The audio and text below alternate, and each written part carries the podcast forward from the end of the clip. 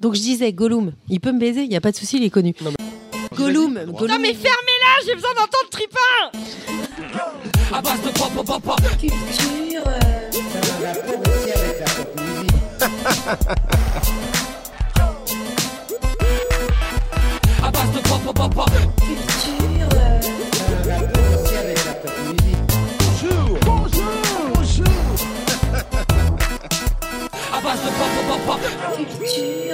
Ok, c'est mardi. Euh, bonjour et bienvenue dans ce 13e épisode d'Abaz Ouais, de ouais. Pop Pop Pop Pop. Et ouais, on est toujours là, on tient le coup. 13e épisode, 13, on est. Est-ce qu'on est vendredi 13 On n'aurait Non, jamais On n'est pas parié. vendredi 13, Non, on pas est du tout. dimanche. On n'aurait euh, jamais parié qu'on qu'on tiendrait un an. C'est surtout toi Jamais. Eh, un an, ça fait combien de Eh. chroniques travaillées Un, euh, eh, Zéro. un an sans jamais bosser une chronique, je vous ai tous niqué. Si t'en as Ça fait me une ou deux le quand même. collège. Bon alors, comment ça va tout le monde? Bien. La moitié, la moitié sont Ah, bourrés, ça, les c'était- autres Ça, c'était de l'enthousiasme. Euh, bah écoutez, petit tour de table euh, pour savoir comment tout, euh, comment tout le monde va bien. Euh, Tripin, comment vas-tu? Eh ben écoute, je vais très bien, merci. Est-ce que tu aurais une petite recommandation? Car oui, grande nouveauté de cette saison 2, euh, les recommandations se font au début maintenant. Exactement. Bon, moi, j'ai une petite euh, reco, effectivement. J'ai découvert une chaîne YouTube il n'y a pas très longtemps qui s'appelle, je regarde ma fiche, Alt 236. C'est un YouTuber en fait qui parle beaucoup de la culture de l'imaginaire, mais euh, en l'occurrence beaucoup euh, de l'épouvante. Donc euh, voilà, pour ce podcast, j'ai voulu me renseigner un peu plus. Et une Attention, on n'a pas encore grillé le sujet. Donc... Eh ben, vous allez comprendre pourquoi indice, je me suis intéressé à ce, à ce personnage. Et en fait, euh, j'aime beaucoup euh, sa narration, sa façon de parler, sa voix et puis euh, son élocution. Et c'est vachement intéressant. Il m'a fait intéresser euh, des choses auxquelles euh, je n'étais pas sensible avant. Et j'ai découvert pas mal de choses. C'est à du face caméra, caméra Pas du tout, il y a juste sa voix en voix off et puis mais beaucoup d'illustrations, beaucoup de sources visuelles et en l'occurrence ben, la, la vidéo sur laquelle je suis tombé c'est sur Berserk en fait. Et donc tu couperas les en fait, j'arrête pas de dire en fait, ça m'énerve, ça, coupe- me rend ouf. Si on coûte en fait en plein milieu de phrase, ça veut plus rien dire. En Donc fait. en fait, j'ai découvert euh, ce, ce youtubeur grâce à une vidéo qui parle de Berserk et euh, une autre vidéo qui en l'occurrence parle euh, d'un artiste qui aurait influencé Lovecraft. Donc euh, je suis pas très sensible ni très informé là-dessus, mais c'était vraiment intéressant de voir toutes ces petites sources comme ça. Et donc euh, voilà, j'invite les gens à, à découvrir un peu plus ce personnage, Alt 236. Voilà. Cool.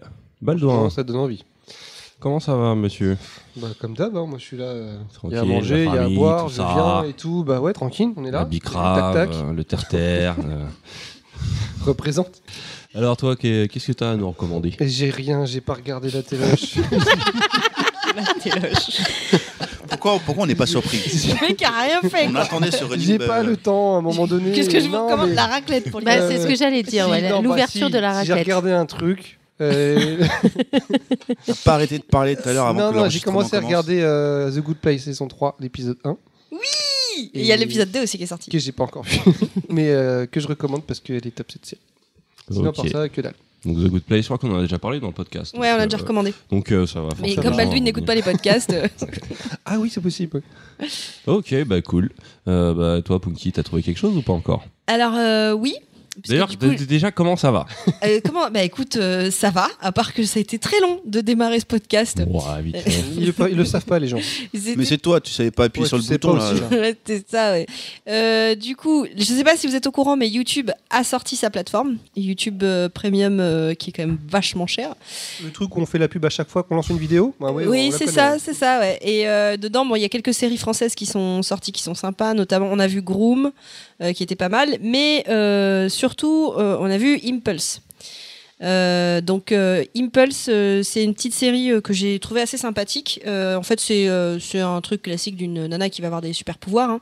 Sauf que là où c'est pas tant classique que ça, c'est qu'il y a une histoire d'agression sexuelle dedans, et je trouve que le sujet est très bien traité, et que bah, les personnages sont intéressants et le jeu d'acteur est oufissime. Et alors par contre, je vous préviens, ça démarre fort. Il y a un espèce de ventre mou au milieu de la série.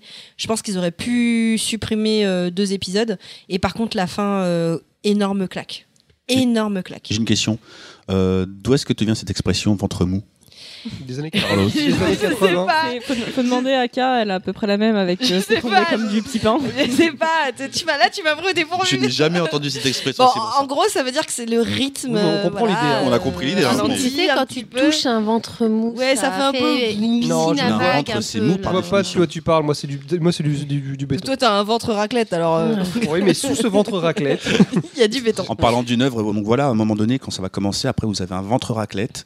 Et euh, voilà, mais après ça devient. Non mais après, non ventre, mais euh, juste après, c'est juste que la, la fin m'a foutu une bonne baffe. Je trouve que c'est un- une bonne bonne petite série. Ouais, J'aime ouais, beaucoup ouais, la ouais, façon dont. on- Elle est entièrement gratuite la première saison? Alors le problème, c'est Vous que l'avez téléchargée on a regardé. Les deux premiers épisodes sont gratuits. Non, les trois premiers épisodes sont gratuits sur YouTube.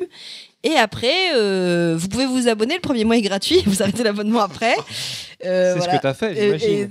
et- Oh, tout à fait. Non, ne réponds pas. voilà et du coup euh, voilà sinon euh, je connais quelqu'un qui connaît quelqu'un qui tu peut t'arranger tu vois Mais ouais, non, bah, Ah euh, comme par hasard, j'ai, euh, moi aussi, j'ai regardé cette série. Ah, comme par hasard. c'est bizarre toi aussi tu connais quelqu'un qui connaît Ouais, quelqu'un? moi aussi, je connais quelqu'un qui connaît quelqu'un. Je le connais même encore un peu mieux. Euh, non, non, bah ouais, ouais, non, très bonne surprise. Euh, ça donnerait presque envie de s'abonner à YouTube Premium, mais, Ouais, il, mais leur c'est- faut- il leur en faudrait 17 20. balles c'est trop cher Il leur en faudrait 20 des séries comme ça, et, euh, et 17 balles, c'est beaucoup trop cher. Ah, C'est Et 17 cool, balles, Je je crois que c'est 12 balles. non c'est pas 12 balles 12 balles c'est le compte juste avec la musique si tu veux le compte avec je sais plus si c'est Non, mais- 15 Ah, ou mais Imagine, 15 c'est balles Netflix, euh, Amazon Prime Video, YouTube. hein, ouais, ça commence à faire beaucoup tu vois donc euh, c'est un peu cher YouTube Ça a Premium quelque chose à voir avec. euh, parce qu'il y a les comptes abonnés maintenant où tu payes aussi Alors, pour avoir du contenu deux- par rapport à. en fait, tu as deux comptes sur YouTube. Tu en as un, c'est que de la musique. Et c'est celui qui est le moins cher. Là. Tout le monde dit 12 balles, c'est celui-là. Mais Moi, j'avais regardé parce que quand j'avais commencé à regarder Impulse et même Groom, j'avais envie de, de voir la suite. Et c'est quand j'ai vu 15 et quelques, je sais pas quoi, là, euh, j'ai fait. euh, Ouais, mais en fait, non.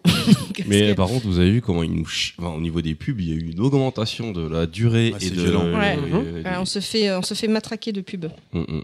sur YouTube. Bah, ils veulent vendre leur, euh, leur plateforme puisqu'elle est sans pub.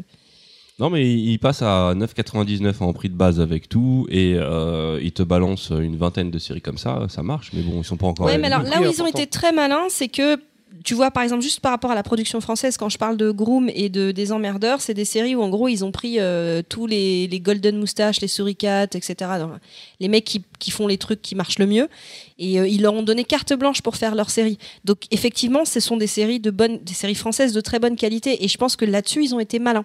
Après, 15 balles c'est cher par mois, hein, 15 balles par mois, ça fait en 30 fait, balles en deux euh, mois. Euh, on le voit beaucoup avec Impulse, c'est que c'est vraiment. Il faut pas s'imaginer des séries comme on a. Parce qu'il y a pas mal de. YouTube diffuse pas mal de séries, euh, de séries amateurs, mais de bonne qualité. Mais là, c'est vraiment le niveau dessus. C'est production euh, niveau cinématographique ou télévisuel, au niveau des rendus. Donc, euh, donc ouais, on est sur de la vraie série, on n'est pas sur de la web série. Mais ça suffit pas pour euh, 17 balles.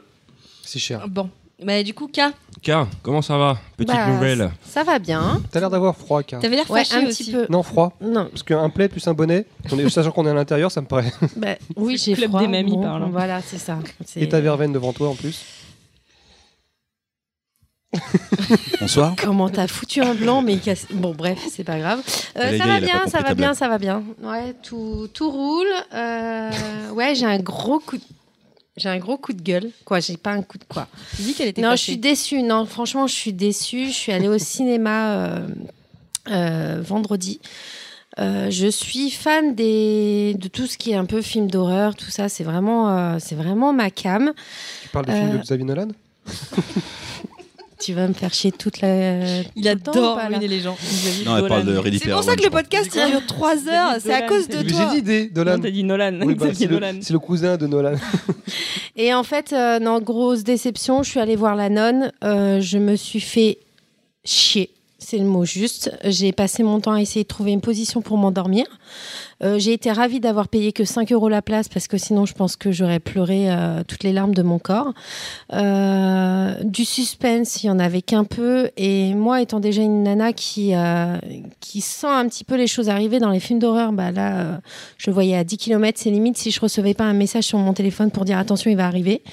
Euh, c'était mou, c'était comme un ventre mou, celui de Baldwin. Donc bien, bien, bien mou. Ventre raclette. De la première couche. Euh, ouais, mais une grosse couche. Euh, ouais, franchement, je, je le déconseille. Quoi, du moins. Je le conseille juste pour les liens avec les conjuring parce que c'est intéressant. Mais attendez qu'il passe à la télé. Ne Conjuring, c'est bien le truc avec la tête rouge. Non, ça, c'est Insidious. Voilà. Con- Conjuring, euh, c'est euh, c'est tout ce qui est avec Ed Warren. euh, Ouais, parce qu'ils sont en train de faire Voilà, une espèce de c'est Annabelle, Conjuring, c'est mélange pas mal de films, Insidious n'en fait pas c'est ça. Et en fait, donc il y a le lien, donc c'est assez intéressant, mais par contre, ne dépensez pas de l'argent pour aller le voir au cinéma, c'est une perte comme de temps. Punky et connaître quelqu'un qui connaît quelqu'un qui peut avoir le film. euh, Non, juste attendre parce qu'il n'y a pas de, il y a pas nécessité en fait de, de le voir en urgence facilement. Pour, Bah, à la limite, ne pas le voir du tout, ça peut être. Si, si, si, c'est, euh, si parce que euh, il y a un lien quand même avec. euh, C'est parce que t'avais un mec avec toi, c'est pour ça. Non, même pas, même pas. Vas-y, allez. Tatam. Non, mais non, mais c'est cool de me casser. Je- comme José ça. Allez, José. Tatam. José Tatam. José Jason Tatam. Il est chauve et il a une barbe. Attention. José Tatam. Et je dirais même tatane pour ceux qui sont portugais. Mais, c'est ce que, ce que j'avais dit, mais elle avait pas retenu euh, la prononciation. José Tatane. Ah, putain, la classe quand même. T'imagines fait tout tomber. Bob Ricard et tout, tu sais. Bon, allez, moufette. Ouais, Moufette, comment ça va? Ça va Alors, t'as un truc à nous recommander? Eh, tu sais que, tu sais que je fais que de prendre cette putain de voix et je me suis demandé d'où ça venait et ça vient de toi, ça. Ah merde je, suis- je suis complètement désolée. Euh, ouais, ouais, ouais, moi je voulais recommander le studio d'animation euh, Bobby Pills, euh, qui est un Yeah. studio d'animation français Ouais. qui fait euh, du, du, de la série animée orientée adulte.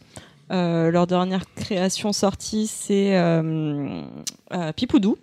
Pipoudou. Oh, Elle me super enchaîné toute la saison d'un coup. J'ai ma tatoueuse qui me d'ailleurs, Pipoudou, on peut pas le voir sur son téléphone, donc ça, c'est euh, relou. Pipoudou, c'est Si, tu cool. Si, t'as tout, t'as tout sur YouTube Alors non, mais même au-delà du YouTube, en fait, tu vas sur le site Bobby Pills, il te demande juste de rentrer ton numéro de, de téléphone pour confirmer que t'as moi j'ai le site Black Pills Non, non, mais et euh, Ouais, alors t'as l'application Black Pills, mais c'est pas sur Black Pills, c'est sur Ah, le c'est site sur- Bobby Pills. C'est sur le site. Mais Pills. mis pendant un moment sur confirme, YouTube. il y a la chaîne Non. officielle. Parce qu'en fait, ils sont en train de les supprimer. Euh, YouTube a déjà viré le 8, qui est l'épisode. euh, C'est un de mes épisodes préférés. C'est euh, Pipoudou est amoureux. Et euh, Oh. donc, c'est un, c'est un petit dessin animé. Et en plus, c'est euh, doublé par euh, Brigitte Lecordier, que vous C'est-à-dire connaissez. Puisque c'est la voix de Ah, mais oui, de, de, de Sangoku. Sangoku, Sangohan euh, Ouais. et toute la clique qui est adorable et euh, moi j'adore regarder les vidéos d'elle en train de doubler Pipoudou parce que Pipoudou c'est hyper violent en fait c'est un dessin super mignon c'est un petit dessin animé super mignon sur Trop l'éducation choupi. sexuelle mais c'est hyper hyper hyper trash et euh, le contraste est juste génial donc je vous invite vraiment à regarder et prochainement il va y avoir euh, une nouvelle série de mon dieu absolu Jérémy Perrin euh, qui va s'appeler euh, Crazy Ton Jungle sauce.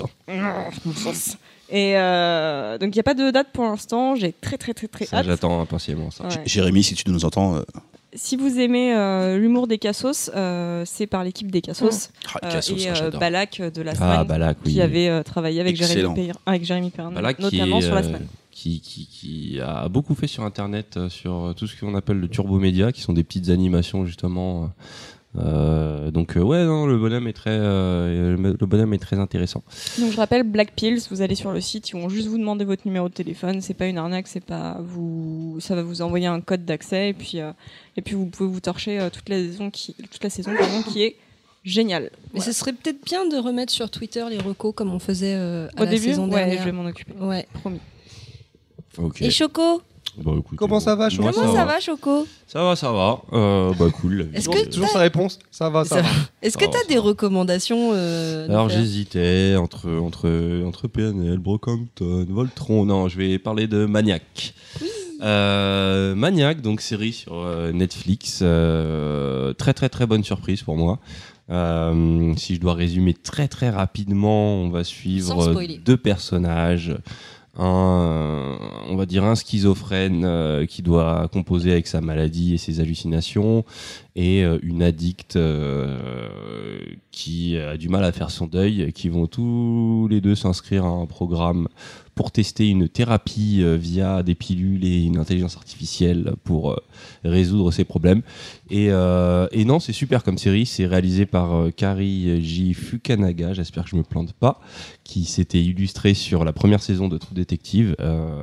Donc au niveau de la réalisation, ça dépote. C'est vraiment magnifique comme série, que ce soit au niveau des couleurs, des cadrages.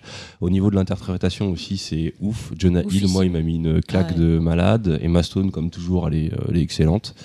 Et euh, Jonas Hill, il est impressionnant. ouais, ouais, parce qu'il est pas du tout Jonas Hill, on le connaît. C'est bah, c'est euh, bah, ce qui est marrant, c'est que d'ailleurs c'est la- les retrouvailles entre Jonas Hill et Emma Stone, parce que leur premier gros succès à tous les deux, c'était Super Grave ou Super Bad, je sais plus, Super Grave en français, ouais. Euh, et donc là, ils se retrouvent euh, presque plus de dix ans après. Et euh, non, c'est vraiment une série. euh, si vous aimez bien un peu Philippe Cadic, la paranoïa sur euh, les gens qui se mettent à questionner qu'est-ce qui est vrai, qu'est-ce qui ne l'est pas. Euh, le démarrage de la série, et c'est vraiment comme ça. On est perdu au début. On est dans un univers coincé entre.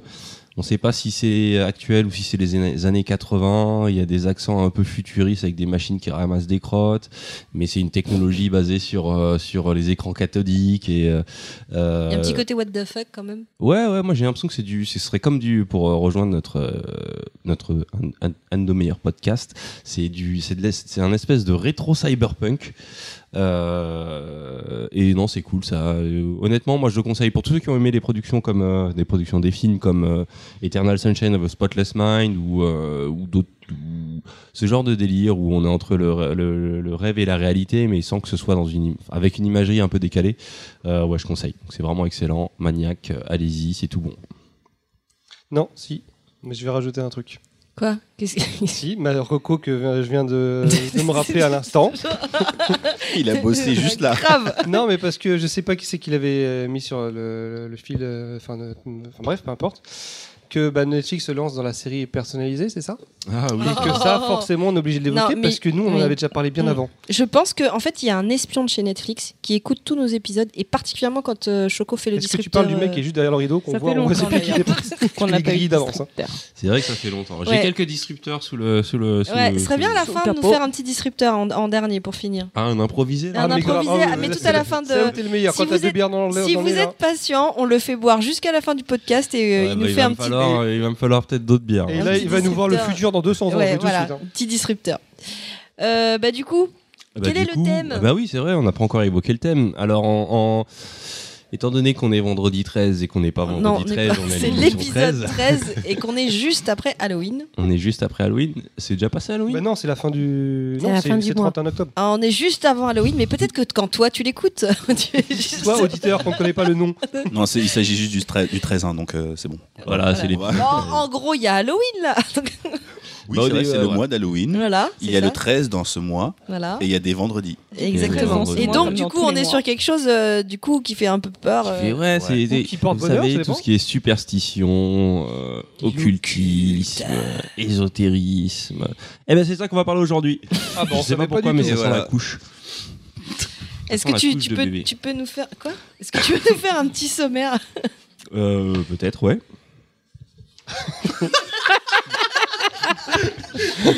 C'est- le mec est le mec est préparé quoi. Il est excité, quoi, j'ai l'impression. Au sommaire cette semaine. Donc désolé, on a merdé, comme d'hab.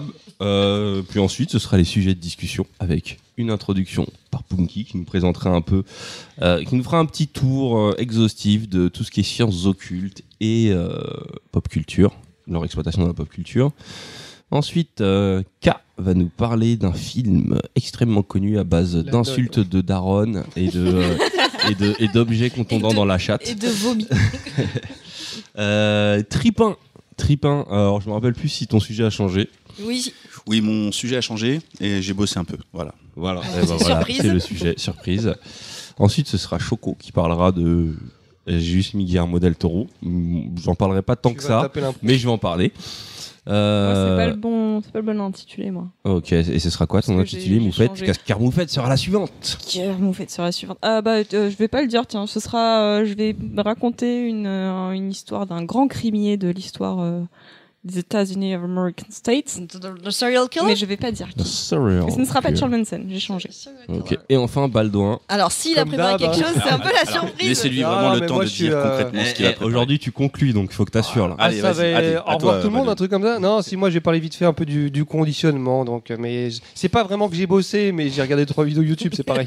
Du, du conditionnement de quoi Des verrez, aliments vous, verrez bien. J'attends de, voir ce que vous allez dire. Il est en train de te conditionner là. En fait, c'est le premier mot qu'il a réussi à trouver. Tu vois. C'est ça. Et je trouve, ça, conditionnement. je vais trouve faire ça chose stylé dans la conversation. Conditionnement. Voilà. Conditionnement. Alors, du ok. coup, euh, Bah, Baldwin, on va te passer le, on va te passer les commandes. We were wrong. We apologize. I am sorry. We are sorry. Restless dreams I walked alone. Narrow streets of cobblestone. Et donc, toujours le désolé, on m'a merdé. Bon, par contre, il va falloir que tu m'aides, Punky, parce que là, tu m'as marqué des mots, je, je sais pas trop. Parce que là, on doit évoquer le Canton. Alors, rappelle-nous dans quelles euh, circonstances. Parce que ouais, je me rappelle, si vous voulez, je peux l'évoquer. Ah, C'était dans ma dans ma dans ma rubrique, ma chronique, ma euh, nénique. Avec Chronique, Malu- Compton, Dr. Dre. Ouais, exactement. 2001. 2001. Odyssée de l'espace. Non. Euh, en fait, en fait, euh, je parlais justement des musiques euh, qu'on connaissait tous, mais dont on ne savait jamais vraiment les paroles. Et euh, j'évoquais euh, California Love. Et donc j'ai dénoncé les paroles de euh, California knows how to party. Et en fait, à un moment donné, ça fait euh, city. In the city of Compton. City of Compton. Et il y avait un petit Ah débat oui. ici. Non, non, un gros débat, parce que ça s'est tapé et tout, du sang, des dents qui volaient. C'est vrai, c'est vrai. Et c'était pourquoi le débat, justement? Le débat, c'était pour savoir euh, si euh, Compton n'était pas un quartier ou une, enfin, un quartier ou une ville. Alors, attention, Moi, avant, personnellement- avant de donner la réponse, parce que quand même, il y a du suspense. Moi, j'ai un, j'ai un indice avant de donner la réponse. L'indice, c'est que moi j'avais raison. Alors, ah, mais voilà, il n'y a plus de suspense. Bah, Alors, même et- avant ça, même avant ça, l'indice, c'est juste faut écouter les paroles, quoi. Oui, non, mais juste pour ma, Ah, pour ma défense, il faut savoir que c'est la même chose avec Inglewood et que j'y suis allée à Inglewood et qu'on ne fait pas la différence. en Moi, fait. je pense que t'as tort et que tu devrais manger un chocolat à la liqueur. Ah non, non, non, non, non, non, non, Ah non, ouais, non, c'est c'est bon, dégueulasse. ça. Une Non, fois que je suis, pas- je suis d'accord avec vous. C'est quoi La faut boîte est fermée, faut aller le chercher, Je on vais enregistre. l'ouvrir. Non, mais ça, Non. c'est pas Ah bah t'inquiète pas. Non, En fait, mais à faire une j'ai- pause avec une musique. J'aurais envie de te répondre. Est-ce que tu es déjà allé à Paris Vieille Poste? Oh Pourtant, c'est une ville. T'es méchant. Non, mais là, tu fais. C'est vrai que c'est difficile de faire la différence. Et juste, ce que tu n'as pas lu, c'était que c'était effectivement une ville dans le district de Une Los ville- Angeles. Oui, Compton est bien une ville du district de Los Angeles, mais peu Eh ben, importe. non, non, mais c'était dans Los si, Angeles. si je résume, tu as tort. Euh, Choco avait raison. Donc, C'est pas un quartier, qu'est-ce qui se passe dans ces cas-là quand quelqu'un a tort Tu Il bouffes un chocolat. platement. Non, bah, euh, je. non, bah, je- Poitement. Tu t'excuses poitement. De Allez, un petit, un petit Eh, jingle, les excuses de Tu vas me le payer, Baldwin. Ouais, d'accord, j'ai fait une erreur. Ok, c'est bon, je suis désolée. Ah, mauvaise foi. Ça marche pas comme ça. Non, c'est bon, je Je me suis trompée, Voilà. je suis désolée. Je pense, Voilà. que, je pense que là, on ne va pas saouler plus les auditeurs. euh, Ça Non, fait mais mal, hein. Ça fait mal ou pas? Ça fait mal, hein. Ah, ah, ouais, ça fait mal. Bon, un point pour, euh, pour Choco. Ensuite, euh, on parlait de. C'est quoi De, de Co, notre Oui. auditrice, qu'on doit pas dire qui le a prénom. laissé. Ah, tu- C'est qui a laissé plein Celle de... que t'es, c'est qu'on doit pas dire le prénom, mais que tu tags sur Facebook. Je trouve ça complètement débile. qui nous a laissé plein de commentaires. Oui, après. Parce que le dernier épisode parlait des teen movies, Oui. Et Et à donc- ce qui paraît. ce qui paraît. Et donc, elle a, elle a cité euh, dans les nouveaux, parce qu'on parlait des nouveaux teen movies sur Netflix, elle a cité euh, Sierra Burgess. Sierra Burgess. Aussi parce que là, pour le coup, c'est Choco qui a fait l'erreur. Et voilà. Mais je n'ai pas de problème non, à dire. c'est Écoute, non, Corinne, il a fait l'erreur. je Ouais, suis mais a- dit il le a fait prénom, l'erreur, fallait il a fait l'erreur. Parce que dans la musique film culte de Breakfast Club, il a dit que c'était Dépêche Mode et c'était pas Dépêche Mode, c'était Simple Minds. Donc, tes excuses. Ouais, mais comment bien, ça se passe? Corinne, Il mange un chocolat désolé. lui aussi Mais dis pas le prénom, faut pas le dire. hein. C'est trop tard, vous l'avez dit 15 fois. Non, moi j'ai dit Co. Je m'excuse pour tous les gens qui Tu ont, vois dû, qui comment ont dû c'est- avoir un Tu arrêt vois cardiaque comment, tu vois dit, comment euh, c'est facile pour Choco de s'excuser? Comment toi c'est difficile? Tu vois Ah la ouais. différence C'est une question de caractère. Et euh, juste, elle disait, euh, elle disait merci pour la dédicace. Voilà. Elle nous disait merci pour la dédicace. Bah non, mais merci à toi. de euh, rien, oui. Ouais, mais elle, et en plus, ce qui est bien, c'est qu'elle laisse ses commentaires sur SoundCloud, donc à l'endroit où il y a eu le, euh, enfin, au moment où on parle de la chose dont elle parle. Donc du coup, c'est super pratique de. C'est une vraie auditrice, quoi. Super. Euh, 2.0. C'est une auditrice 2.0. Elle m'a dit qu'elle faisait ça avec son téléphone. Donc. euh, Ah bah 3.0 ah, là. alors là, Quelqu'un là, qui dit elle son est dans téléphone pour ouais, communiquer, Je te jure, jamais vu elle ça. est dans le futur. Ouais. C'est ouf. Donc, Je crois qu'on peut faire un disrupteur sur le Ah téléphone. ouais, je crois je vais sur le téléphone de Co. Merci Co. Merci Co. Et c'est tout pour désolé, on a merdé. C'est déjà pas mal. Ça va, on, a été, euh, on s'est bien démerdé. Oui, parce qu'on a eu deux excuses. Ils ont pas trouvé les Euh, erreurs encore, c'est pour ça. C'est pas mal. Du coup. Suivant. Bah, du coup, c'est parti. Ah bah c'est moi alors. Euh, donc, Est-ce que as Attends, on commence, on commence comme ça alors, euh, je sais pas. Tu, veux- Jingle. tu veux un jingle? Euh, C'est sciences pas. occultes et pop culture. Est-ce que tu veux un petit chocolat à liqueur pour Non, démarrer non, non, Moi je non. pense qu'il faut le chocolat parce que Non, pas non, non, normal. Non mais là je peux pas avoir ma Moi, chronique, je c'est pas dirais possible. le chocolat avec la cerise dégueulasse. non, non, non, vous êtes méchants. Moi je pense que ça pourrait rajouter un peu dans la, la peur, l'angoisse, l'ép- euh, Mais l'épouvante. je suis déjà angoissée que d'y chronique, tu. Ah, il est parti chercher. Alors, Punky Non, ça a l'air d'aller. hein. ça va, dis donc. Ouais, ça va, elle mange. hein. deuxième Après. Elle se transforme, elle est en train de muter. Elle se transforme en démon. Exorciste. Ah Et là, on a la tête de l'exorciste. Et la, la nonne 2. ta mère, c'est c'est ça. voulais dire. Merci de cœur C'est ça que tu voulais- d'enfer. c'est ça que tu voulais dire. Allez, faut que tu finisses, hein. Non, je peux pas. Ah, c'est bon. Je vais vomir. Ah, sopalin dégueulasse, c'est dégueulasse, c'est dégueulasse. Non, c'est pas horrible, c'est juste Baldwin que t'es en face de Bon, toi. est-ce que je peux démarrer ma chronique ou pas Euh, bah, Vas-y. Alors, ah. oh mon dieu, j'ai un coup dans la bouche. Hein, Ça va c'est être bien ça fait. Ah mon dieu, mais quelle horreur. Alors, du coup, euh, ah. donc ma- la chronique parle de sciences occultes et de, des liens avec la pop culture.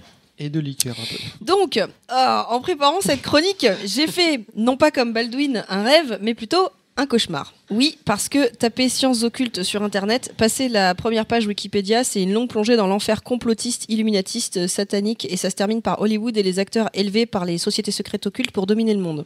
Je vous jure, c'est une page qui existe. Euh, c'est une page qui parle des acteurs d'Hollywood qui ont été élevés par des sociétés secrètes euh, des noms pour dominer le monde. Donc ça a été un peu compliqué pour faire le tri. Euh, du coup, peut-être que vous vous demandez bah, pourquoi ce, ce- sujet? Déjà parce que euh, même si vous n'êtes pas fan de films d'horreur, vous pouvez pas y échapper. Dès qu'il y a mystère, magie et symbolisme, on n'est pas loin de la référence et les références, la pop culture en est truffée. Donc, je vais commencer par vous donner un peu quelques définitions pour qu'on sache de quoi on parle. Euh, parce que entre occulte, ésotérisme, société secrète, c'est un peu compliqué de faire la différence. Donc d'abord, qu'est-ce que c'est l'occulte? Donc occulte, ça vient du latin, occultus, arrête de rigoler, qui signifie caché et secret. Et en fait, ça désigne l'ensemble des arts et des sciences qui touchent au secret de la nature et à ce qui est non visible. Par exemple, l'alchimie, l'astrologie, la magie, la, divination, les médecines occultes, tout ça c'est occulte. Ok Ils ont tous goûté leur chocolat et ça y est, ils sont partis dans l'univers euh, de la magie. Non, le mien Les médecines occultes, c'est occulte. C'est occulte. Ensuite, ésotérisme. Qu'est-ce que c'est ésotérisme En fait, c'est un mot d'origine grecque et qui désignait dans l'Antiquité euh, des enseignements qui étaient réservés à un petit nombre d'initiés, euh, notamment au sein des, des- des mystères. On parle des mystères d'Éleusis, mais bon, je vais pas vous parler de ça. Ce mot, il a aussi beaucoup été utilisé en Occident, donc pour désigner des, des enseignements Mystère de l'Ouest? et des, des courants euh, qui, au sein du christianisme, appartenaient à des milliers fermés. Dans le judaïsme, par exemple, c'est la Kabbale. Euh, t'en as dans le bouddhisme, t'en as, t'en as Le dans... gnosticisme chez les catholiques. Voilà. Euh, t'as pas que le gnosticisme, parce qu'en fait, t'as les théosophes, t'as tout un tas de mouvements qui peuvent partir du christianisme. Mais en gros, en résumé, c'est c'est que euh, un enseignement ésotérique, il y a une partie qui est exotérique pour le profane. Quand tu suis une religion, c'est qui est connue de tous, c'est pour le profane. Et il y a une partie qui peut pas comprendre parce qu'elle est codée et qui est réservée à l'initié. Et c'est ça l'ésotérique, l'ésotérisme, pardon. Euh, et enfin, société secrète. En fait, bon, les sociétés secrètes, c'est des organisations sociales qui demandent que ces membres gardent une partie de leur activité et de leur motivation cachée. C'est mon frère qui m'appelle, je le rappellerai après. Donc du coup, une société secrète euh, qui demande à ses membres de garder euh, tout secret, sachant que beaucoup de ces sociétés avaient à l'origine un but religieux. Il y en a certaines qui étaient aussi euh, politiques.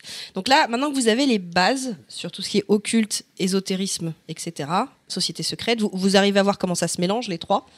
Scénario de film parfait, une société secrète qui a des pratiques occultes euh, et le tout basé sur, euh, sur l'ésotérisme. En gros, c'est un petit peu ça.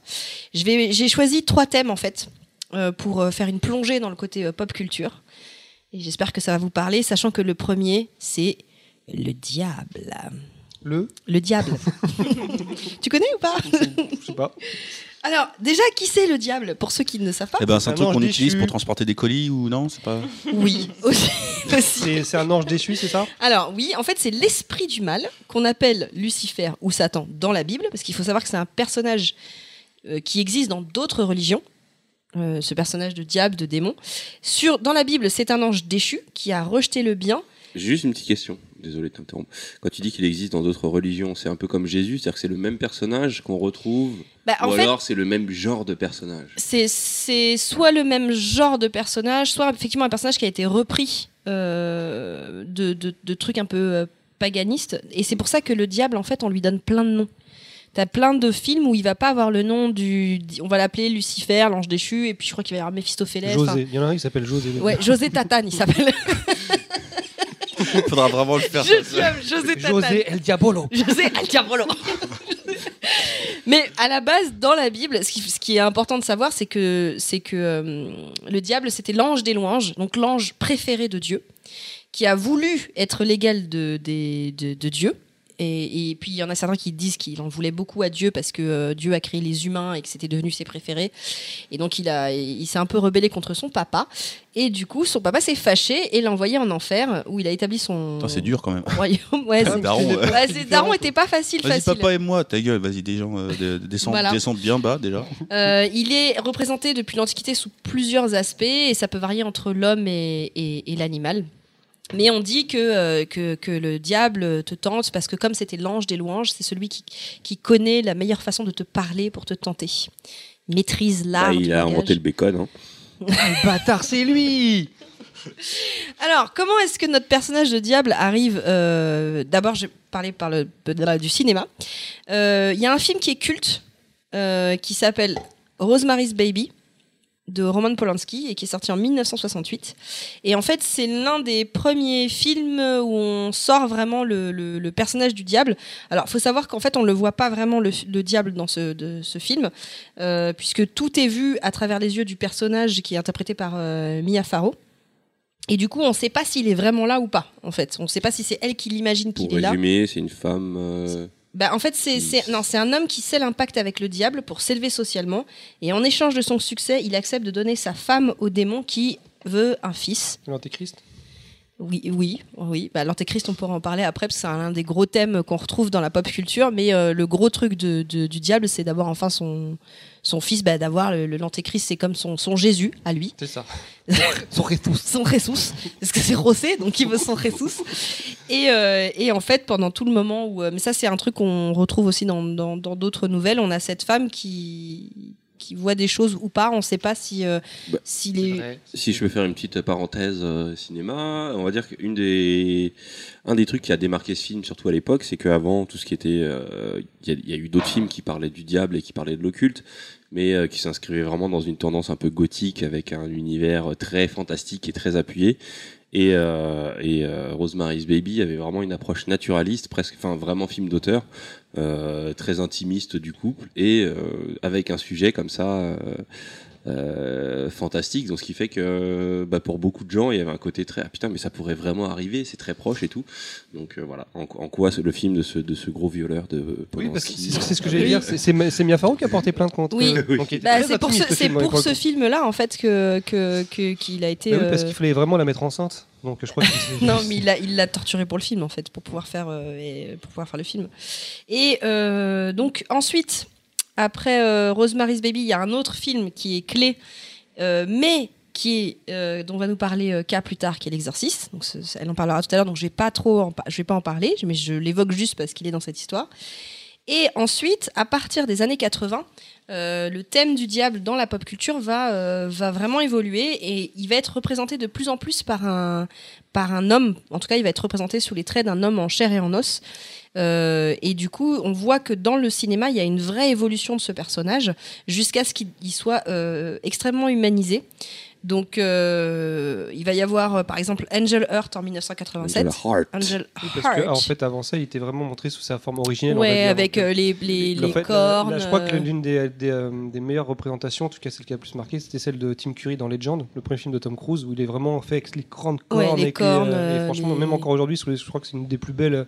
mais là on interprétations sait même pas si c'est enfin, c'est vrai que c'est oui c'est On c'est- sait pas si c'était- c'est le diable. Oui, C'était un démon. C'était mais- pas. Mais bon, il représentait ce que représente le diable. Mais Mais- la plus belle euh, mais donc du coup, il y avait Angel Heart. Euh, ensuite, il y a eu en avec 90. de, eh, De Niro parce que tu vas parler de Pacino mais on parle d'abord de Ouais. De Niro Bon, il y a eu De Niro, mais bon, je dois vous dire, j'étais un petit peu pressée d'aller sur le film d'après en 97. C'est L'associé du diable. Extraordinaire. C'est un de mes films préférés. Alors, Ouais, Angel Heart est meilleur Pour en- ouais, Ah ouais, mais pour en moi fait- je suis team Angel Heart moi Moi, mais- j'adore l'associé du diable parce que j'adore l'interprétation de Mais ce c'est ça, personnage. Pour, pour en revenir à ce que tu disais juste avant, donc le diable, c'est- euh, donc le, euh, ceux qui récupèrent les louanges, enfin, ce que, ce que tu L'ange des louanges. Et bah c'est, je trouve que c'est le mieux représenté par la, la, la manière dont le joue euh, Pa- Pacino, c'est exactement, Exactement. ça. Il brosse le mec dans le sens du poil jusqu'à C'est temps de le faire c'est venir. pour ça que j'aime euh, j'aime euh, j'aime cette interprétation de Pacino parce que justement euh, euh, on sombre petit à petit. On comprend petit à petit que c'est le diable, on sombre petit à petit, mais ça va tout doucement et, il joue sur les défauts des humains. Et, euh, ce qu'il dit, enfin l'une des phrases préférées de ce film, c'est à la fin où il dit la vanité. C'est défi- c'est définitivement mon péché péché préféré. Voilà, c'est exactement ça. Et, c'est, tu sais qu'en fait, le mec, il va pas lâcher l'affaire, quoi. Donc, euh, donc c'est une, c'est une interprétation que j'aime beaucoup. Et dedans, il y avait, euh, c'est là la première fois que j'ai vu euh. Non, l'actrice australienne. euh, non, Charlie Theron. Charlie Theron, et que je trouvais super belle dans ce film. Euh, donc voilà, c'est un de mes un de mes films préférés. Et euh, en fait, ce film-là, par exemple, euh, Angel Heart, c'était plutôt un, fi- un film noir. Là, euh, L'Associé du diable, ça a plus un côté thriller. Euh, il a aussi été représenté dans la comédie Les Sorcières d'Eastwick. Il y a le Mmh, diable dedans Génial. en 87, où là on est plutôt du côté de la comédie. Il y avait un film avec Schwarzenegger, je sais pas si vous vous rappelez. euh, c'est l'Antéchrist, Byrne. 666, Euh, euh, c'était ne- c'était, 999 ou ouais, non, ça c'est pas le titre Non, c'est. Galaxy Express euh, 999. C'était- C'est un truc avec l'antéchrist. Ouais, le thème, c'est l'antéchrist. Parce qu'en en fait, euh, il y a tous les symboles de, des, cercles satanistes qui sont, euh, qui sont euh, en général l'inverse du, Christ. Donc, par exemple, la croix, elle est à l'envers. Euh, 666, tu le mets à l'envers, ça fait 999. Donc, le film, je crois que c'était 1999. Non, non, non, non, mais il l'évoquait comme ça en fait. Mais le film avec, euh, non, avec donc Burn et Schwarzenegger, c'est un truc sur le jour de je sais pas quoi, comment ça s'appelle Ça va me revenir. Continue. Le jour de José Tatane. non, mais c'est c'est frustrant. Donc, euh, et bon, moi je voulais juste finir sur le diable en disant qu'il a tellement été humanisé qu'on en fait presque un bon personnage. Parce que là où, il y a- où j'ai adoré retrouver ce personnage du diable, c'est d'abord dans Supernatural. Oui, je suis fan de Supernatural. Je m'excuse, mais La euh, fin des temps. mais ah oui, la fin des temps.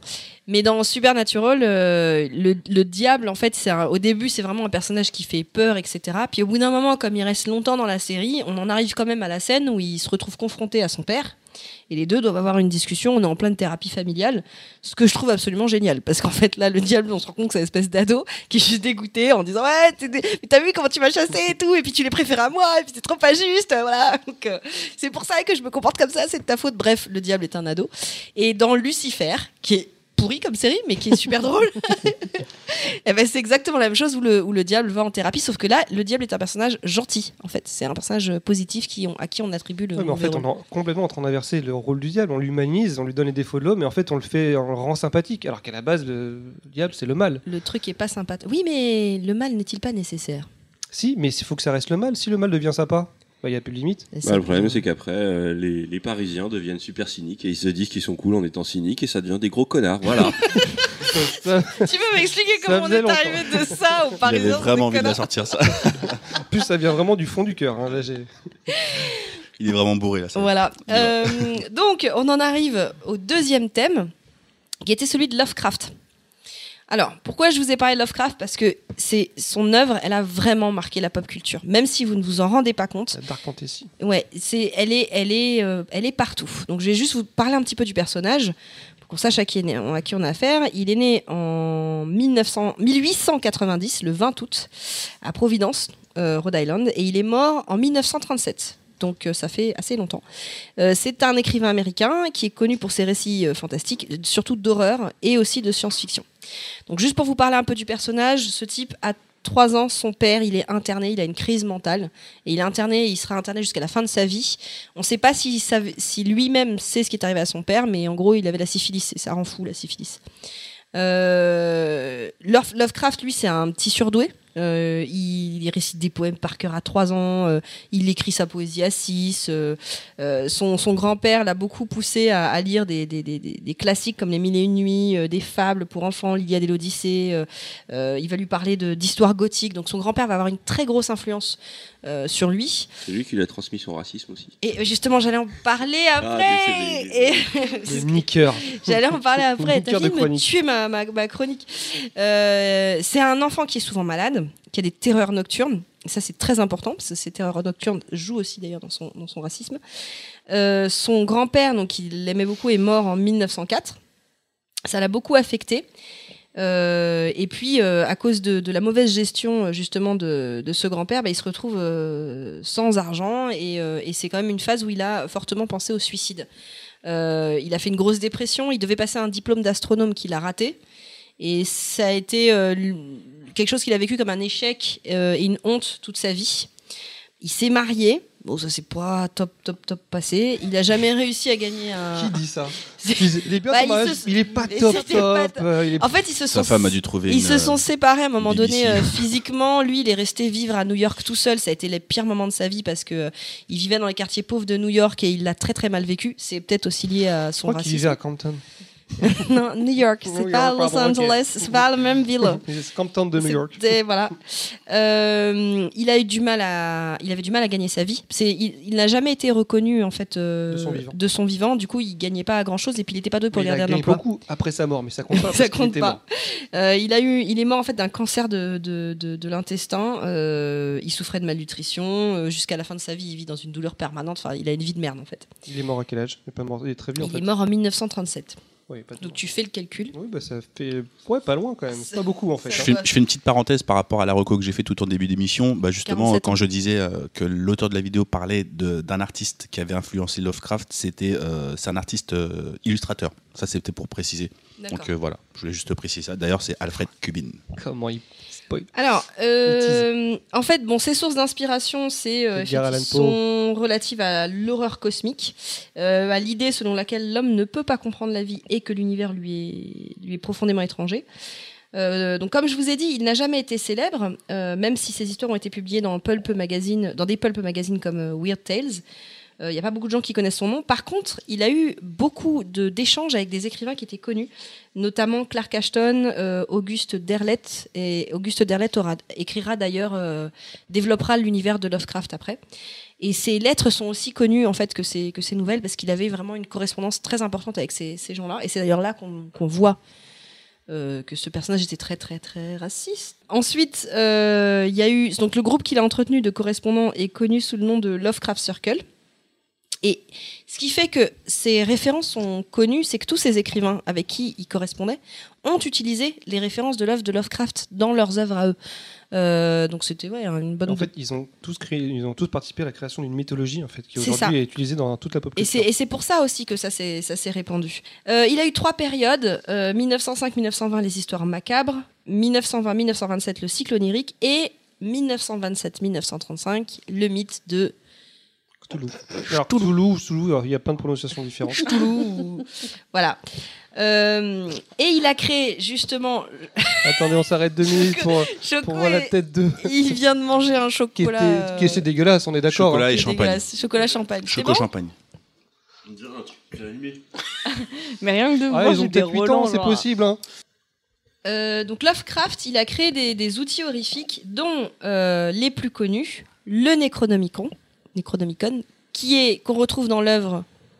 Evil Dead. Et oui, Evil mais, enfin, Merci, c'est pas Baldwin qui, Non, qui, non, c'est qui non, me regarde avec euh, Oui, Evil Dead, c'est le, le film. euh, Voilà, mais il y a des gens qui pensent que ce livre existe vraiment. Euh, mais La c'est particularité, c'est qu'il fait un peau humaine, etc. Bref. oui, mais qui aurait été créé par un arabe fou qui s'appelle Abdul al-Azred. Ah. Euh, et en fait, ça a, ça a un impact tellement fort ce livre qu'effectivement, il y a des gens qui pensent que ce livre écrit vraiment, donc, et- enfin existe vraiment. Donc un livre qui aurait été écrit euh, En lettres de, en- avec du sang. avec du sang sur de la peau humaine. Euh, et dedans, il y a. Ça se vendrait super cher sur eBay, ça. Alors moi, je l'ai. hein. Moi, j'ai le, le- j'ai le coffret euh, Evil Dead avec le Necronomicon. Est-ce que tu as En peau humaine l'édition euh, Ouais. caucasien ou l'édition Non, la euh, vraie, la vraie édition que j'ai payé, j'avais payé, j'avais payé ça, ça cher en plus. Je l'ai pas déballé en plus, mais euh, j'ai kiffé. C'est dégueulasse, ça, ça fait plastique à mort, mais. Alors, les grands thèmes de, de, de Lovecraft, c'est d'abord le savoir interdit. Euh, C'est-à-dire qu'il y a un savoir que l'homme ne doit, ne doit pas connaître. Euh, et d'ailleurs, quand euh, les hommes arrivent à s'en approcher, l'esprit du protagoniste, de l'enquêteur, est souvent détruit. Il sombre dans la folie parce que c'est un savoir qui dépasse l'entendement humain. Je tiens à faire juste une petite tancartade. Oui, pour pas dire parenthèse. Euh, bah, justement, euh, ce que tu dis, c'est intéressant parce que c'est euh, des notions qui, par exemple, dans le, le jeu de rôle papier, le jeu de rôle papier, l'appel de Cthulhu, il y a vraiment cette, compo- cette composante santé mentale. Et pareil, dans les jeux vidéo qui s'inspirent beaucoup de, des œuvres Lovecraft- Lovecraftiennes, il y a cette notion de santé mentale qu'à partir d'un moment, tu passes un cap où tu bascules dans la folie. Quand tu vois une de ces- juste la vision d'une créature Lovecraftienne peut t'amener dans des zones euh, inconnues de ton cerveau et te faire complètement briller. C'est ça. Euh, Ça veut dire qu'elle est d'accord avec tout ce que Je tu as suis dit. d'accord avec tout ce que tu as dit. Il y a aussi l'influence des en- d'entités supérieures sur les humains. Euh, en souvent, en fait, dans les mythes de Lovecraft, euh, les grosses entités comme Cthulhu ont des serviteurs humains, humanoïdes. Par exemple, Cthulhu, il est vénéré par des cultes esquimaux au Groenland et par des cercles vaudous en Louisiane. Euh, c'est en fait un outil pour le pour l'auteur euh, pour euh, pour l'amener à expliquer son histoire. et puis en fait, ces entités, en fait, quand tu les rencontres, elles sont tellement puissantes qu'elles te rendent fou, donc tu es obligé de les servir. Il a une culpa- il parle de culpabilité héritée, c'est-à-dire que si ton grand-père il a fait une connerie, tu dois la payer. Donc il a cette, cette, cette croyance en la culpabilité héritée qui est très chrétienne, très chrétien d'ailleurs. La notion de destin, c'est impossible d'échapper à ton à ton sort. Si tu dois, as une destinée, tu dois tu dois la subir. En général, c'est pas cool. Et j'allais arriver dans la partie race, ethnie et classe. Lovecraft est connu pour être un raciste notoire. Pour vous donner un exemple, dans l'appel de Cthulhu, il parle d'un groupe de prisonniers métis qui vénèrent Cthulhu, et il dit Tous les prisonniers avaient démontré leur appartenance à une espèce bâtarde, vile et mentalement aberrante. Ils étaient pour la plupart marins, une aspersion de nègres et de mulâtres en provenance des Caraïbes ou du Cap-Vert, qui offrait une teinte vaudou occulte. Cependant, avant que bien des questions ne soient posées, il devint apparent qu'il y avait quelque chose de plus profond et plus vieux que du fétichisme nègre.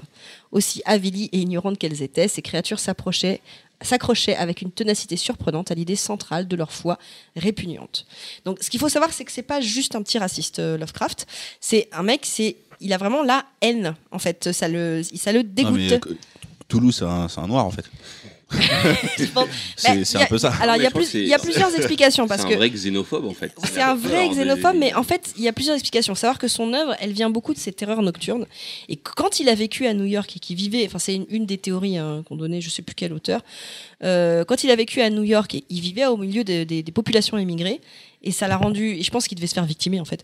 Il, il- c'est là qu'il ne supportait pas en fait être là-dedans. Et il, il c'est même pas qu'il aime les blancs, c'est qu'il aime les anglo-saxons en fait. Il a. Ouais, il aime pas trop le mélange des cultures. Moi, je pense que pas c'est une Ah question non. de classe aussi, hein, parce que Oui, mais- New York, c'était surtout une question de classe euh, ouvrière, donc il y avait aussi bien des noirs, des blancs, enfin de. Bah, on l'a beaucoup Et et, beaucoup on- il y a certaines aussi, personnes euh. qui essayent de l'excuser par rapport au contexte de- euh, De historique l'époque, ouais. de l'époque, mais il faut savoir qu'il y avait déjà Sans parler de la ségrégation oui, mais il y avait déjà des idées de, de- de- antiracistes à, à- à l'époque. Donc c'est vraiment lui, c'était euh, quand on regarde ses écrits, il y avait vraiment une, une, une haine quoi. Ça, Ouais, c'était Ah, après, euh, c'était très violent. le- moi je dirais juste que euh, c'est ce qui a nourri son œuvre et ce qui fait ce qu'elle est. Donc, euh, je pense qu'il était terrifié par Il y a un moment, faut l'accepter, c'était un truc de son époque. Il l'était sûrement plus que beaucoup de gens. Mais s'il l'avait pas été, euh, il aurait sûrement écrit de la merde. Parce que finalement, c'est ces peurs, c'est cette peur de l'étranger qu'il a réussi à, à retranscrire et en faire quelque chose de presque positif. C'est ça. Je, je pense, je pense aussi que, que c'est là-dedans que, enfin, cette terreur et cette, frayeur qu'il avait a permis de nourrir euh, toute son œuvre. Puis l'intelligence du lecteur aussi fera qu'il- voilà. ne deviendra pas face. Il faut le, il faut lire ses œuvres intelligemment. C'est-à-dire, il faut être capable de voir En que. temps, euh, euh, si, euh, si on part comme ça, la plupart des grands euh, mecs des grands littéraires de, de ce siècle ou du siècle passé, ils ont tous des tares. hein. Soit c'était des pédophiles notoires, soit c'était des violeurs, soit c'était. Ils avaient tous, euh, ils avaient tous Alors, des trucs. Euh, Oui, les- mais en fait, les- Non, mais il y part- en avait plein. Le problème, c'est que ça se retranscrit dans son œuvre. Bah. Donc, en fait, l'œuvre, tu la mets pas dans les mains d'un gamin de, de 10 ans qui ne comprend pas ce qu'il dit. Il faut le lire avec intelligence, en fait. Il faut le lire avec le recul nécessaire. C'est juste ça. Mais c'est, tu peux lire ses œuvres, mais il faut juste comprendre que euh, d'où, d'où ça vient derrière et, et être capable d'avoir du, du, du recul là-dessus. D'ailleurs, t'en parles un peu de la description qu'il fait de, de Cthulhu, parce que c'est toujours très euh, mystérieux En fait- et ça change tout le temps un petit peu. Dans toutes les œuvres que, que j'ai lues de Lovecraft, à chaque fois qu'il décrit des, des entités monstrueuses, Très tentaculaire. on n'a jamais une description précise. C'est ça. Et C'est, pourtant, euh, C'est pas tant tentaculaire que ça, je pense que c'est plus la représentation des artistes autour qui ont rajouté ces, Si, ces si. trucs tentaculaires. Ah non, non, non, je suis pas d'accord. Il y a euh, Le- cette dans le mythe de Non, non, Réveillé dans- qui il y, a- décrit- il y a cette notion de tentacule. Et d'ailleurs, quand euh, tu regardes euh, Stranger Things, l'espèce de.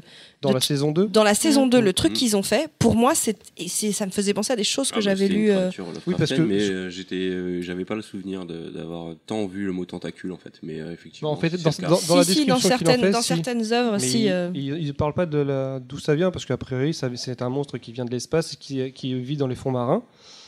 Et qui euh, après, oui, alors attention, parce que Lovecraft lui-même n'a jamais détaillé toute sa mythologie. Oui, je sais. En a fait, c'est. euh, euh, comment il s'appelle euh, son pote là que j'ai cité tout à l'heure? Auguste euh, Trucmuche Bidule Euh, José. Auguste euh, Derlette. Non, c'est pas José Tatane. euh, Auguste Derleth qui a développé tout ça. Donc on ne sait pas vraiment si c'est ce que pensait euh, Lovecraft. Mais beaucoup de gens pensent que ça vient de ces, ces- ces fameuses terreurs nocturnes et en fait c'est ces visions qu'il avait euh, qui sont euh, liées à des cauchemars, donc Mhm. euh, qui sont pas forcément très précises. Mais lui, il n'avait pas développé euh, à fond cette mythologie. Euh, voilà, j'ai fini avec Lovecraft et je voulais finir par les Illuminati. Juste pour en revenir à, Vas-y, à tout ce que tout ce qu'on sait aujourd'hui, lorsque on parle de Lovecraft pop, culture, ce qu'il a, ce qu'il a vraiment rendu célèbre aujourd'hui, il y a, il y a un endroit dont- qu'on utilise dans beaucoup de bandes dessinées, dans séries, c'est Arkham. Et Arkham, ça vient de là, en fait, ça vient d'Edgar Allan Poe. Et c'est euh, Lovecraft qui s'est emparé de ça. Et dans tous les écrits de Lovecraft, il fait, pas, il fait partir, il fait parler, il parle de d'Arkham, donc le cimetière d'Arkham ou le pas l'asile parce que l'asile c'est dans, Batman, mais euh, Arkham vient de là en fait, qui a été repris donc dans pop culture et dans Batman. Donc ça fait partie de ça. Mhm. Il a bossé. Non, mais c'est parce que quand j'étais petit, je lisais euh, Lovecraft. J'adore, j'ai tout- j'ai lu, tous les Ça te écrits. terrifiait pas euh, Ce que je trouve terrifiant avec Lovecraft, c'est le truc de. Il n'y a pas d'explication en fait. Il n'y a pas vraiment de sens et ça se finit toujours mal. Le sens du désespoir. Quand, quand tu lis ces histoires, c'est vrai que c'est presque toujours la même chose. Et alors très souvent, ils utilisaient les, les noms de ces, euh, de- des- personnes avec qui euh, ils communiquaient. Donc Auguste Derleth, c'est un, personnage qu'on va souvent retrouver dans, dans ses écrits, où, où il, changeait le sens des lettres, etc. Mais en fait, euh, je sais plus ce que je voulais dire, mais en gros, c'est ça. en fait, il utilisait très souvent les, les, les- noms de ces, de, de ces, euh, de- des personnes avec qui il communiquait dans ses écrits. ouais. Euh, voilà, et juste, alors je vais être plus courte parce que là j'ai quand même pris beaucoup de temps. Je- Non, deux heures, c'est bien. non, mais ça a duré un peu longtemps, donc Non, je vois que très les, bien. je vois que du côté de, de- des petites mamies là, ça sent bien. oui. Euh, juste finir par les Illuminati. euh, pourquoi j'ai pris les Illuminati? Parce qu'il y a plein de sociétés secrètes, mais parce que c'est ce qui est ressorti, euh, ce qui est le plus à la mode en ce moment. Surtout depuis la sortie des livres de Dan Brown, qui reprend ça. Donc juste pour vous dire, les Illuminati, c'est une, c'est une société secrète qui vient des Illuminés de Bavière, qui, euh, qui s'est dissoute en 1785, donc qui n'existe plus. Euh, mais dans les, dans les, dans les théories euh, complotistes, euh, elles reviennent et en général ils mélangent les Illuminati avec les francs-maçons.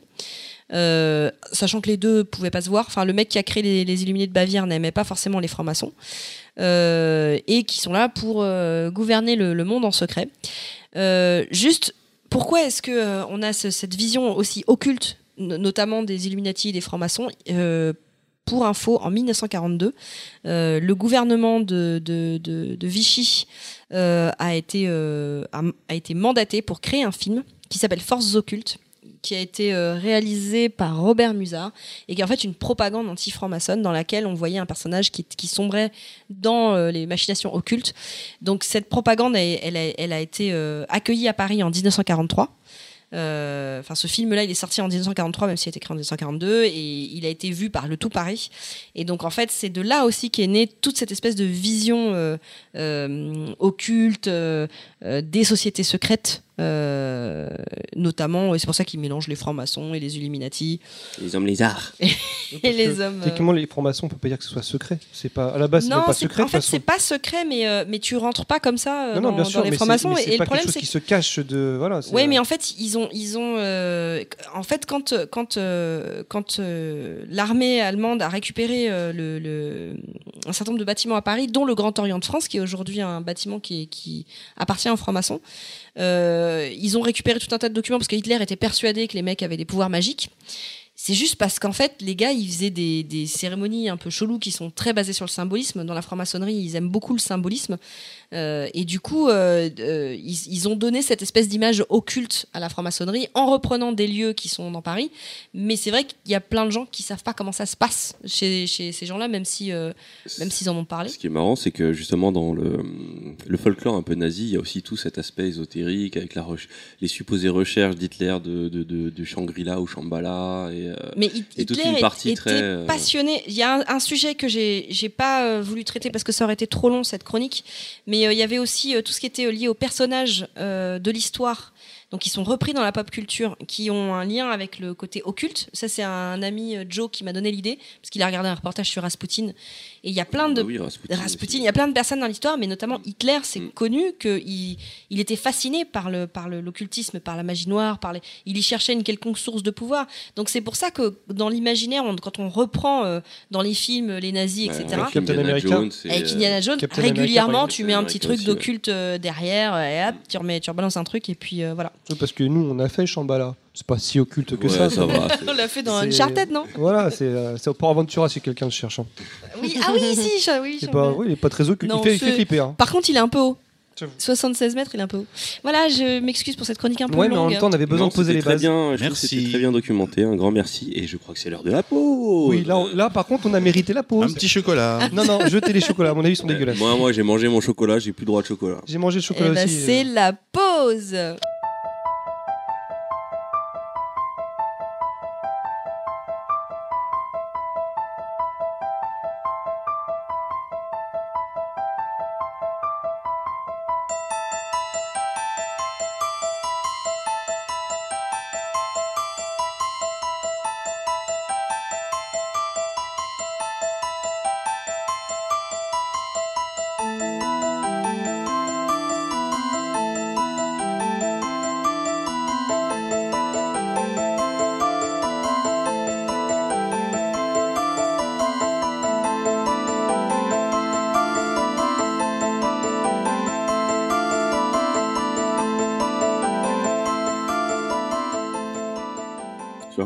Reparti. Bah, K. Ah, ça, c'est du lancement. Le plus, mou C'est du, grave. le plus ventre mou du monde. C'est le lancement ventre raclette. Euh, bah, c'est le tour de K de nous parler de, bah, de ce, qu'elle va nous- ce dont elle va nous parler. Donc, euh, c'est parti, K. Alors c'est parti. Moi, j'aimerais juste vous dire d- pas deux mots, mais deux phrases qui sont vraiment cultes, à savoir. Ne le prenez pas pour vous, hein, mais baise-moi, baise-moi. Ou, ou sinon, il y a ta mère suce des, des queues en enfer, sale race. Moi, j'aimais bien la, la première. Le baise-moi. Ouais. C'est ça. Bah, c'est plus doux. Ouais, attendez, ouais, attendez, ouais. faut, maintenant, faut qu'on trouve le film. Qu'est-ce que ça pourrait Qu'est-ce être que ça peut être Bah, quand j'étais au euh, bois de. Non, ça- Baise-moi de Virginie Despentes.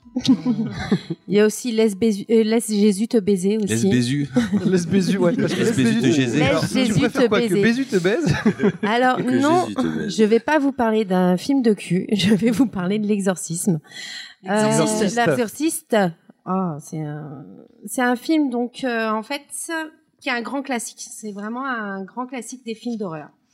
Euh, il a été, euh, il a été euh, produit en 1973 et c'est une adaptation d'un roman du même nom qui a été écrit en 1971 par William Peter Blatty. C'est inspiré de vrais cas qui se sont produits en 1949. C'est un des films les plus rentables avec euh, 140 millions de dollars. Ça a été produit dans le monde entier. Euh, American Film Institute l'a même classé troisième thriller après Psychose et Dents de la Mer. Il y a eu deux Oscars et quatre Gol- Golden Globes. Désolée encore pour mon anglais, hein, mais ça sera ça à chaque fois. Euh, ça a été commercialisé par la Warner Bros. donc le 25 décembre 73 et il a été restauré en, en 2000. Il y a même une série qui a été diffusée en 2016 sur la Fox.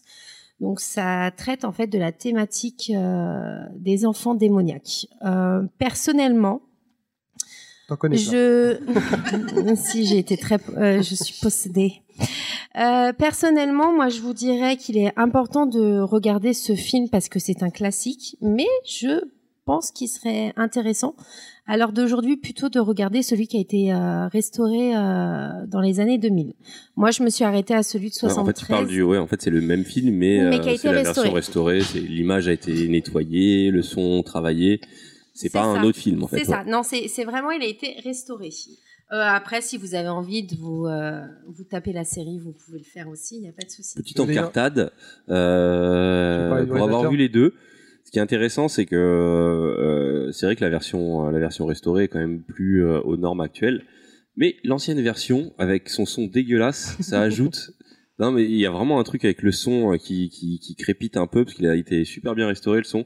Mais quand on écoute l'ancienne version, ça rajoute un peu au malaise du film. Mais juste au niveau de la restauration, excuse-moi, juste pour pour le modèle restauré, je crois que je l'ai pas vu, mais est-ce qu'ils ont fait juste la restauration ou ils ont retouché le montage? Ils ont rajouté quelques scènes. Il y a notamment une scène, euh, on va dire la, la scène qui a marqué lors de. C'est une scène où euh, Megan euh, ouais, euh, dévale des escaliers, escaliers, à l'envers et, fi- et finit face caméra à l'envers en vomissant.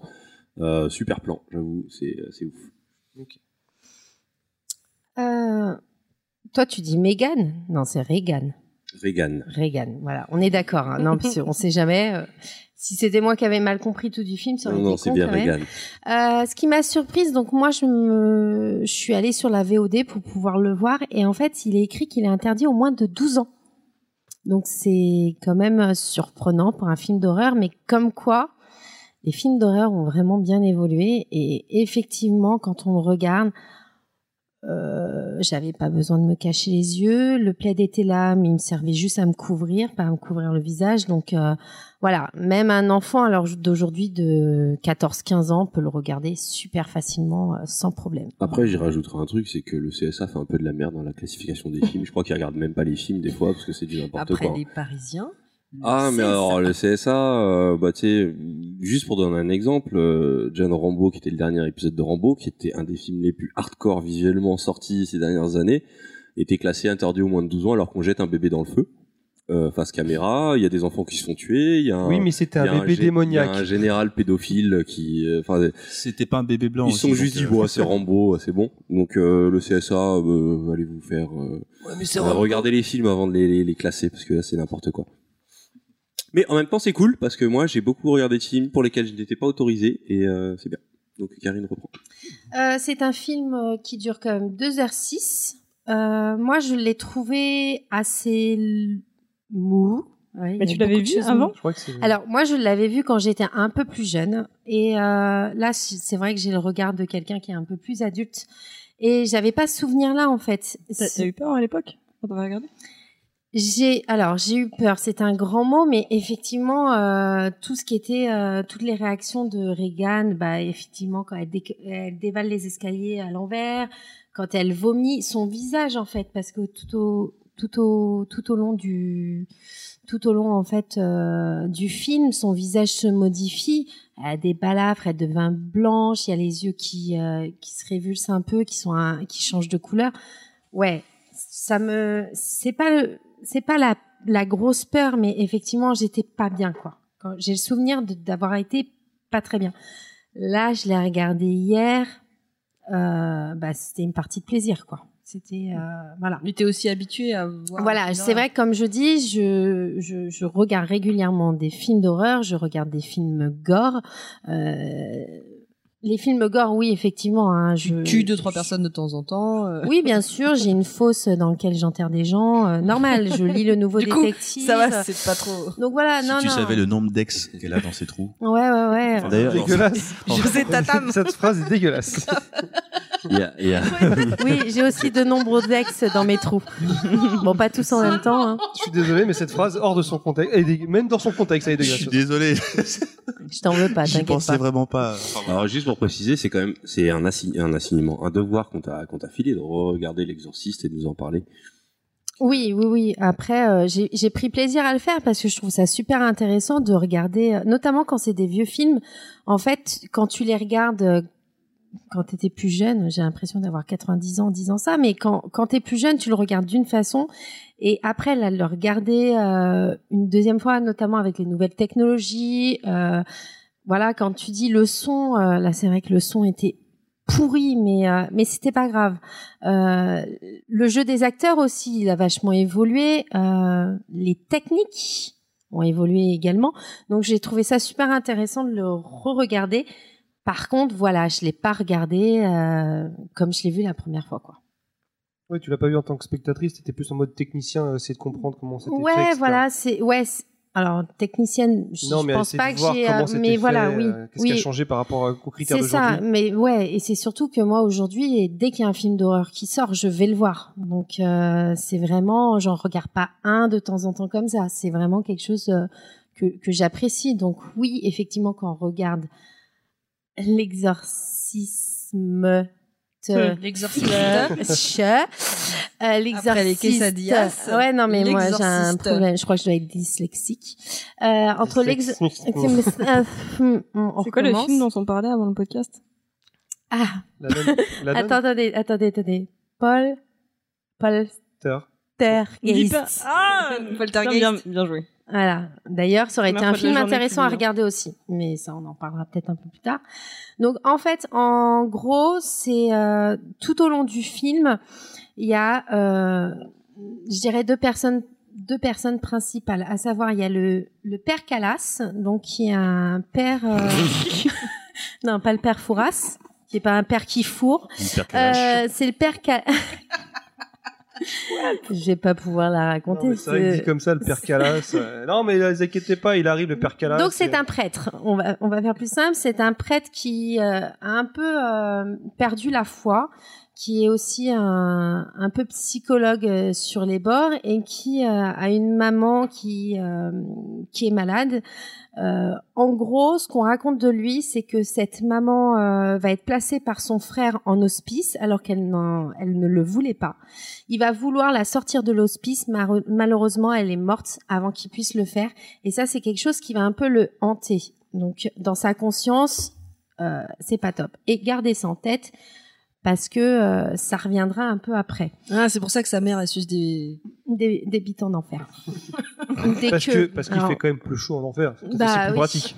Ouais, c'est plus exotique.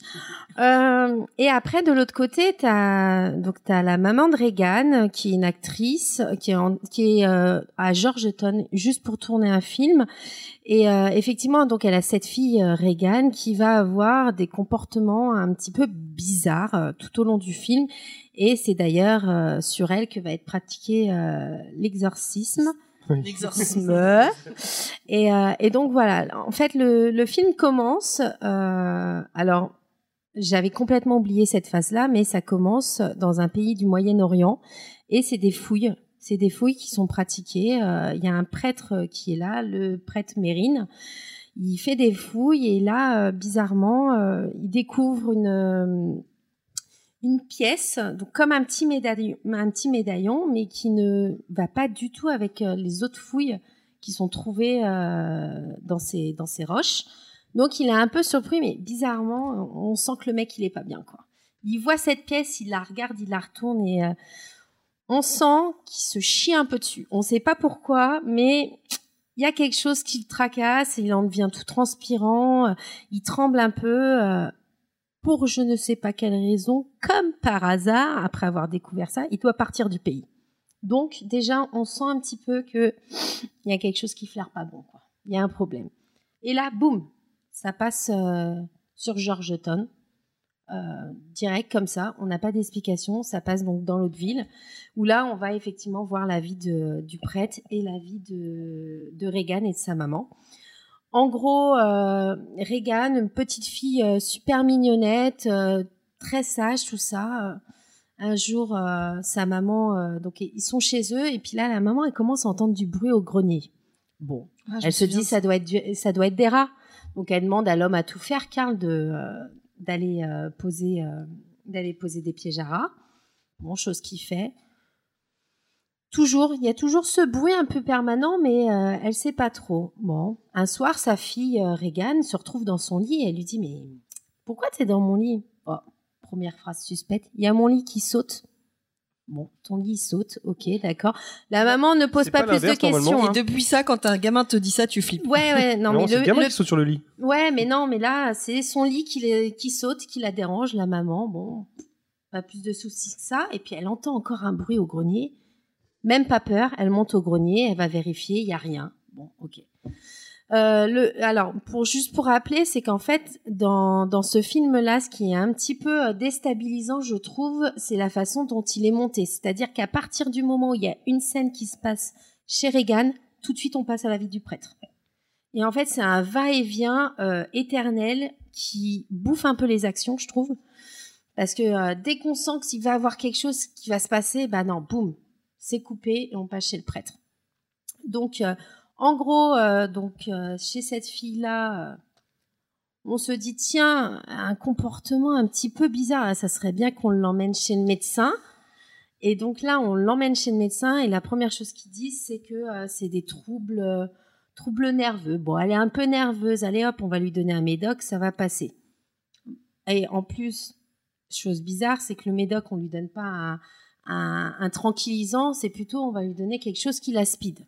Donc ça va forcément pas aider pour la suite.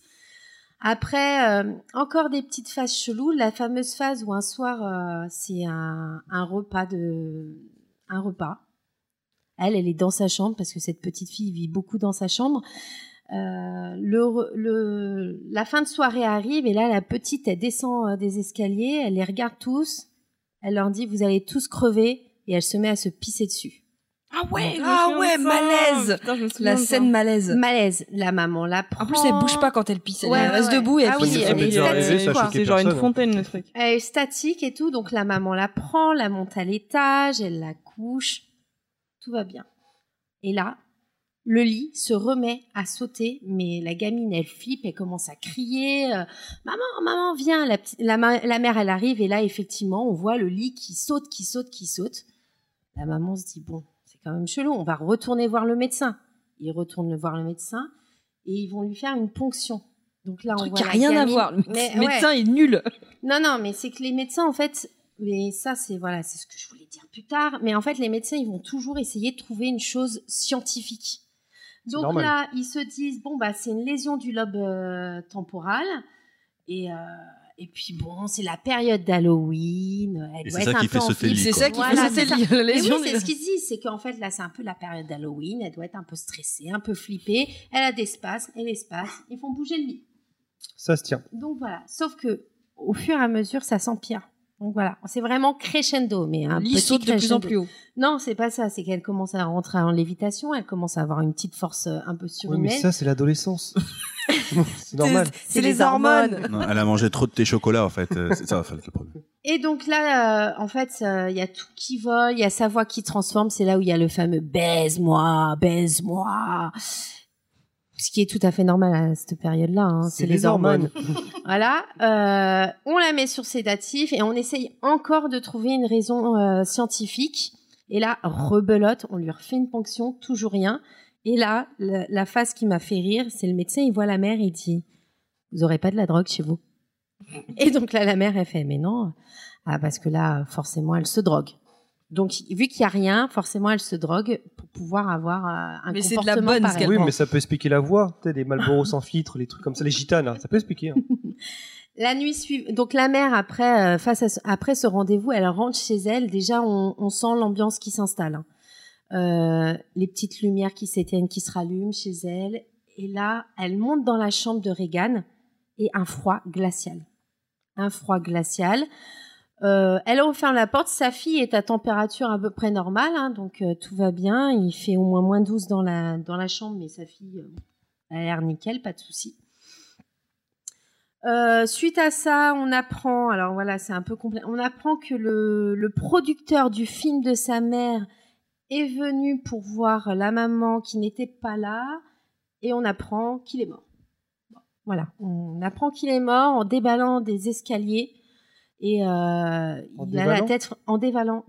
Ouais, alors on ok. sait pas exactement. C'est c'est ça qui est complexe dans le film, c'est que les choses on les apprend qu'à la fin et c'est très court et, euh, et on peut être un peu perdu. D'ailleurs, désolé si je vous perds quand je vous raconte l'histoire. Là, on apprend juste que euh, il est mort. Il, il a dévalé des escaliers et suite à sa chute, on l'a retrouvé avec la tête complètement retournée à, 3, euh, à 180 degrés. Mais voilà, on sait juste ça. La maman, après l'épisode de sa fille, là, euh, un peu chelou avec les baise-moi tout ça, décide de faire venir un hypnotiseur. Et là, c'est là, à ce moment-là, qu'on voit que euh, l'hypnotiseur a, réussi à faire parler la personne qui est en Reagan. L'hypnotiseur arrive à le faire parler. euh, donc voilà, Il tout. parle dans une autre langue, c'est ça? Alors euh, non, il parle dans une langue normale. Par contre, après, effectivement, à un moment, il va parler à l'envers. Et ça, c'est le prêtre, le fameux prêtre, en fait, euh, qui...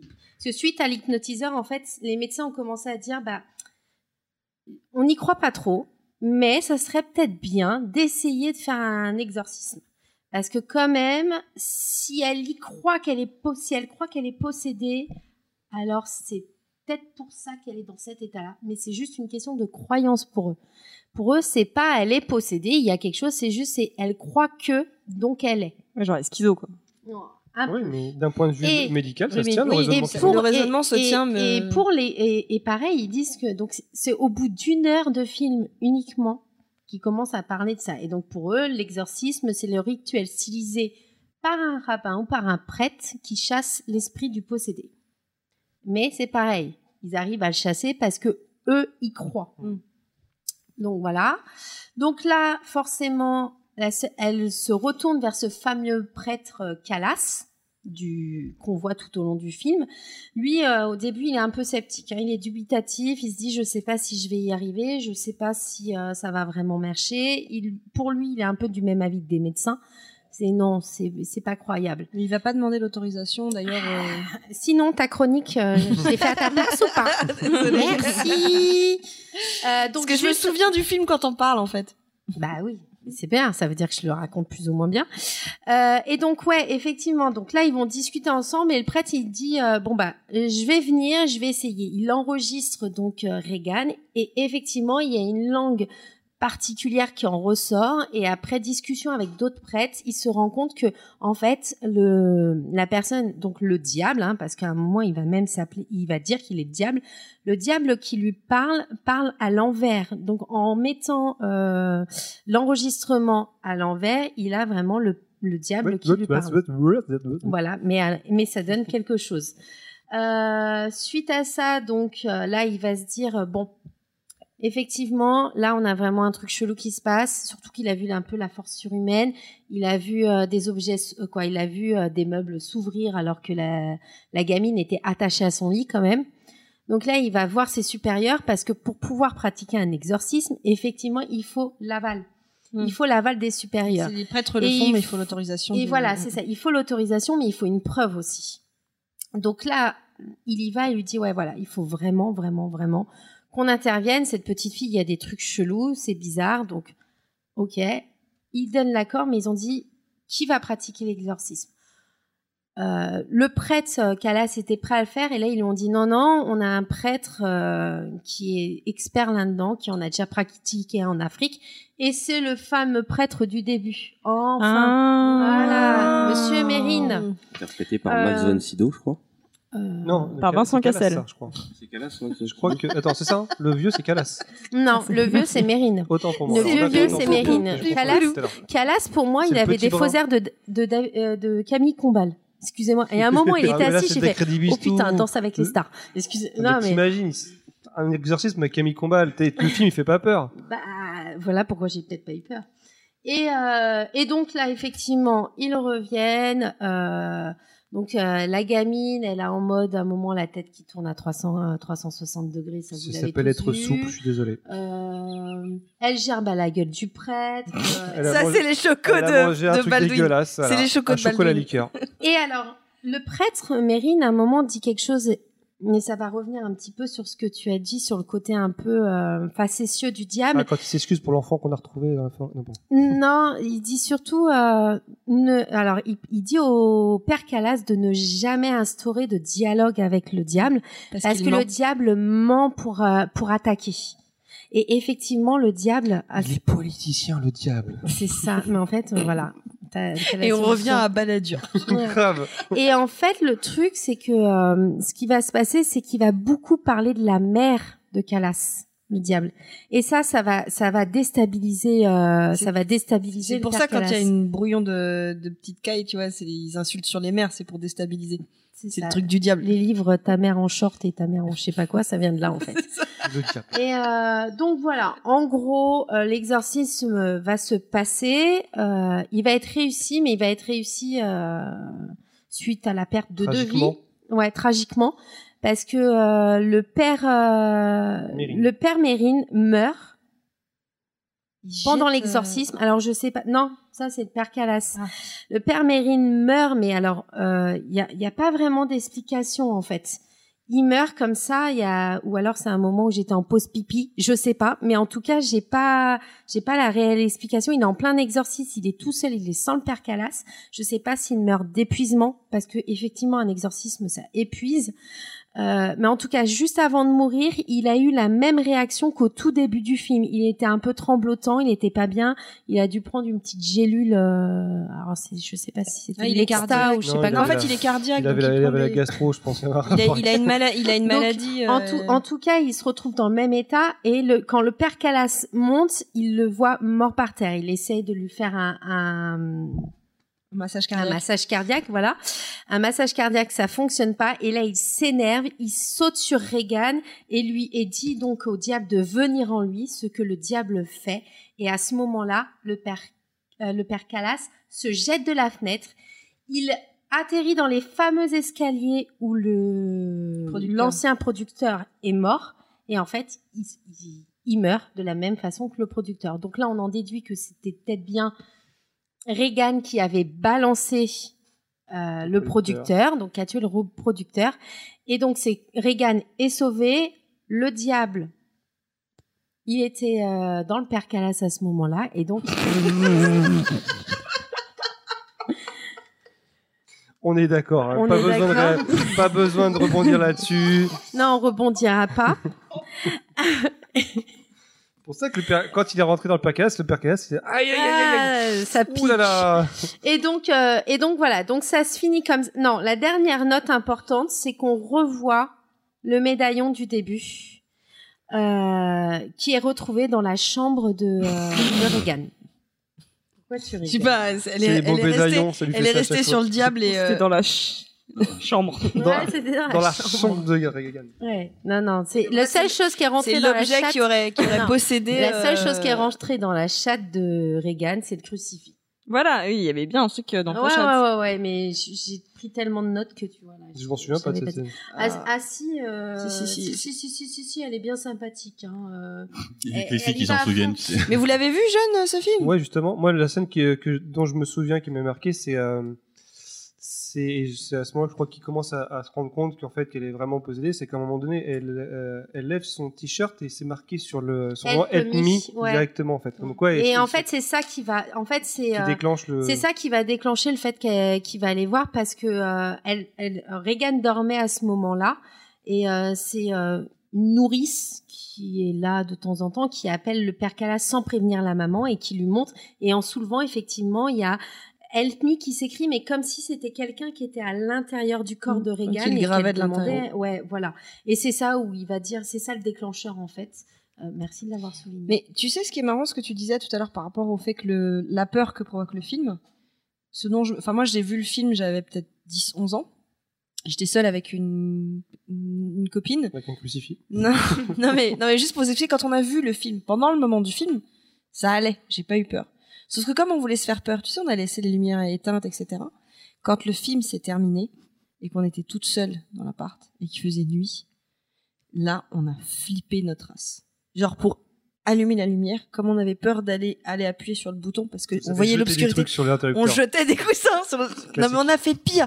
On a à un moment donné comme on avait peur, on a été prendre plein de trucs dans la cuisine. Genre on a pris une batte de baseball, on a pris de l'ail, je sais pas pourquoi. On a pris T'as une un batte de baseball dans la cuisine, toi? Non, ça c'était euh, c'était c'était chez enfin c'est dans le salon, on a pris la batte de baseball, on a pris des gousses d'ail, on a pris un un, un truc pour faire un crucifix, enfin un, truc complètement débile. On a mis tout ça à côté de nous pour dormir et en fait les parents qui voulaient nous faire flipper pour nous apprendre la leçon de ne pas regarder de films d'horreur, ils ont débarqué en mode scred. Il y avait un escalier euh, chez euh, ma copine et ils ont commencé à monter les marches une par une, tu vois. Et ils avaient mis un gros manteau et ils sont et ils sont arrivés, ils ont fait wow. Et nous on a on a hurlé, on a sorti la barre de C'est bien parce que ça, ça va, ça Comme va des- résonner avec ma, ma, Ah, j'ai ma chronique flippé, sur, le, euh, sur le conditionnement. Ah ouais, mais c'est exactement ça. On a été conditionnés à flipper ça. et on a flippé comme des grosses débiles. Tu sais, c'est un coup à planter les parents, ça se retrouver dans Ouais. le Parisien. le Ah bah lendemain, moi hein. j'avais la batte de baseball dans la main. Non mais ce que je comprends pas c'est pourquoi on a pris de l'ail parce qu'en fait bon bah de l'ail avec l'exorcisme. Non mais toi t'en mets partout de l'ail de toute façon. C'est un truc de Ouais, fou, mais t'en ça mets partout protège. dans la L'ail, ça mayonnaise, t'en mets protège. partout. Bah, en tout cas, ce qui était intéressant, c'est que je sais pas si c'est encore le cas aujourd'hui, la réputation du film, c'est qu'à l'époque, dans les années 90 jusqu'à 80 jusqu'à 90, il y avait vraiment cette réputation de film euh, le plus flippant au monde. Ouais. Euh, et c'est vrai que beaucoup de gens vont le voir regarder maintenant et vont se dire ah c'est pas si flippant que ça, mais en fait faut le re- resituer dans son contexte. Tout à l'heure on parlait de euh, Rosemary's Baby avec ce côté naturaliste. Là aussi il y avait ce côté très naturaliste, c'est-à-dire que euh, c'est euh, un film fantastique, mais c'est filmé comme un drame familial. Il y a un côté très vrai. On a l'impression que c'est que c'est presque. enfin, je dirais pas jusqu'à dire que c'est du documentaire, mais mais euh, Ça te donne la sensation que Voilà. c'est vrai. il faut savoir que le réalisateur William Friedkin, il s'est fait connaître surtout par des polars, par French Connection, avec un côté toujours très brut mais aussi réaliste. Et donc appliquer ça au truc fantastique, ça a changé complètement. Et c'est aussi Donc, comment euh, il, il, met- il faisait jouer ses acteurs. Il y a quand même euh, certaines Oui, il y, a des, histoires. il y a des anecdotes, il y a C'est-à-dire celle du flingue. La, il y a- ouais, la scène la plus connue, c'est que pour, pour, pour essayer de rajouter une tension vraiment palpable, à un moment donné, il y a le père Callas, c'est ça Mhm. le petit jeune, là, qui, doit, qui est à côté du téléphone, et pour qu'il ait une réaction extrêmement, euh, on va dire, euh, Flippé. Tendu. flippée lorsque, ouais, tendu lorsque le téléphone sonne, William Friedkin, le réalisateur, lui a dit Écoute, attends, le téléphone va sonner, tu dois avoir une réaction, euh, tu, dois, tu dois avoir peur du- de, la, de, la, de la sonnerie du téléphone. Sauf qu'il fait pas sonner le téléphone. Il met un flingue à côté de sa tempe, à côté de son oreille, il le flingue. voit fin, et il tire un coup de feu. Et là, le- alors, bien sûr, l'acteur, l'acteur n'était absolument pas au courant.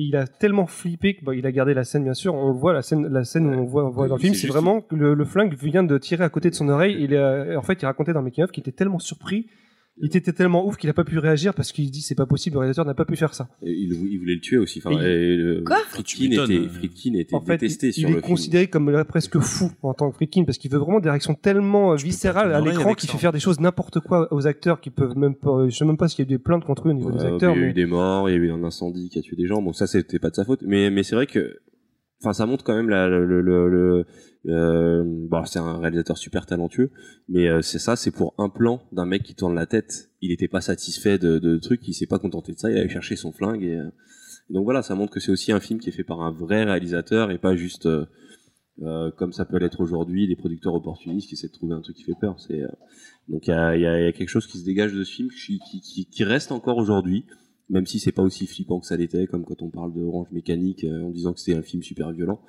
Euh, re- remis dans l'époque actuelle, c'est plus forcément le cas, mais ça vaut vraiment le coup de le voir. Et euh, j'espère que tu as apprécié, euh, Cara, quand même, te replonger oui, dans oui, ce oui, film. j'ai apprécié. Et puis moi, je m'en souviens, ma mère m'a toujours dit que quand elle était euh, sortie du cinéma, euh, le jour où, où elle a été le voir, il y avait tout le monde qui rasait les murs. C'était vraiment, les gens étaient mais flippés, quoi, vraiment flippés.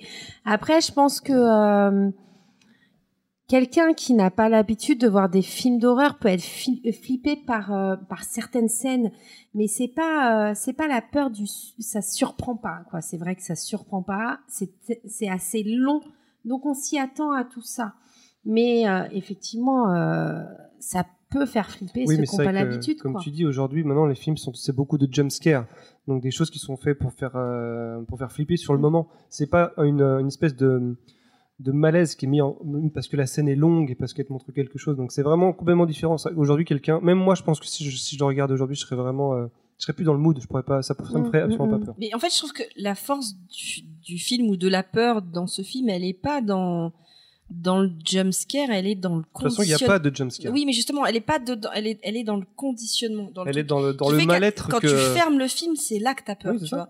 Donc c'est un c'est un truc, c'est plus insidieux, je trouve. Hmm. Et c'est pour ça que j'aurais peur de c'est le plus revoir. insidieux, mais aujourd'hui, quelqu'un qui est habitué au film d'horreur, qui, qui n'a- qui n'avait pas vu, je pense que n'aurait Oui, pas. ça lui fait Mm, peut-être mm. pas Ouais, le même c'est effet. euh, Ouais. Merci pour cette Ben, analyse. merci. De rien. Ah On n'a pas, on n'a pas parlé de la musique qu'on a entendue à l'intro, qu'on va mettre, comme The Michael Field, Voilà. qui était un tube, euh, bah, d'où son nom, Tubular Bells, qui était une, une des musiques les plus connues de, de film, en fait, en tout cas. Absolument magnifique. Ça va mieux maintenant qu'on en a parlé? Tubular Bells, j'adore. Ok, merci. Et du coup, euh, à qui qui, qui- Eh ben, c'est la pause Non, non, non, non, non, non, on en est à, Ça à va, ça va être au tour de Tripin. Tripin. Ah, Tripin qui a une surprise pour nous. oh non, non, non. Des Faut gâteaux pas le vendre comme ça.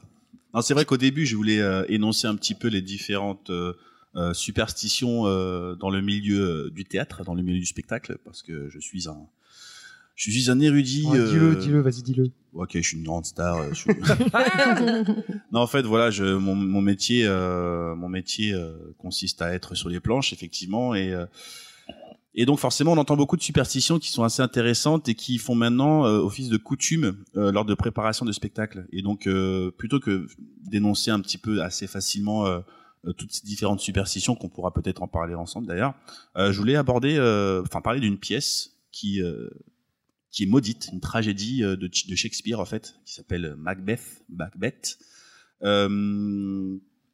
C'est, euh, ça parle en fait d'une euh, d'une trage, enfin d'une histoire d'un général euh, à en Écosse euh, dans le XIe siècle, ouais, euh, sous le roi Duncan.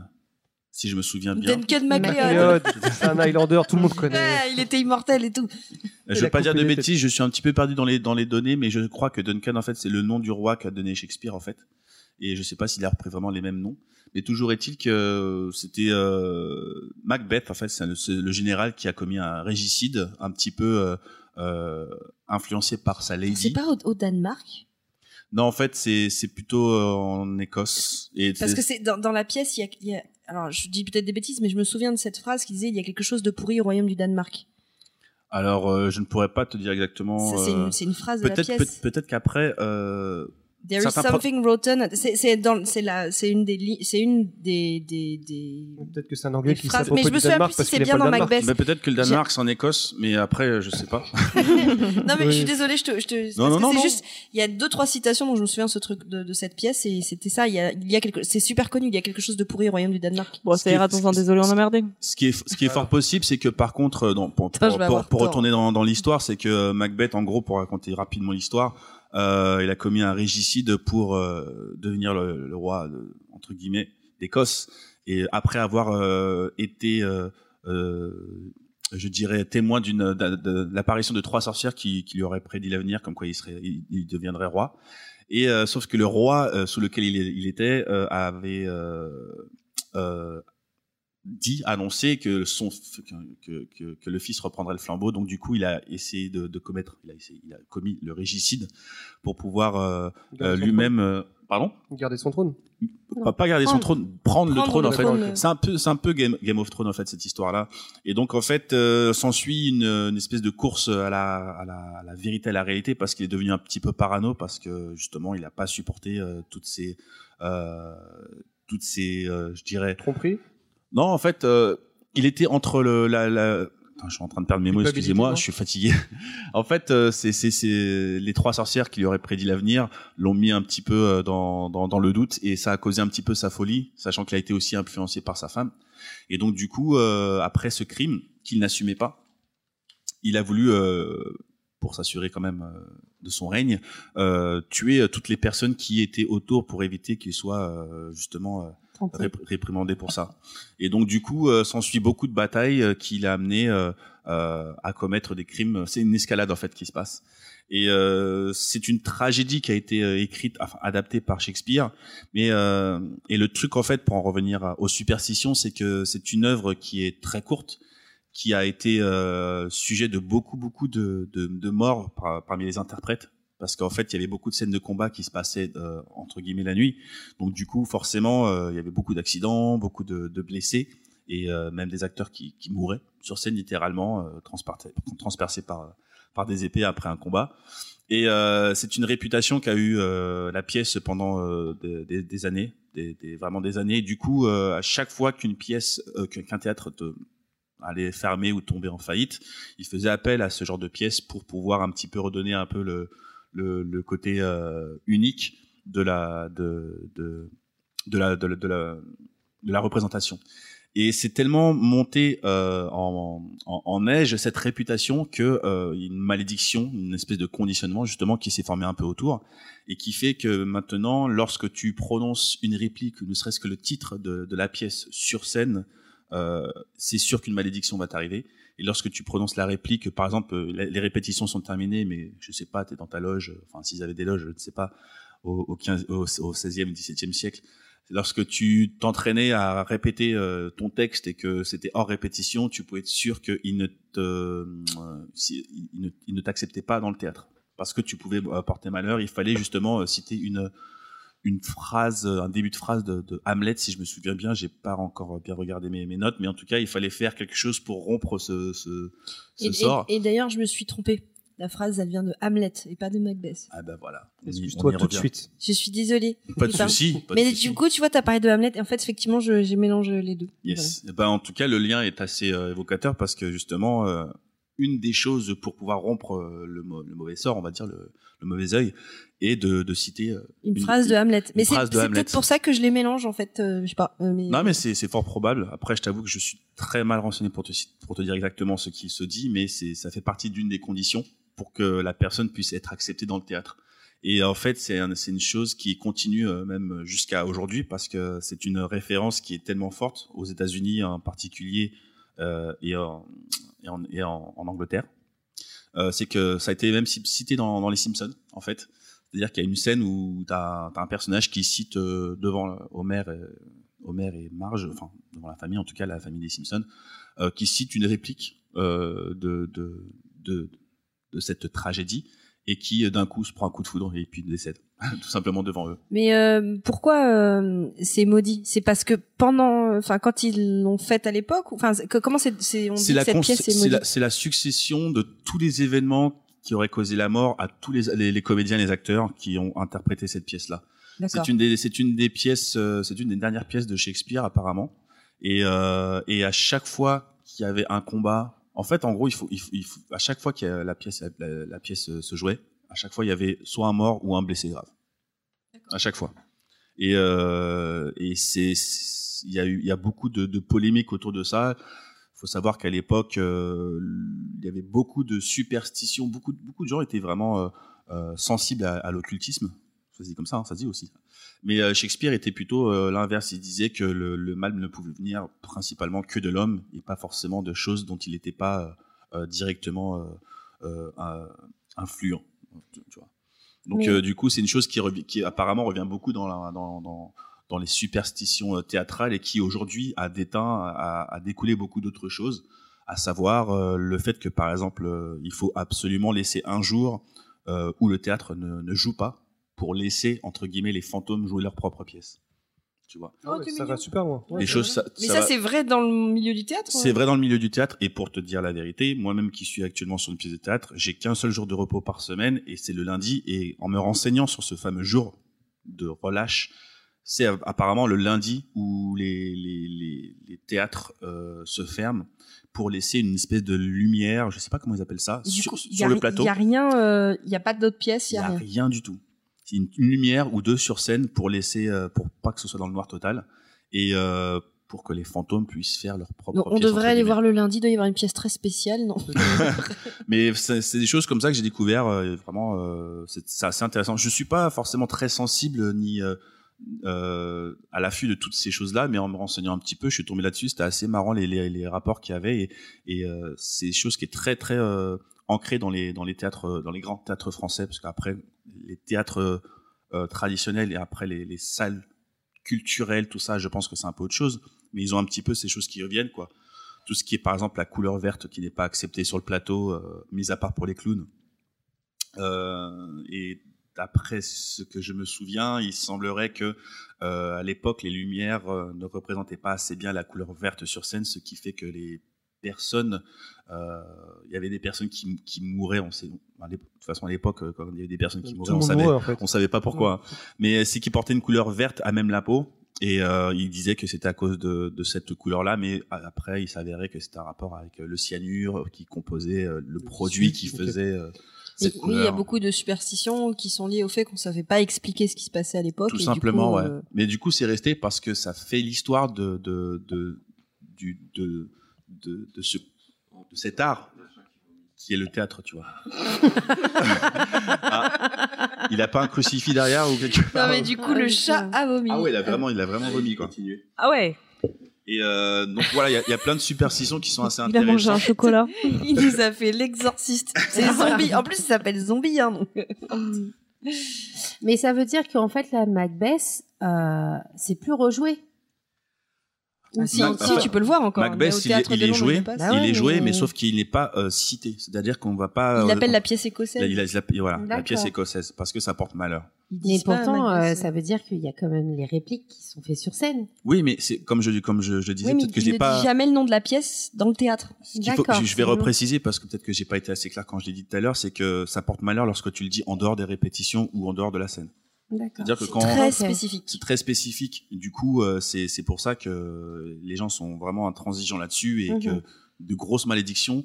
T'as as des anecdotes, par contre, qui ne sont pas des superstitions, des, des anecdotes où tu sais pas pourquoi t'as des acteurs qui ont, des comédiens qui ont vrillé, qui a décidé de changer euh, une épée euh, fausse entre guillemets contre une vraie épée. Donc l'acteur principal, euh, enfin l'acteur qui joue Macbeth. Il cherche euh, les problèmes aussi, le mec. euh. Voilà. Et à la fin du combat, eh ben, il tue vraiment son, son, son partenaire sur scène, quoi. La pièce continue, Mais se termine, Est-ce que c'est pas quelque chose de fondamentalement humain le superstitieux? C'est-à-dire que même toi, quand tu tu vois que à chaque fois, enfin, t'as une situation, tu vois qu'à chaque fois que tu vis cette situation, il t'arrive euh, une embrouille. Naturellement, l'esprit humain te dit, je vais plutôt passer à droite parce que quand je passe à gauche, à chaque fois, il m'arrive. euh, Bah justement, c'est c'est un truc. Je me suis posé la question. J'ai j'ai posé la question à, un de mes collègues concernant euh, les superstitions. Est-ce qu'il croit aux superstitions Et puis surtout, euh, est-ce qu'il y avait une, une en particulier dans laquelle il était, il était sensible? Et m'expliquait que euh, il n'est pas forcément sensible à la superstition, mais plutôt au, au présage. Donc après, c'est là où je sais pas trop s'il faut faire une différence ou bien une nuance. Mais il m'a donné un exemple qui était assez significatif Ah, les présages, c'est les signes. ce sont les signes. Et donc du coup, il m'expliquait que voilà, euh, la veille de la première de, de- du spectacle, après une longue période de, de répétition, euh, t'avais l'assistant qui venait, qui venait le, le voir et qui lui dit bon voilà, euh, les répétitions sont finies, ça va, t'es prêt pour demain? Bon par contre, fais attention, faut, faut pas se blesser, hein. Allez à demain. Bim Ah, et bim. Ouais, mais ça, c'est- le lendemain, ça, c'est- ça se dit le toujours, lendemain, mais- il arrive au théâtre, la maquilleuse, euh, l'habilleuse qui, qui lui marche sur le pied et qui, qui le qui le blesse. Et puis en- elle, il n'a pas senti la blessure tout de suite, mais l'habilleuse qui lui fait ah ah ah, euh, un arrêt maladie, euh, t'inquiète pas, euh, tu vas pouvoir te reposer finalement et tout. Il a pas joué pendant pendant deux jours, tu vois. Et ça, c'est un présage peut-être. Est-ce que c'est c'est une façon, c'est une guigne. euh, Enfin, tu vois ce que je veux dire? On en parlait un petit peu dans la, dans la voiture en venir. C'est vrai qu'on on se pose des questions parce que le fait que ça, ça t'arrive, tu dis, mais en fait, ça a rapport à ce qu'elle m'a dit avant. S'il m'avait pas dit ça, est-ce que ça aurait C'est Ouais, le même principe. quand- C'est pour moi, c'est le même Quand principe tu, que les quand horoscopes. tu regardes justement les fameuses chaînes que t'aimes beaucoup euh, regarder sur YouTube, il y a, il y a un truc qu'on t'explique, c'est que le cerveau, Une chaîne avec des meufs qui sautent sur des ballons non, le cerveau est con. Celle qui mange des céréales dans le cul de l'autre. En fait, on te, oh non, on te dit que le cerveau est con. Et le, fondue et le et le cerveau, en fait, pour euh, il, il enregistre énormément de data, enfin de données entre ta vue, ton ouïe, etc. Il enregistre beaucoup de choses et pour que ça donne du sens dans ton cerveau, il, il fait des schémas de simplification. Bien sûr. Ah, il et fait donc- des tags. Ouais, c'est ça. Il fait des tags et du coup, c'est pour ça qu'il va faire des rapprochements des fois euh, entre telle chose, telle chose qui s'est dite et telle chose qui est arrivée. Et du coup, euh, euh, c'est ce qui donne, c'est ce qui peut donner les, les superstitions. Oui. Et- Mais il y a, y a d'autres du coup, il y a une espèce de, de, de, de chose collective qui se construit au fur, au fur et à mesure de- de- des années et puis des, des œuvres aussi surtout, qui fait que on arrive au, à ce, ce dont je pense que tu vas parler, au, à un espèce de conditionnement, c'est-à-dire que tu, moi, la première fois que j'ai mis un pied dans le théâtre, on me dit tout de suite attention, euh, faut pas faire ceci euh, parce que sinon euh, euh, il va, t'arriver cela. Bon, on m'a- déjà dit bonne chance, j'ai pas eu de problème. On m'a, j'ai déjà dit le mot corde sur scène, j'ai pas eu de problème. Enfin, pour, parler du mot corde, il est interdit de dire corde au théâtre parce que les techniciens du spectacle étaient à l'époque très proches de ce qu'on appelait les matelots aussi dans les navires. Et les navires, quand ils utilisent les, cordes, c'était généralement les cordes pour ramener les cadavres dans le bateau. Ils utilisaient d'autres termes pour euh, manipuler euh, d'autres choses, d'autres bah, cordes finalement. Mais c'était pas les mêmes euh, mots, tu vois. Donc tout est une question de d'entretien de vocabulaire qui vise à ne pas porter de présage final.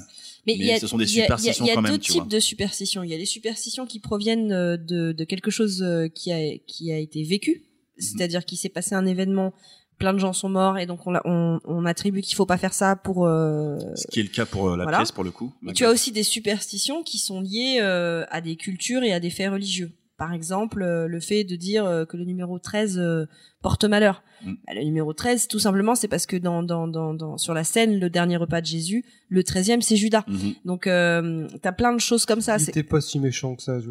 non, mais je pense qu'on on en a fait beaucoup Mais sur en fait, t'as mais- des, t'as des, t'as des, superstitions qui sont du fait Non, mais religieux. surtout que ça va très loin, parce que quand on parle du numéro, euh, numéro 13, il y a des immeubles des, euh, qui n'ont pas pas 13e 13e étage, il y a des salles où il n'y a pas de 13e place, il y a plein de trucs, ça fait Les super étages où il n'y a pas de et- 13, euh, 13 marches aussi. Tu vois, par exemple, en Chine, le numéro qui porte malheur, c'est le 4. Alors pourquoi le cas Ah, parce que le 4 se prononce ce. Et euh, ce, c'est un homonyme de la mort, du mot mort. Mhm. Donc ça fait référence au mot mort. Donc c'est pour ça que c'est un chiffre qui porte malheur. Et euh, paradoxalement, un chiffre qui porte bonheur, Alors, j'utilisais pourquoi ils l'ont appelé ce? j'utilisais ça pour négocier, par exemple, le, le chiffre 6 ou le chiffre 8, notamment le chiffre 8, sont des chiffres qui portent bonheur. Et je sais quand je voulais descendre un prix et que ça arrivait vers 80, que je voulais avoir mes 80, je leur disais non mais, hé, 80, 8, ça porte bonheur. Et euh, donc les mecs rigolaient derrière. Ça marchait vraiment Ça marchait, ouais. ça, ça marchait. Donc, euh, et d'ailleurs, quand tu quand tu es invité à un mariage en Chine, tu dois offrir euh, euh, un, un, un multiple de 8. Enfin, non, pas un multiple de 8, un chiffre où il y a 8 dedans. Soit tu donnes euh, 8 kwai, mais c'est vraiment pourri. Soit 88, c'est la monnaie euh, chinoise. Soit 88 kwai, soit 888 kwai, soit 8. Tu vois, tu peux pas donner autre chose en On fait. donne 8 quoi. Direct. ça fait même pas un euro, mec. Ça va. Ouais, mais ça fait 8. Ça nous apprend une chose, c'est qu'il y a un putain de gâchis d'électricité dans tous ces théâtres qui euh, ouvrent la scène pour des putains Exactement. d'histoires de Donc, fantômes oui, à la donc, con. en fait, tu dis que c'est vraiment allumé la scène. Il la laisse pas telle En qu'il- fait, il laisse qu'il pas les, les il il laisse. Il laisse une lumière, il y a- c'est il y, a- bon. il y a trois types de lumière en fait sur euh, sur le au théâtre. T'as les la régie euh, lumière qui vise à, à, à éclairer les comédiens donc pendant le- la pièce. Tu as les lumières de service qui visent à éclairer toutes euh, les tous les coulisses, toute la scène pour que les, les techniciens puissent œuvrer. Et puis tu as les lumières, je sais plus ce terme, et ce, ce sont ces dernières lumières là qui laissent euh, lorsqu'ils éteignent totalement le théâtre le soir.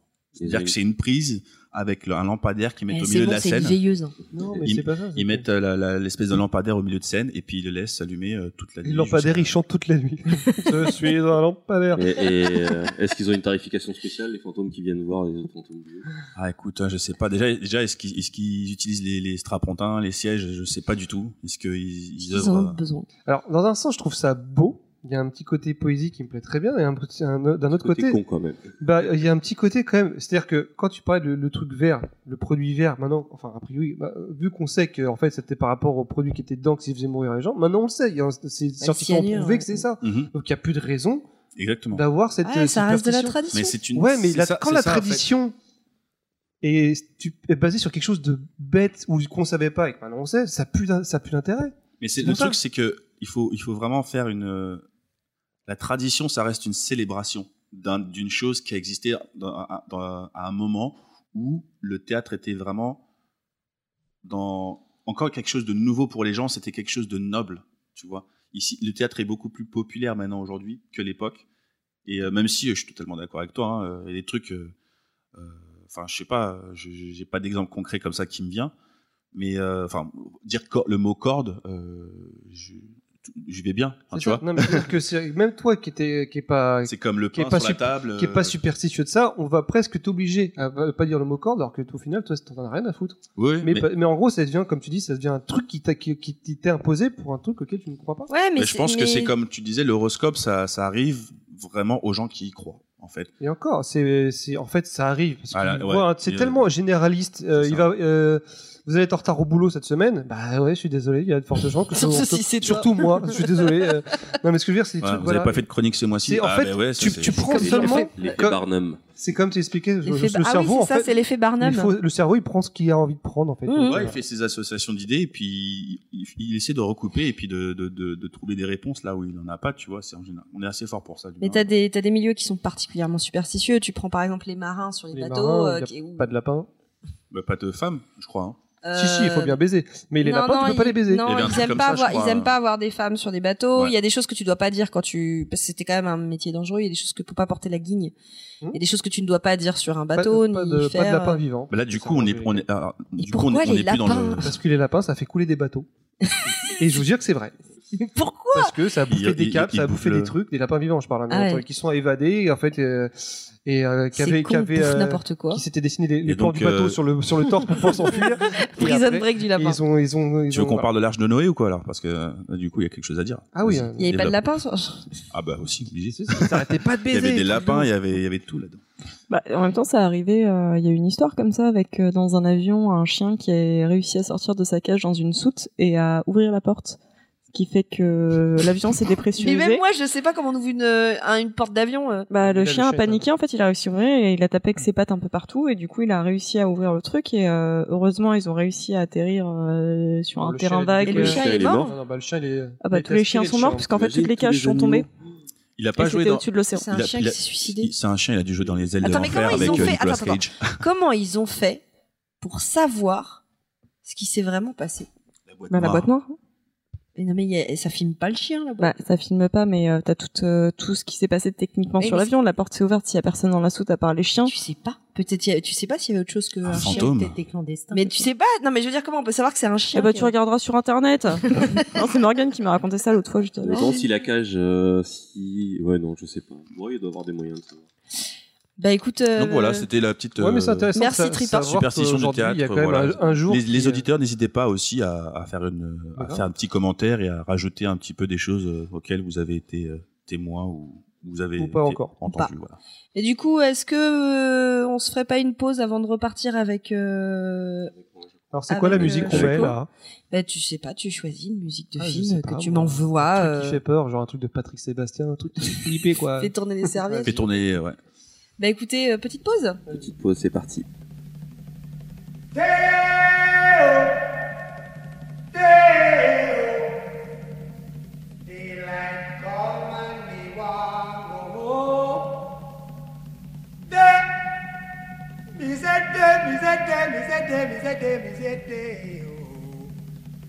Daylight come and me want go home.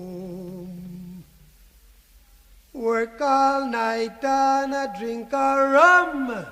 Daylight come and me want go home. Stack banana till the morning come.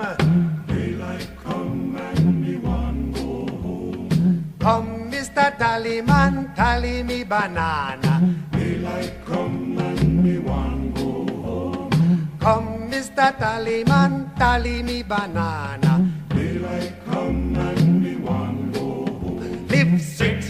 seven foot, eight foot bunch. Daylight come and me want go home. Six foot, seven foot, eight foot bunch.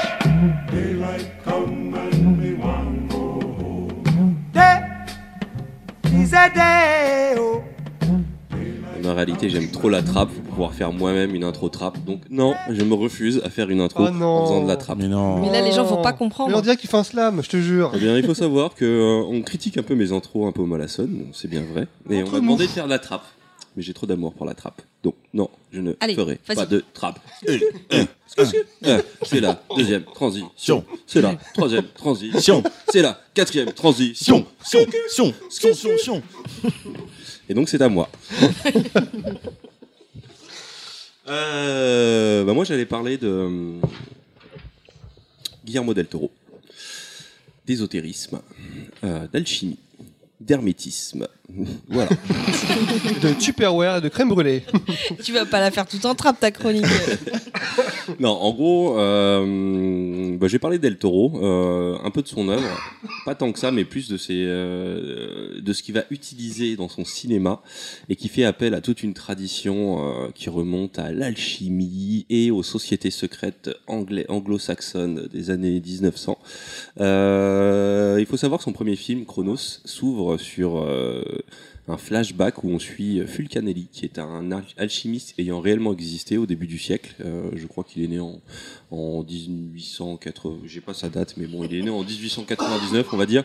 Euh, donc un alchimiste, on va dire, euh, contemporain. Euh, pourquoi l'alchimie? L'alchimie, qu'est-ce que c'est d'abord? L'alchimie, euh, si on le prend d'un point de vue euh, strictement basique, ce serait euh, transformer des métaux, euh, on va dire, pauvres en métaux précieux ou métaux nobles. Donc euh, le but des alchimistes, c'était de transformer le plomb en or. On va dire, voilà, ça c'est le grand, le, le grand mythe, le grand œuvre, comme ils disent. Euh, Après le chat, c'est Baldwin. Baldwin. Il, y a- il va falloir faire un exorcisme là. Ouais. euh, Et ils étaient pas à la quête de, de, la, de la pierre philosophale Ouais, bah voilà, en fait, la pierre permet, philosophale, en fait. elle, elle, elle- elle revêt plusieurs significations au fil des époques et, aussi, euh, et selon les, les différents alchimistes. Mais à la base, c'était ça, le grand, en fait, en- c'est le grand œuvre, la, la- la fameuse pierre philosophale, c'est ce, cette chose qui permettait de transformer le, plomb en or. Euh, ça Ce remonte. qui m'arrangerait, hein, j'avoue. Je crois que les premières vraies, les premiers, les premiers signes d'alchimie remontent vraiment à l'Antiquité, entre la Grèce et même euh, l'Égypte. Euh, je crois même que c'est né en Égypte et c'était justement euh, les artisans qui étaient chargés de, des- parures en or et qui pratiquaient de la chimie et qui essayaient de trouver le meilleur moyen d'avoir les plus beaux métaux. Euh, ce qu'il faut savoir, c'est que l'alchimie, de siècle en siècle, elle s'est de plus en plus mêlée à des notions philosophiques, mystiques et euh, ésotériques et que euh, cette fameuse transformation du plomb en or a, un peu dévié au niveau des thématiques pour se euh, transformer en la transformation de l'âme. Il y a, euh, dans beaucoup de récits alchimiques, la pierre philosophale, c'est ce qui va t'apporter l'immortalité. Et, on en vient à ça justement dans, l'œuvre de, de, de Del Toro sur son premier film Chronos. C'est l'histoire d'un espèce de device qui euh, une petite horloge qui euh, permet de, qui permettrait de donner la vie éternelle. Et donc tu les personnages principaux qui vont graviter autour de cette de cet artefact. Et, euh, spoiler à la fin le personnage meurt en voulant atteindre la vie éternelle mais euh, Il a foiré. et ben non, justement, il a pas foiré parce que le, le- le- la finalité, c'est qu'il a atteint une, un espèce de, euh, on pourrait ra- rapprocher ça du nirvana, une illumination, et qu'au final, euh, au-delà de l'immortalité, en fait, c'est l'immortalité de l'âme qui est recherchée à travers l'alchimie, la transformation d'une âme humaine en âme pure, en âme divine. Euh, parce qu'il faut savoir que euh, justement, cette alchimie euh, très, très, très imbibée de, mysticisme va beaucoup se lier à toutes les traditions ésotériques des, des, grands courants religieux. Donc, si on prend, enfin, surtout dans le christianisme, il y a le gnosticisme. Alors, ce qu'il faut savoir, c'est que le gnosticisme, Est-ce que c'est un rapport avec les gnomes? Non, ça n'a pas de rapport avec les gnomes. Avec l'agnostic. gnocchicisme. Il y a du fromage dedans. Eh, gnocchi- C'est un peu de eh, l'alchimie, hein. Gnocchi fromage, Eh, je suis dé- désolé. dédicace, euh, je vous aime. Euh, Oh, la déclaration. Dédicace la famille. Je vous aime. Euh, non, non, ouais, le, le gnosticisme, ça reprend un peu. On va, euh, alors, je me suis pas assez bien renseigné, euh, mais je connais pas mal de trucs quand même. Euh, en gros, Mais qui se vante. Bon, je connais rien, mais euh, je connais des choses. Hein. Mais, mais voilà. en gros, le christianisme vit par le prisme du gnosticisme. C'est plus une recherche intérieure. C'est la recherche de Dieu à travers soi. C'est euh, la recherche de l'élévation, non pas en, en- en suivant des préceptes qui vont t'amener au paradis. C'est en essayant de se comprendre et de trouver la lumière en soi. C'est euh, et dans beaucoup de mouvements ésotériques, même chez les chez les musulmans, c'est le soufisme.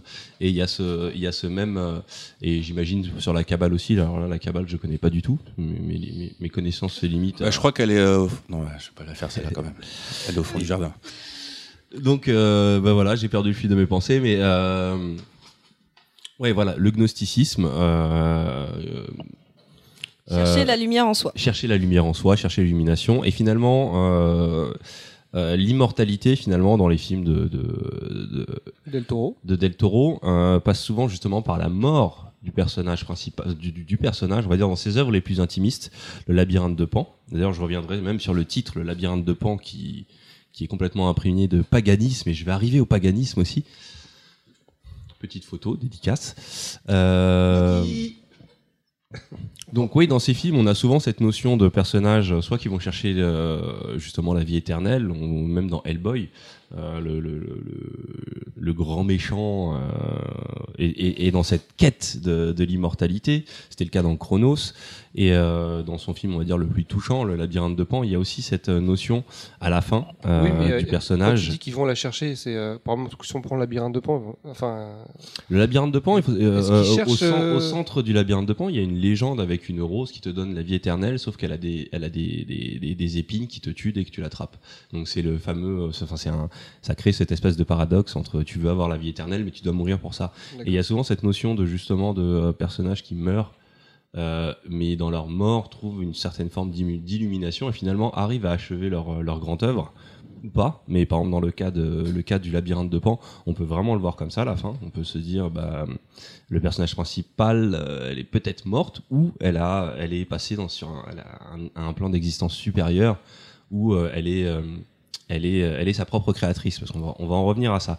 Parce que là où je vais vous amener, c'est vraiment sur le côté, sur la création, et comment ces mouvements-là, on nourrit, on nourrit justement euh, toute, euh, plein d'écoles de pensée liées à la création, à une création un peu fantasmagorique. Parce qu'il faut savoir, alors sur mon plan, j'en étais où? Donc alchimie, gnosticisme, c'est fait. Paganisme. Paganisme. Donc oui, son œuvre est aussi beaucoup inf- in- influée par le, les cultures païennes. Et euh, les cultures païennes, c'est euh, justement le labyrinthe de Pan. Pan est un dieu du panthéon. euh, c'est le fils de, je crois que c'est le fils de, je sais plus si c'est le fils de qui. Non, alors Pan, c'est euh, c'est un dieu euh, grec et euh, dans le- l'occulte, euh, justement, c'est un, c'est un, c'est un dieu qui est énormément utilisé. Donc, c'est c'est un. En fait, il a des pieds de bouc, il a des petites cornes et euh, il, il- il adorait chasser les nymphes. ouais, je connais ce mec. Il adorait se taper des nymphes. 13e, C'était un gros ouf du cul, en fait. Et. euh, et euh, Comme dans Hercule. là. Bah oui, Bah oui, c'est oui, c'est lui. Ah, Ouais, c'est lui. bon. Et Ah, en fait, dans, Shudder. dans, dans, les, dans, les, dans, les, dans les sciences d'occulte et les, et, les, et les mystères, c'est un, un, un, un personnage qui, euh, qui revient souvent. Alors, euh, vu que j'ai pas préparé le truc, je peux je pourrais pas vous sortir Ouais, mais, pourquoi. dé- mais déjà, là, déjà, tu m'as bien tiré d'affaire en, en décrivant un peu plus Vous le tapez Pan. Pan sur euh, YouTube. Mais euh, ouais, non, c'était pour dire que justement. Est-ce qu'on peut peut-être juste expliquer ce qu'est le film Le labyrinthe de Pan pour ceux qui ne l'ont pas vu de Guillermo del Toro? Le labyrinthe de Pan, Pan, c'est c'est mort ou- Non, euh, J'ai lancé le bal des blagues pourries. en fait. Non, mais quand tu dis deux fois Pan, quand tu dis deux fois Pan, forcément ça décrit Pan, pan. Film de Pan, bah, Juste pour dire, c'est un film qui se passe pendant la guerre d'Espagne, pendant une guerre. euh, Oui, c'est ça. Guerre civile, je crois. Ouais, la guerre civile en, Espagne, et t'as une, euh, une petite fille qui sa mère est malade c'est sa mère est la, la, la maîtresse du commando du, du commandant du camp dans lequel elle est. Et en fait elle essaye de sauver euh, sa mère et elle- la nuit elle passe dans un univers un peu fantasmagorique et elle subit des épreuves pour essayer de sauver euh, sa mère qui va accoucher de son petit frère je Oui, c'est ça, ouais, exactement. Et euh, et il y a vraiment ce côté très initiatique qu'on retrouve justement dans tous ces, euh, ce soit dans l'alchimie Campbell, c'est très Campbellien tout ça. ou euh, euh, avec des épreuves à passer pour pour finalement aboutir à à cette forme d'immortalité. La question, c'est qu'est-ce que c'est Qu'est-ce que souvent les personnages ne savent pas quelle est cette immortalité qu'ils vont trouver. Ils s'imaginent une immortalité, on va dire la plus basique, c'est-à-dire je vais vivre pour toujours en tant qu'humain dans mon corps. Et au final, non, c'est une vraie transformation. C'est une transformation de l'âme. Euh, et euh, on retrouve aussi quand même, euh, comme je disais, là j'avais j'avais switché sur le paganisme avec tout un symbolisme en se servant justement de ces figures du panthéon, beaucoup de figures du panthéon gréco-romain. Euh, euh, peuvent se retrouvent justement dans tout ce- ce- cet univers paganiste et païen. Euh, donc il y a le dieu Pan, il y a euh, quand on imagine toutes ces orgies avec justement des des, des satyres, parce que c'est ça, Pan, je crois que c'était un satyre. Et les satyres, c'est ces fameux êtres avec euh, des, des, des, des jambes de, de, de cabri et des petites cornes et euh, et qui poursuivent les nymphes dans qui la poursuivent forêt les nains dans la forêt, qui ne pensent qu'à baiser, qui ne qui et qui ne pensent qu'à faire la fête. Putain, je dois être Euh, satire, je savais même pas. Et, euh, et mine de rien, toute cette tradition euh, paganiste, c'est- une ode à la créativité, c'est une ode aussi, c'est une ode à. euh, il y a quelque chose de très, de très, je trouve plus le mot, se laisser, se laisser un peu dominer par ses pulsions, par ses envies, par ses désirs, et donc ce qui peut t'amener à beaucoup forniquer, mais ce qui t'amène aussi beaucoup à la créativité, le mythe des nymphes, mais aussi des muses. Tout ça, ça se retrouve beaucoup dans le paganisme, euh, avec ces esprits qui peuvent t'inspirer, qui peuvent te, débloquer dans ta recherche de, la création infinie. Et euh, donc, euh, si on prend ces films, par exemple Hellboy, alors Hellboy, de base, le manga, euh, le manga, le comics de euh, Mike Mignola est déjà euh, une œuvre qui est très, qui, qui, a pour cadre un univers ésotérique. Justement, on parlait tout à l'heure de nazis en recherche de d'une puissance pour diriger tout le monde ou de vie éternelle. On est clairement dedans dans, dans Hellboy et, et c'est pour ça que Del Toro, quand il s'est emparé du sujet, ça a été ça a été un vrai bonheur pour lui. Mais finalement, dans ces films, sur, sur, sur les quelques films dont je vous ai parlé, oui, on peut tirer, on peut tirer une, euh, un vrai euh, sous-texte ésotérique. Mais au final, la manière dont ça nourrit son cinéma, c'est pas tant sur la thématique, c'est plus sur, son, sur sa mise en scène et sur l'utilisation justement de symboles, de euh, motifs qui reviennent régulièrement, des motifs horlogers pour signifier justement ce, euh, les, rouages qui indiquent le temps qui passe, le, le, le, le fait qu'on va forcément mourir, mais aussi l'imbrication de chaque personne dans, dans la société, leur rôle et euh, et, euh, et en fait, il expliquait dans une interview que, justement, pour son premier film Chronos, au niveau des couleurs, il avait fait un travail presque alchimique en se basant sur les traités, euh, justement, alchimiques.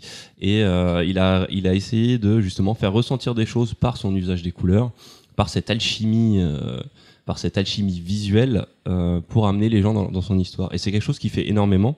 Je pense même avec les genres dont il s'empare. Si on prend un film comme Blade 2 qui n'a a priori rien de, rien d'ésotérique dans sa manière de travailler, la manière dont il allait euh, un peu avant les frères Wachowski piocher dans toutes ces cultures pour les mélanger, en faire ressortir quelque chose euh, d'assez unique et euh, et qui, qui, qui touche qui touche. En fait ce qui est intéressant c'est que toutes ces toutes ces choses là touchent à l'inconscient souvent.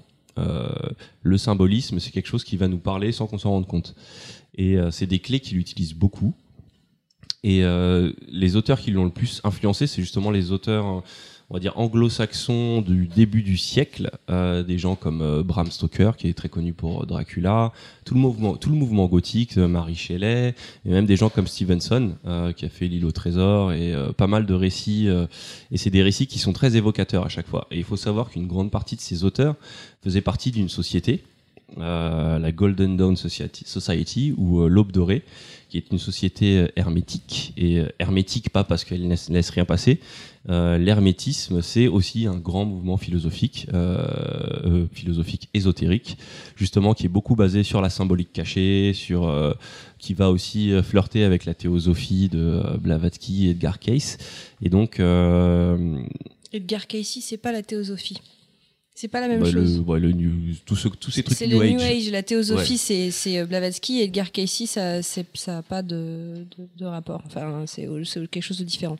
Ouais, mais c'est dans le, il y a, y a- plus, en un- fait, c'est plus, plusieurs. C'est à une époque où, euh, où justement, tu avais tous le sorti de ces mouvements spiritistes et Mm. il se trouve que c'était aux mêmes époques. Mm. Mais c'est deux choses différentes, Blavatsky et Edgar Cayce. Ok. Euh, mais voilà, en tout cas, tous ces, euh, tous ces, toutes ces choses-là l'ont beaucoup influencé. Et en fait, euh, tous ces artistes-là que je cite, c'est vrai que c'est des, des spécialistes de tout ce qui est euh, évocateur. Et quand je dis évocateur, c'est que c'est des œuvres. C'est des œuvres qui arrivent à te transporter dans un univers, qui arrivent à te faire ressentir des choses en te prenant des choses qui sont bigger than life, euh, des histoires de pirates, des histoires de vampires et tout, et qui justement qui évoquent tout un univers. Et, euh, et c'est ce que fait euh, Del Toro, et c'est ce qu'il fait très bien. On peut des fois critiquer la simplicité de certains de ses scénarios ou certains ressorts qu'il va utiliser, mais euh, il est assez difficilement attaquable sur en tout cas l'esthétique. Est-ce que est-ce que est-ce que est-ce que dégage cet esthétisme? Parce que c'est quelque chose d'assez réfléchi et de travaillé parce qu'il a cette connaissance du symbolisme euh, et parce que dernière phase de ma de ma truc. Et euh, euh, et parce qu'il a su s'en servir comme des éléments de mise en scène en fait. C'est euh, c'est là où je voulais en venir. J'ai bientôt fini ne vous inquiétez pas.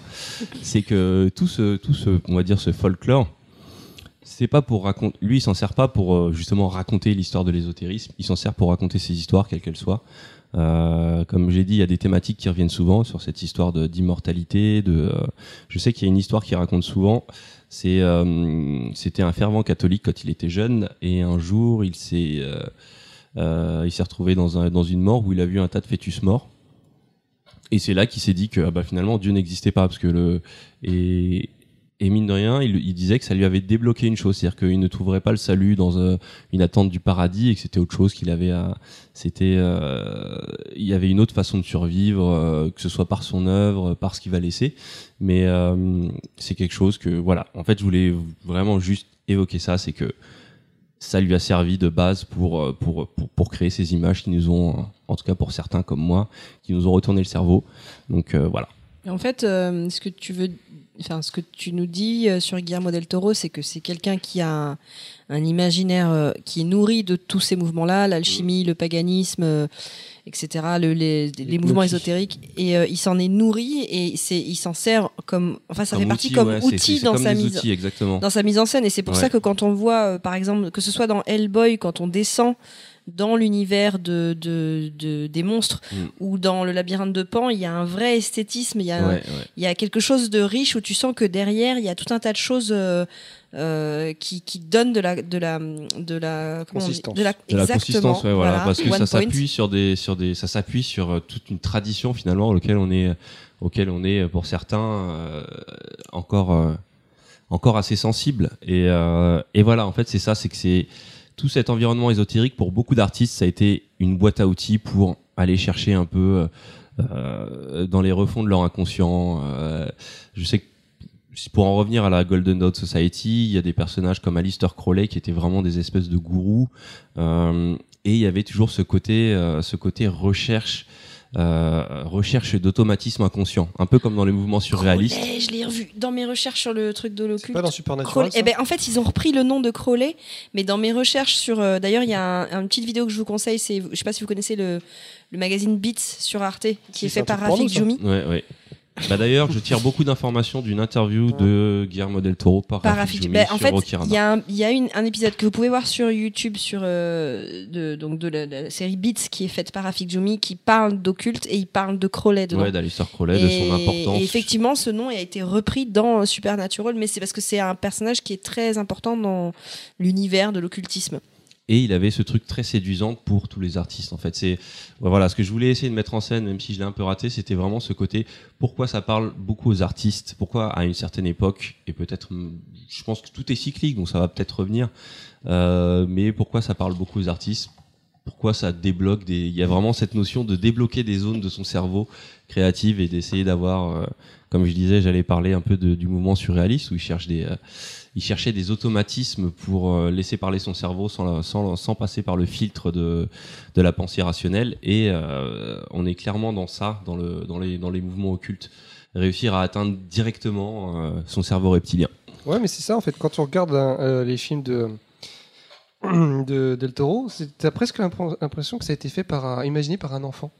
Il y a un côté imaginaire très enfantin. Mm. Bon, alors bien sûr, c'est avec des codes très adultes, mais en fait, c'est ça qui me fait, ça me fait penser un peu à ça. C'est comme, comme si tu regardais Peter Pan, mais pour les adultes. En fait, il y a un truc très, comme si un ben, enfant l'avait imaginé, comme s'il n'avait pas de limite, comme s'il n'avait pas perdu son imagination. Mm. Chose qu'on fait lorsqu'on est, lorsqu'on devient adulte. En fait. Mais en même temps, euh, il n'y a pas cette vision. euh, Enfin, ce que j'aime par exemple avec le labyrinthe de Pan, c'est qu'il n'y a pas cette vision euh, aseptisée qu'on qu'on montre Ah pour non, les pas enfants. du tout, au contraire. C'est-à-dire où l'univers il doit être même beau, tout gore. mignon. Mais non, mais en fait c'est ça, même l'univers de l'enfant, il est, il est confronté à la fois à des choses effrayantes, etc. Et il le traduit bien dans ce que c'est réellement et non pas dans ce truc qu'on aimerait faire croire que. Techniquement, on pourrait dire que c'est un conte moderne. C'est des contes modernes parce que les, contes ça. pour les enfants sont très gore. Enfin, les vraies, les vraies, les vraies versions sont assez, euh, assez dures pour les enfants. Quand on les vraies versions euh, de Blanche, enfin pas de Blanche Neige, mais euh, euh, je sais plus, j'ai pas. Est-ce que c'est pas une mauvaise chose d'avoir coupé euh, pour les enfants, euh, d'avoir voulu les aseptiser ces contes? Mais si à la base ils ont été faits pour les enfants et que c'était raconté, c'est peut-être qu'il y a une bonne raison aussi. euh. D'ailleurs, il y a vraiment ce rapport à l'enfance et à la mort, enfin à l'infanticide dans son œuvre, parce qu'il y a aussi le, euh, le film avec les fantômes, les chines du diable, avec. euh, Ah, qui sont, ces films les plus touchants touchent, touchent souvent Avec à Nicole ça. Kidman, c'est ça Euh, Non, non, excuse-moi, non, non, ça, c'est les pardon, autres. excuse-moi, c'est les autres. Non, mais Les Chines du Diable, c'est un film qui- qu'il a Oui, je fait. l'avais vu. euh, il y a longtemps qu'il a fait connaître et ça se passe. c'est- Il est en espagnol d'ailleurs le film. Ouais, euh, c'est un film espagnol. Je l'ai vu en VO. Et, et c'est vrai qu'il y a ce. Oh, hola. ¿Cómo estás? Hola, ¿qué tal? Oh, muy bien. Si, si, un quesadilla, por favor. Mais ouais, on, retrouve ce truc, euh, ce truc de aussi, euh, bah, le monde est cruel et euh, il n'y a pas forcément de happy end. Et, euh, et bah, le happy end, faut peut-être se le construire euh, soi-même par l'imagination. Et, euh, et les, la symbolique, euh, la symbolique ésotérique et hermétique est une clé. Ver- euh, voir, voir le verre à moitié plein, même quand ça se finit mal. Eh ben, c'est ça. Moi, c'est ce que je retiens de toute ta Il a vraiment parlé comme un mec bourré là. Ouais, c'est ça. Allez, et le verre. J'ai- il Ok, était- elle est morte. Ah, Mais mais mérité, elle- cette connasse. Allez, remets du rhum. Euh, Ouais, vas-y. Allez, c'est à qui le tour maintenant ça. c'est à, c'est à Moufette. Moufette. euh. Réveille-toi, Moufette. euh, Il faut la réveiller maintenant, Moufette. Télématin, vas-y. Mais qu'as-tu dans la beau main, être Moufette matinale, Quel est ce fait truc qui brille de mille feux Tel un artefact de, Mmh, un del Toro. artefact à 1000 euros. ouais, on va le tenir bien pour pas qu'il tombe. Ne fais pas tomber.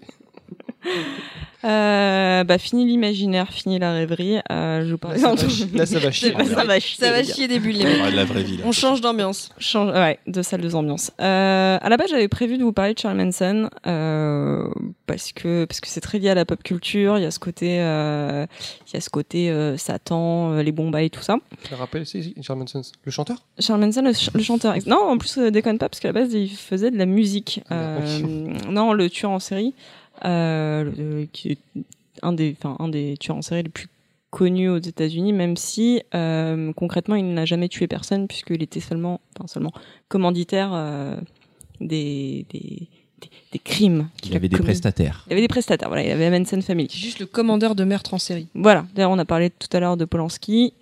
Euh, bah, il a tué sa femme, qui est enceinte de 8 mois. Oui, c'est vrai. C'est Mais un- un accident. Oui. Ah. C'est pour faire son film, Bon. je crois.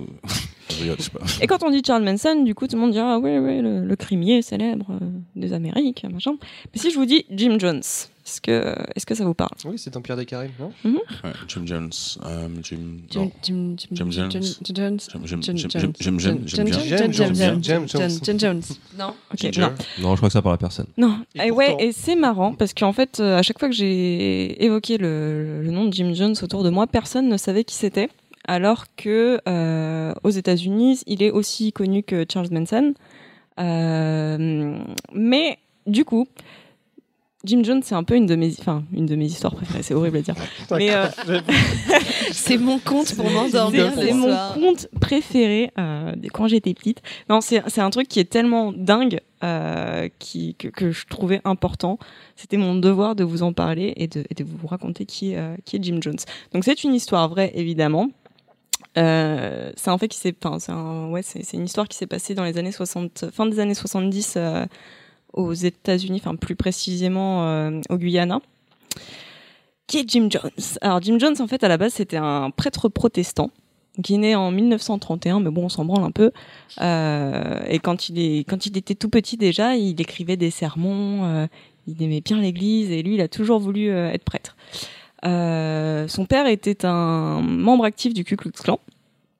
Et lui, bah, c'était tout le contraire, parce qu'en fait, euh, son truc, ça a toujours été euh, de l'égalité pour, pour les Noirs et les Blancs. En fait, je, je lisais un article de Vice, c'est un mec qui était vachement dans, dans les droits pour, pour les Noirs et hum, qui a beaucoup œuvré justement pour que, à ce moment-là, puisqu'on était euh, encore à l'époque, il y avait encore certains lieux publics qui étaient interdits aux Noirs et compagnie.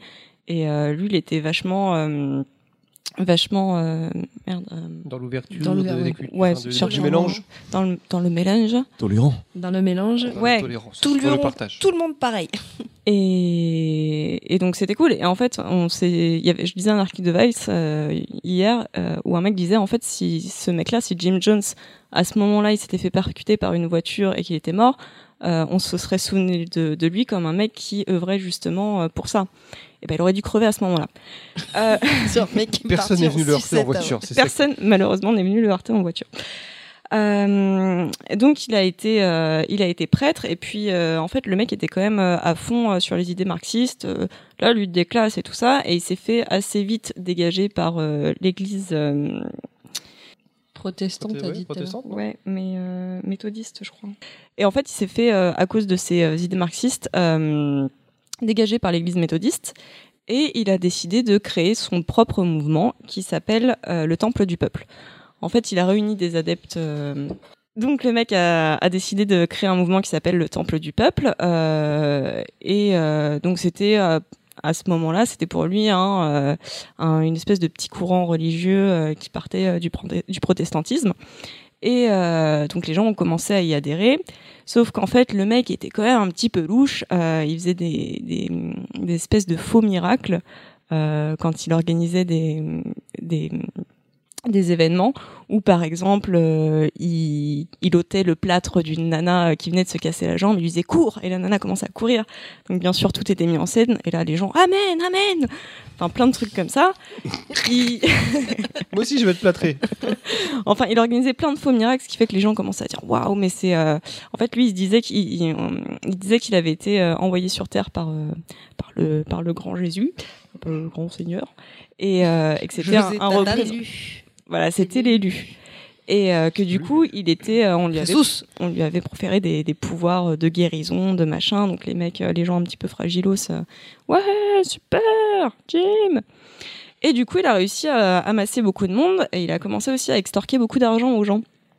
Euh, il, il a aussi euh, fait un petit peu de proxénétisme, hein, tant qu'à faire. C'est la base. Tiens donc, c'est un la mec- base. c'est un peu sympa. Le mec a tout le CV. Quoi. Tiens donc. Et euh, au final, bah, il y avait euh, plus d'un plus d'un millier de personnes qui, euh, qui faisaient partie euh, du temple du peuple. Sauf qu'à un moment donné, les familles euh, des adeptes euh, commençaient un petit peu à gueuler parce que euh, ils tiraient des thunes, euh, c'était un petit peu louche ce qu'ils faisaient. Donc il- le, gouver- le gouvernement a commencé à s'intéresser à ce mec-là. Euh, et c'est devenu un petit peu chaud pour lui. Donc qu'est-ce qu'il s'est dit, le mec? Il s'est dit bon, ça devient chaud en Californie, on va partir au Guyana, les gars. On va partir au Guyana, on va s'installer dans une forêt, j'achète 13 500 hectares, on rase tout Au Guyana? Au Guyana. Au Guyana, c'est Amérique du Sud, c'est euh, Ah, t'as euh, la Guyane française, euh, t'as un autre pays avec un nom chelou et t'as le Guyana. D'accord, ok. Donc c'est au nord euh, de l'Amérique du Sud, nord-est. Et euh, donc il se dit vas-y, on part au Guyana, on rase la forêt et on construit une ville et on va l'appeler Jonestown. Jim Si Jones. On fait de la cocaïne. N'empêche que le concept, j'adore. J'ai envie de faire ça aussi. Ouais, bah tu vas voir, tu vas voir si tu veux y aller. Ça claque un peu que. Johnstown. Et il se retrouve à partir comme ça avec ses 1000 disciples. Euh, donc il y a à peu près ouais, 900 personnes. Putain, ils euh. 900 personnes. Ouais, ouais. Ils y vont, ils construisent quoi. la ville. euh, c'est un petit peu chaud parce que euh, ils bossent entre euh, entre 15 et 20 heures par jour pour construire la ville, mais au final ils arrivent à, à sortir Tu leur vois, t'aurais pas pu tenir, toi, Baldwin. Ils arrivent à construire un truc propre avec euh, avec des maisons, des machins. Euh, sauf qu'en fait, quand ils arrivent, Jim Jones il leur dit les pépères, vous me donnez vos passeports, toutes vos affaires, tous vos biens, et je garde ça. Au début, c'est ambiance, c'est super cool. Euh, tout le monde, tout le monde s'entend super bien. Euh, lutte des classes, donc euh, personne n'est au-dessus de l'autre. Tout le monde s'entend bien, les noirs, les blancs, les machins. Et puis Jim Jones, il commence à raconter qu'aux États-Unis, il y a des camps de, de concentration euh, pour les noirs qui sont en train d'être construits, que euh, aux frontières, euh, il y a des, euh, il y a des gardes qui tirent à, qui tirent à vue euh, sur les, sur les noirs qui essaieraient de passer la frontière. Il commence à leur monter la tête. Le truc, c'est qu'ils n'ont pas accès à la télé, ils n'ont pas accès à la radio, ils vivent vraiment en autarcie. Donc les mecs, ok, machin. Et puis on a quelques-uns qui se disent, Hum, c'est un peu chelou quand même. euh, moi, j'aimerais bien rentrer. Sauf qu'en fait, les mecs qui voulaient rentrer, eh ben, il est passé à tabac. Ça a commencé à devenir un peu chaud. Jim Jones, lui, euh, il en est plein le nez, était euh, coquille jusqu'aux oreilles. Euh, il commençait un petit peu à délirer. Il avait des phases euh, où il était un petit peu, ah, enfin, il faisait des discours un peu chelous. Et il commençait à mettre en place ce qu'il appelait des nuits blanches. C'est-à-dire que dans le camp, il y avait, bah merci. Oh, le truc qui casse tout, quoi. Putain, c'est la nana au cinéma qui fait la dedans, sonnerie quoi, de, de, de Star Wars en plein. Non. J'espère que c'est un mec. hein. Et j'espère que c'était un coup de fil intéressant. C'est mes poubelles à sortir. La tristesse. La Elle a une sonnerie pour lui rappeler qu'elle a les poubelles à sortir. C'est les poubelles de la Oh résidence. Il ne faut pas que j'oublie. Eh ben, Donc écoute, je reprends, merci, hein, merci. tu iras sortir tes, poubelles après. pour pouvoir faire le, Ah mon- ouais. le montage. Vas-y. Et du coup, en fait, il avait installé euh, des haut-parleurs dans le, dans le camp. Et euh, il y avait de- des sonneries qui retentissaient au milieu de la nuit. Il disait nuit blanche, nuit blanche, nuit blanche. Et en fait, les mecs se rassemblaient euh, sur, euh, sur le, la place principale et euh, toute la nuit, jusqu'au petit matin, il leur parlait. Et en fait, il les Oh, le conditionnait comme ça. crâne, Et les le empêchait de dormir. Il les empêchait de dormir, il leur racontait ses conneries, ses machins, nanana. Entre-temps, euh, il les droguait aussi de temps en temps euh, dans la soupe. Euh, du coup, les mecs, euh, bah, ça devenait des chefs, quoi. Enfin, ils pensaient plus, ils étaient un peu machin. Et les quelques-uns qui essayaient de se rebeller, de dire, euh, bah, je veux tabasser. partir, ils se faisaient tabasser, et, euh, ils fermaient leur gueule, ils rentraient. De toute façon, ils n'avaient pas leur passeport. Il y a des mecs Ils qui ont étaient- réussi à s'enfuir ou pas? Attends, Ah, poupette oh là. Je me tais. Coquine, va. Non, mais il y a trop de suspense. Sacrée coquine. Du coup, euh, donc tous ceux qui voulaient se barrer, c'était mort pour eux. Et puis de toute façon, ils étaient au milieu de la forêt, pas de passeport. Qu'est-ce que tu veux faire? Ils savent même pas où ils sont. Ils sont au milieu d'un truc. Il y a Ils que des. Ils auraient pu construire une mairie qui pourrait faire des passeports. Enfin, je sais pas. C'est le mec tout. C'est euh, pas faux. Sauf que c- à ce moment-là, aux États-Unis, bah, le gouvernement il commence à être de plus en plus alerté par les familles qui n'ont pas de nouvelles de leurs proches. Euh, Il y a des rumeurs comme quoi c'est un peu chelou ce qui se passe là-bas, non, non. Et à un moment donné, donc le gouvernement il envoie un de ses députés, Léo Ryan, pour partir faire un état des lieux et savoir ce qui se passe réellement à Jonestown. Il part avec euh, des journalistes, euh, des journalistes de la BBC et quelques euh, quelques proches des familles. Donc ils partent, ils partent au Guyana. Et quand ils arrivent, déjà au début, Jim Jones dit moi non, je veux pas, veux pas les voir. Il est hors de question que je les vois. Et puis, et puis il commence à parler avec son avocat. Son avocat lui dit écoute mec, aux États-Unis, t'as une réputation d'enculé. Le seul moyen de redorer un peu ton image, c'est que c'est que le député il vienne, il fasse un état de lieu, tu lui montres ce qu'il veut voir, il rentre chez lui, il rassure les familles et tu continues ton truc tranquille. Jim Jones, bon, il prend un petit cacheton, il oui, ok, d'accord. Donc il le fait. comme ça? Le truc, c'est qu'en fait, avant que Léo Ryan arrive, il commence à conditionner euh, ses adeptes. Nuit blanche, nuit blanche, nuit blanche. Ils se réunissent et il leur pose une série de questions. À chaque fois qu'ils répondent mal, ils sont tabassés. Donc il leur explique euh, pourquoi t'es là? Si tu réponds pas euh, parce que euh, j'ai voulu venir, parce que c'est génial, est-ce que t'es bien ici? Ouais, j'adore, c'est c'est trop bien, j'aurais jamais imaginé euh, être aussi bien qu'à Johnstown. S'ils répondent à côté, bam Du coup, il organise son petit truc, tout le monde est opérationnel. Il fait venir Léo Ryan avec, euh, avec les journalistes de la BBC et compagnie.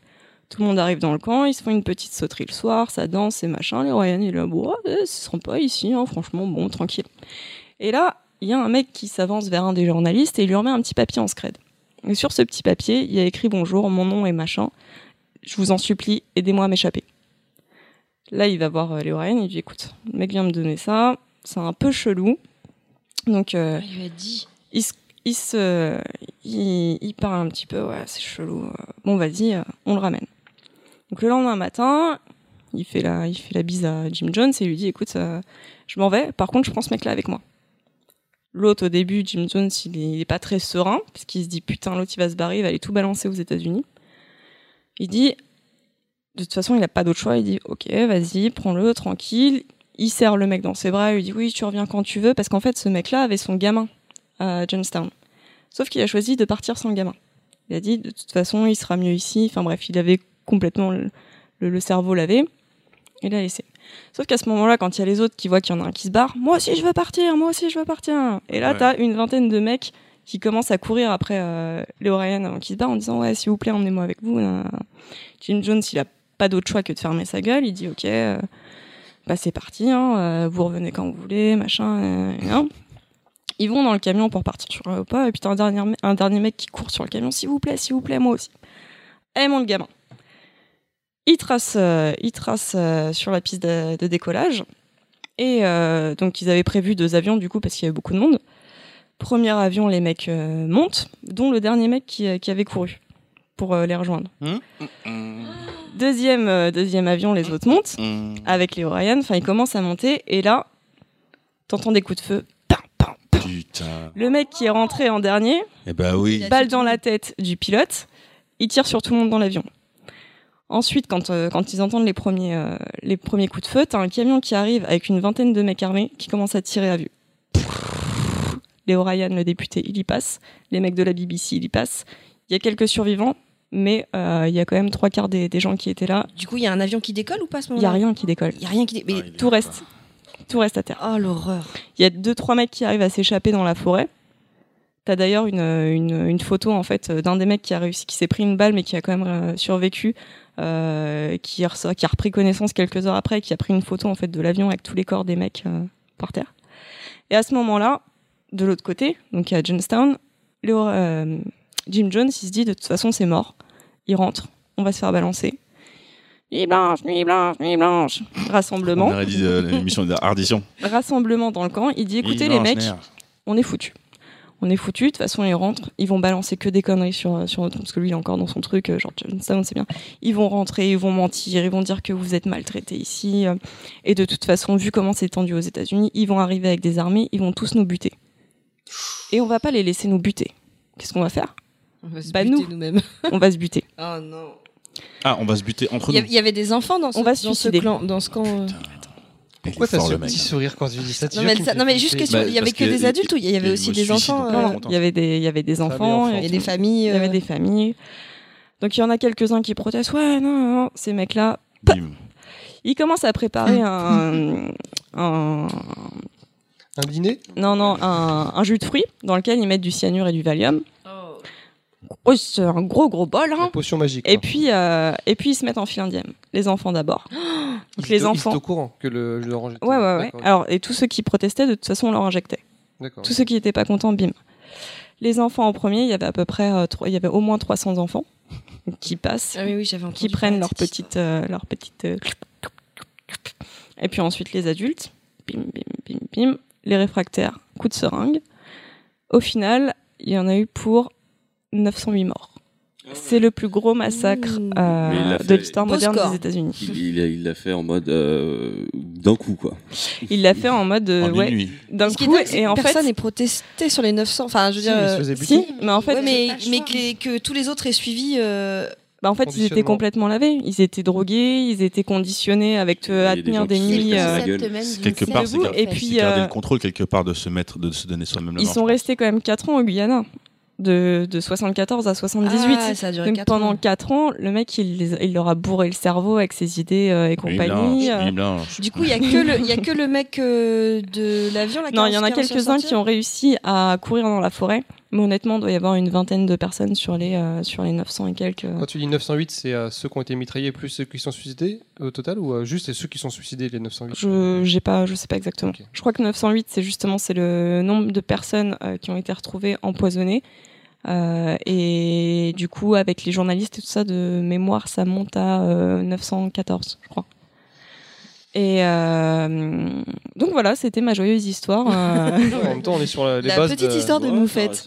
il faudrait une petite Elle musique de le jingle pour la, la, petite histoire de Moufette. Non, une musique fait- douce et après. un- C'est ce qui me, ce qui, ce qui est assez étonnant, c'est que c'est qu'on ne connaisse pas cette histoire euh, en France. Mais en fait, si maintenant que tu as dit la fin, je me souviens Ouais, il y avait un, mais, y a un euh, documentaire qui est passé euh, qui parlait de ce truc-là. Et, euh, C'est quand t'as parlé des enfants en file Entre-temps, il y a eu indienne que ça Waco m'est qui revenu. était peut-être plus La secte de Waco, euh, Ah non, mais peut-être ah, peut-être que je confonds avec de la Waco. secte de Waco. de Waco, c'est celle Mais qui a été pris, concept, euh, hein. qui a été enflammée, c'est ça, non? Ouais. Mais, Mais là, il y avait un Mais siège. ils étaient moins nombreux, je pense. Il n'y avait pas 1000 personnes qui se sont. Non, non, mais là, ils étaient, il y avait un siège de l'armée, en fait. Ils ont Ouais, mais ils se sont tués euh, avant. euh, Enfin, il, a. Alors le truc c'est que Jim Jones, lui, il a pas bu le poison parce qu'il voulait partir quand même. Il voulait pas partir comme, euh, Ah le peuple. Euh, Jim Jones Et bah Jim Jones, en fait, il s'est fait tirer une balle dans la tête.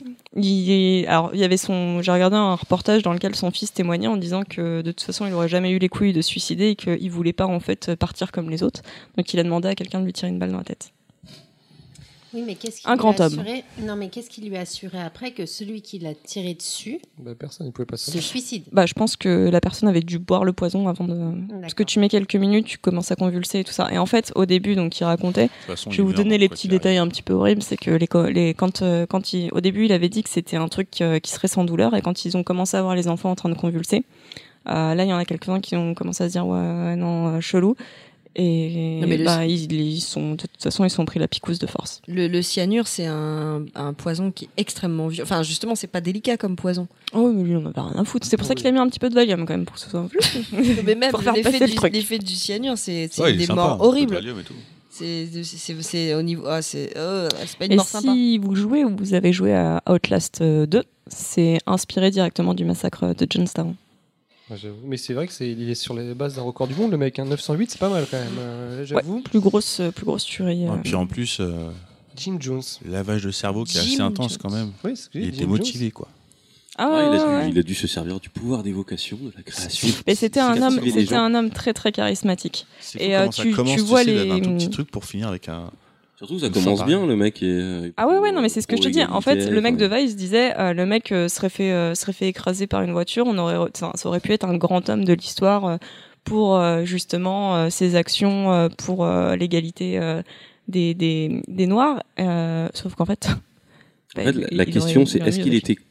Est-ce que pour être en arrivé là, il était corrompu? Est-ce qu'il avait ce- ce- ce- ce- cette espèce de corruption depuis le début? Mm. Ou est-ce que c'est le fiasco peut-être de son truc où il est devenu fou entre temps dans son Est-ce projet? que, ouais, est-ce que ça a dégénéré au fur et à mesure ou est-ce qu'il était déjà un peu, un peu timbré? Bah, euh, alors quand écoutait son fils en parler, euh, lui disait qu'il était devenu vraiment malade. De toute façon, il était devenu complètement coquet. Et puis euh, le fait ça. de commencer à avoir des gens autour de lui, de d'être le chef d'un peuple, ça lui était monté euh, grave au cerveau et qu'il avait commencé à Je pense vriller. que la coke, ça n'a pas dû aider. Il a hein. été corrompu, devenir en fait. parano et tout. euh, C'est mal la drogue. Hein. Mm.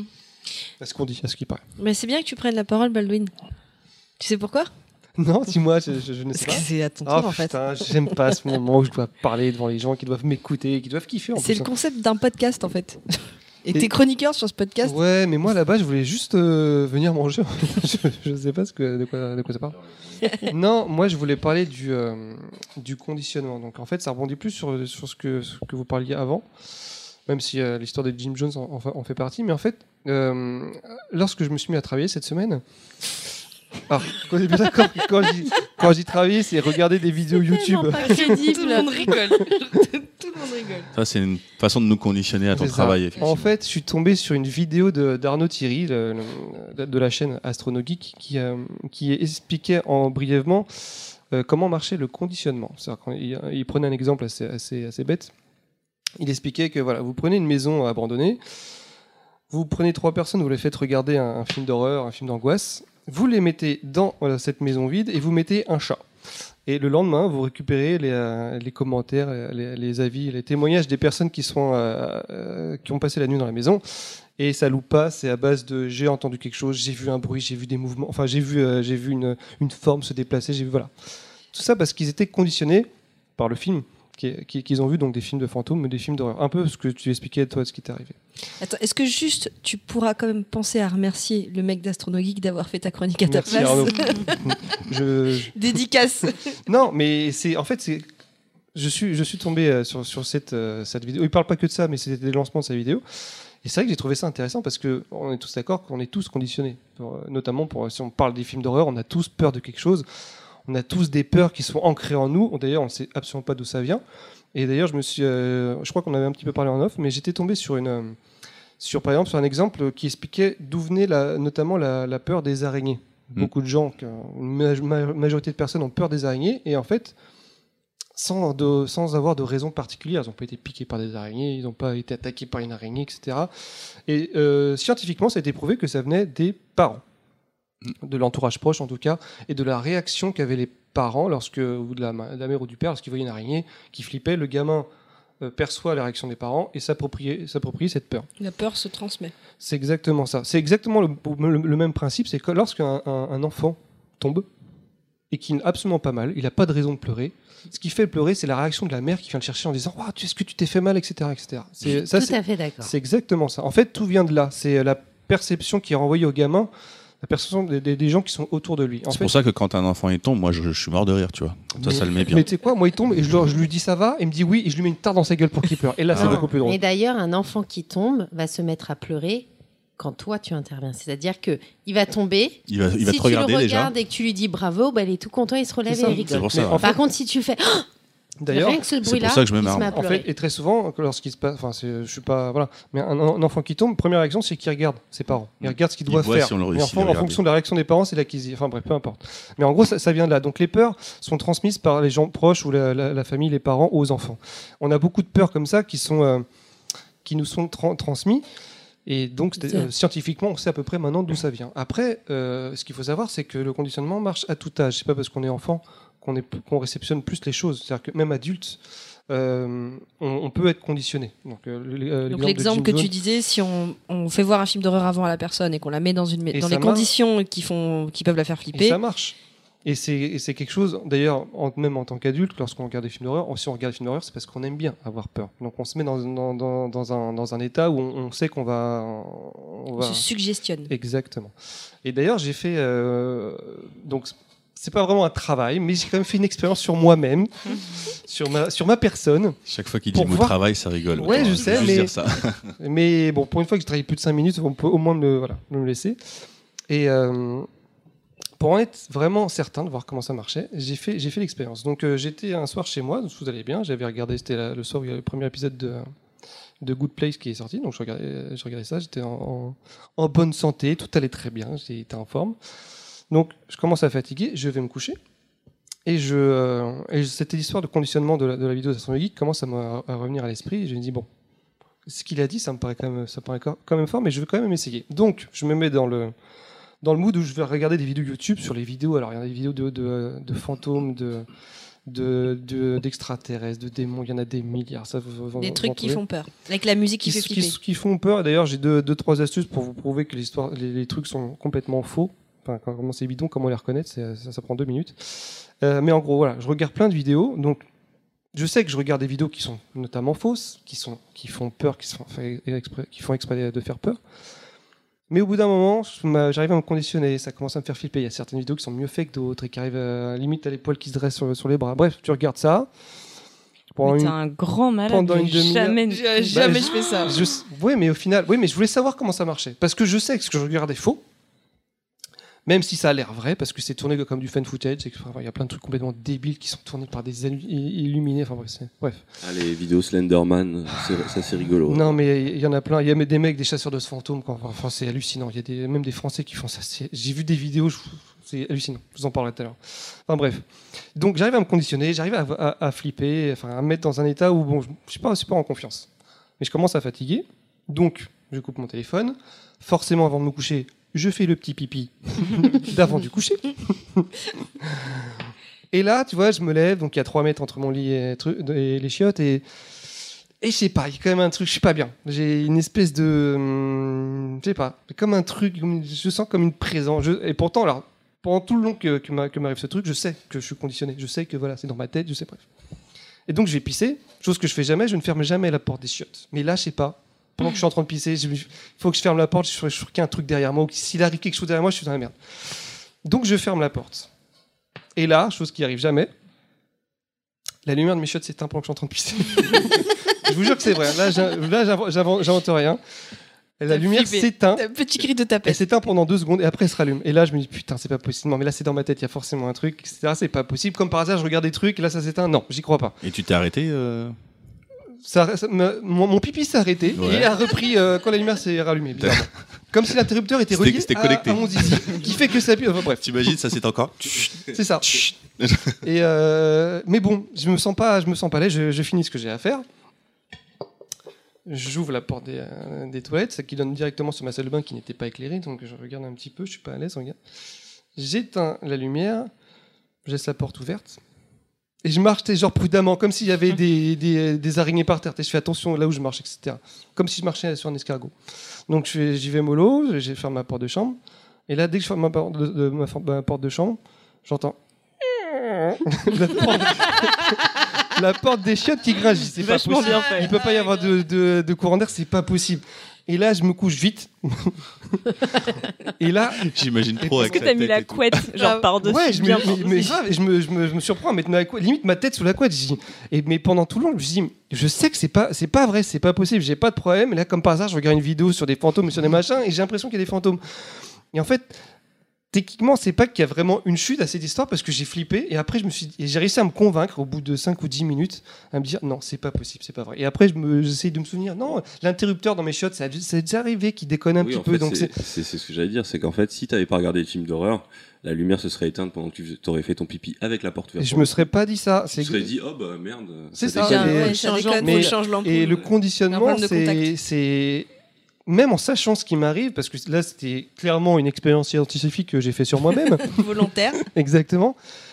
Et bah ça marche quand même. Alors, pour pouvoir faire une, me- expérience d'après les vidéos Je que tu sais. regardes, il faudrait établir un protocole. C'est-à-dire le protocole n'est pas faire- bon du tout. faire la même chose euh, dans deux conditions différentes, avec et sans la vidéo. Le protocole n'est pas bon, mais j'ai quand même voulu essayer. Et je, je- quand, même quand tout va bien et que tu regardes les vidéos de démons, tu arrives à te continuer qu'il y a peut-être un fantôme chez toi. Alors que tu sais qu'il n'y en a pas, c'est pas le problème. Tu, tu vois des, des signes sur des choses tellement banales, tu te dis, mais c'est complètement débile.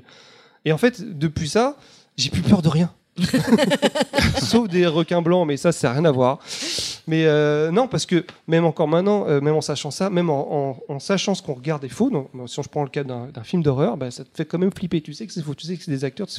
Bah, Il y a de quoi relier euh, deux choses que vous avez dites, parce que tu as parlé de signes, et c'est vrai que c'est cette espèce de recherche de signes que notre cerveau fait pour. euh, en fait, notre cerveau cherche des patterns, des schémas. C'est ce que Et- je disais à Trippin en venant, c'est que le cerveau, j'ai utilisé le même mot, des patterns, c'est des, Mm. ou des triggers, des trucs comme ça qu'il va chercher en disant, mais ouais, mais ça, tu vois, tu te rapproches à ça, c'est peut-être ça se tient, tu vois, t'as la lumière qui s'éteint, s'il y a un fantôme, c'est possible. Je dis, non, c'est complètement débile. je vais peut-être poser une question bête, mais est-ce que euh, tout ce qui est euh, mis en avant dans les films d'horreur et qui joue sur la peur du noir, etc., c'est pas des choses qui sont ancrées en nous en tant qu'être humain d'une période où effectivement on ne maîtrisait pas le feu, la lumière et que euh, le- tout ce qui était externe pouvait être un danger pour nous et que ce serait, euh, je sais pas, comme une mémoire biologique ou quelque chose comme ça, un instinct, tu vois, de Il y a forcément des instincts primaires qui sont en nous, qu'on a sûrement euh, mis de côté. Après, je pense que les, les Est-ce que c'est lié à, à- à quelque chose qui serait plus de l'instinct de survie, comme un truc animal Bah, de toute façon, quand il fait noir, on voit pas, donc déjà, c'est la C'est merde. surtout la peur de l'inconnu, de, de ce qu'on ne ça, maîtrise pas et qu'on ne peut pas atteindre, mais qui, qui toi peut t'atteindre, tu vois. C'est euh, Comme un petit orteil sur une table. Tu sais, c'est un peu comme les, comme les, les, les, euh, les dessins pour enfants, les, les contes. Très souvent, on, on, on montre par exemple le, le loup comme animal méchant, et quand on le montre, on le montre juste les yeux les rouges dans une forêt noire parce qu'on ne voit pas. Enfin, c'est des trucs comme ça. Donc, c'est peut-être pas si ancré en nous. Peut-être qu'on nous le met insidieusement quand on est petit, quand on nous raconte des, des, des contes ou qu'on nous montre des photos pour enfants. Alors, des, des contes pour enfants, je veux dire. Euh, Il y a un podcast que j'écoute euh, assez souvent qui s'appelle ABC Podcast. Et ce qui est hyper intéressant, c'est que les. c'est- ABCD. ABCD, j'ai oublié le D. Quand même. ABCD Podcast. Et le, les, des personnes dedans qui euh, parlent donc de pop culture s'adressent aux parents, donc c'est des mamans. Et ce qui est intéressant, c'est qu'elles elles t'expliquent plus, à plusieurs reprises qu'il y a un âge, euh, jusqu'à 4 ans, elles pouvaient montrer à leurs enfants un certain nombre de films et ça leur fait pas du tout peur. Ça ne fait rien. Et le même film, passé un certain âge, ça fait peur aux gamins, en fait. Et c'est ça qui est, euh, qui est fascinant en Mais fait. C'est lié à la compréhension Parce que Ben, je pas sais pas si c'est lié à la, certain à la compréhension, mais il y a certaines images qui commencent à faire. il- C'est comme s'ils découvraient la, la, la vraie peur. peut-être euh, que Alors, sache que déjà, l'impression qu'il n'y a les- pas les- de sens des fois. Les Ouais. peurs n'arrivent pas tout de suite chez l'enfant. Ça se construit. Ah ben, Est-ce que tu sais pourquoi justement euh, Ça se construit normalement. Euh, mais non, mais c'est en fonction aussi. Déjà, un enfant au tout début, il n'a pas forcément conscience de l'autre. Il y a déjà soi, c'est déjà assez compliqué. D'ailleurs, il n'a pas conscience donc- de soi non, non plus. en Oh, plus. ouais, non, au tout début, après la conscience de lui en tant que personne, et après il prend en considération les autres.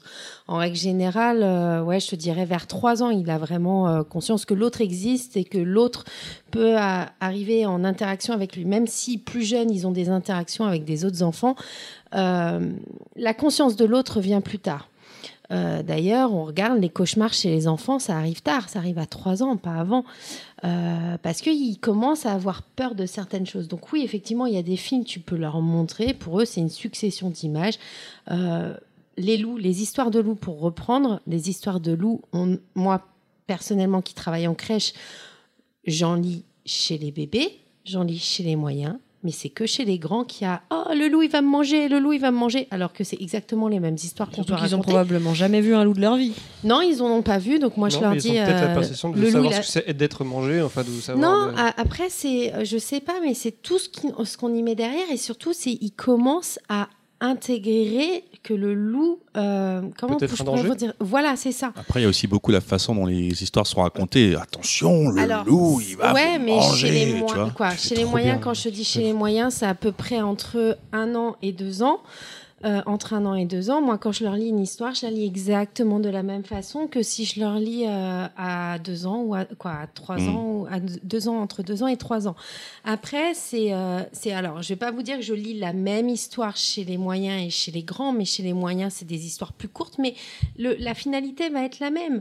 Euh, le loup, il va être, il va être perçu comme celui qui est méchant. Le petit chaperon rouge, tu peux la lire à un enfant des, les petits chaperons rouges ou les trois petits Tu peux le lire chez les moyens et chez les grands, mais c'est vraiment chez les grands que là va avoir cette notion de le loup, il va me manger. Promenons-nous dans les bois, c'est une chanson qui prenne plaisir à chanter chez les grands parce qu'il y a le loup qui peut arriver, il y a le loup qui peut les manger.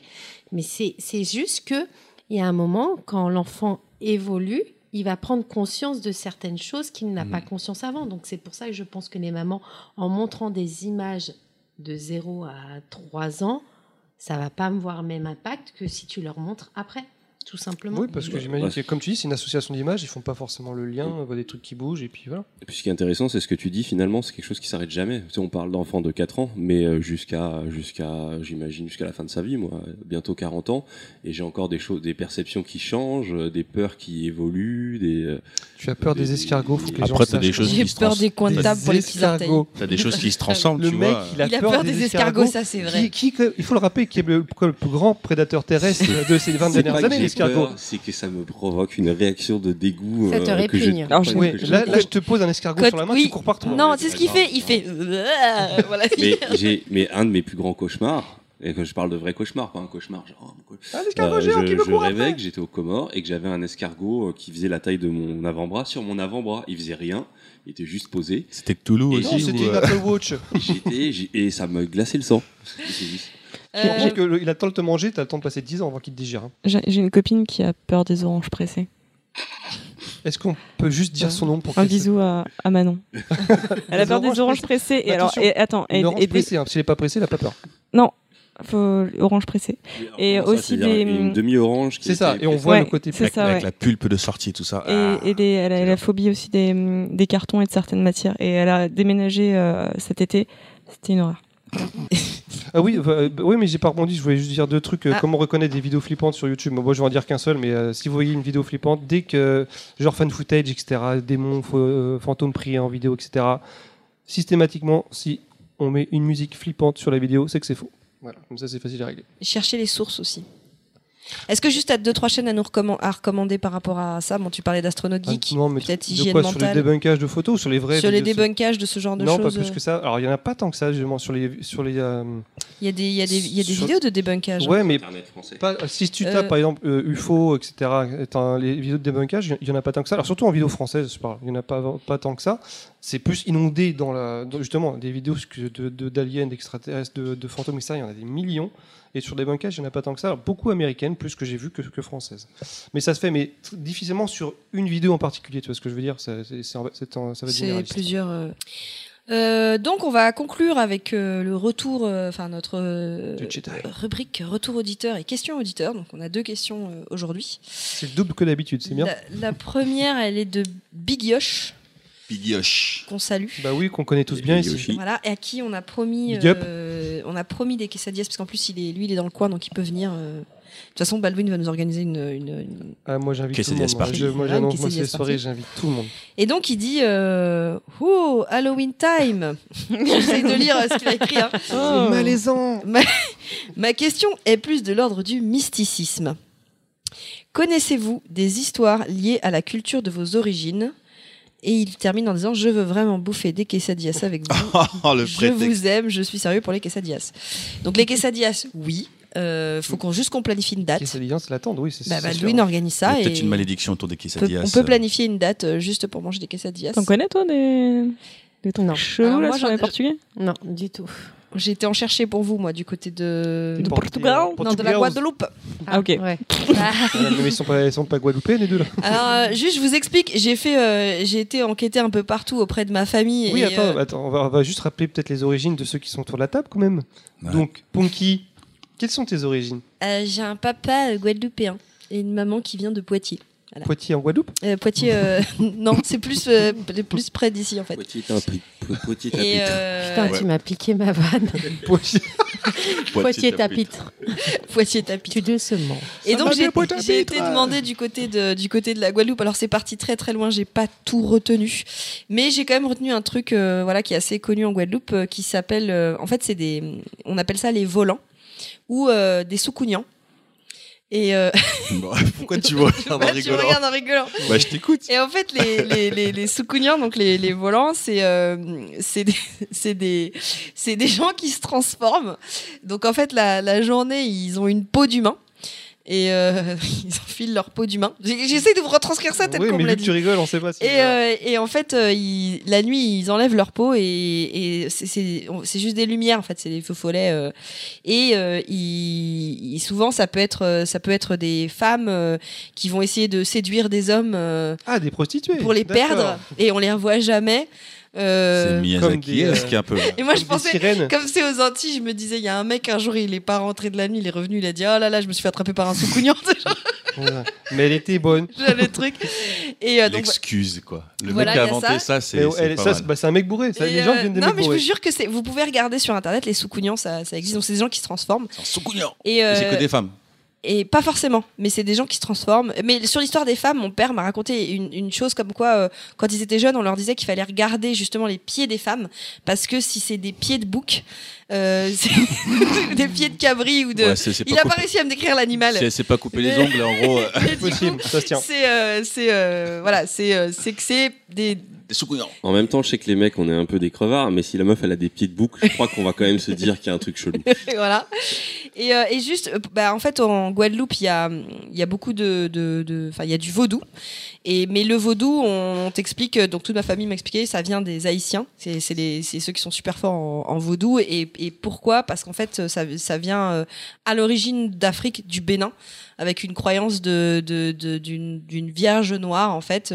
Et ces, ces traditions de vaudou qui venaient du Bénin se sont ont été transportées en Haïti, en, en- à Haïti et des Haïtiens qui sont venus en Guadeloupe. Et en fait, on dit que les Haïtiens sont très très forts en vaudou. Et c'est du vaudou d'ailleurs, que si jamais on fait un thème spécial zombie, les zombies, ça vient de, de- de- du vaudou. Donc, euh, Alors que les Bretons sont très forts en vomi, mais ça n'a rien à voir. Alors moi, je viens de la planète Namek, parce que je suis comorien. Donc tout le monde sait qu'on est des Namek. Euh, bon, moi, j'ai une seule histoire en tête, elle est assez simple. C'est un peu l'adaptation comorienne de la, de la Dame Blanche. Sauf que là, c'est un mec en boubou. Que...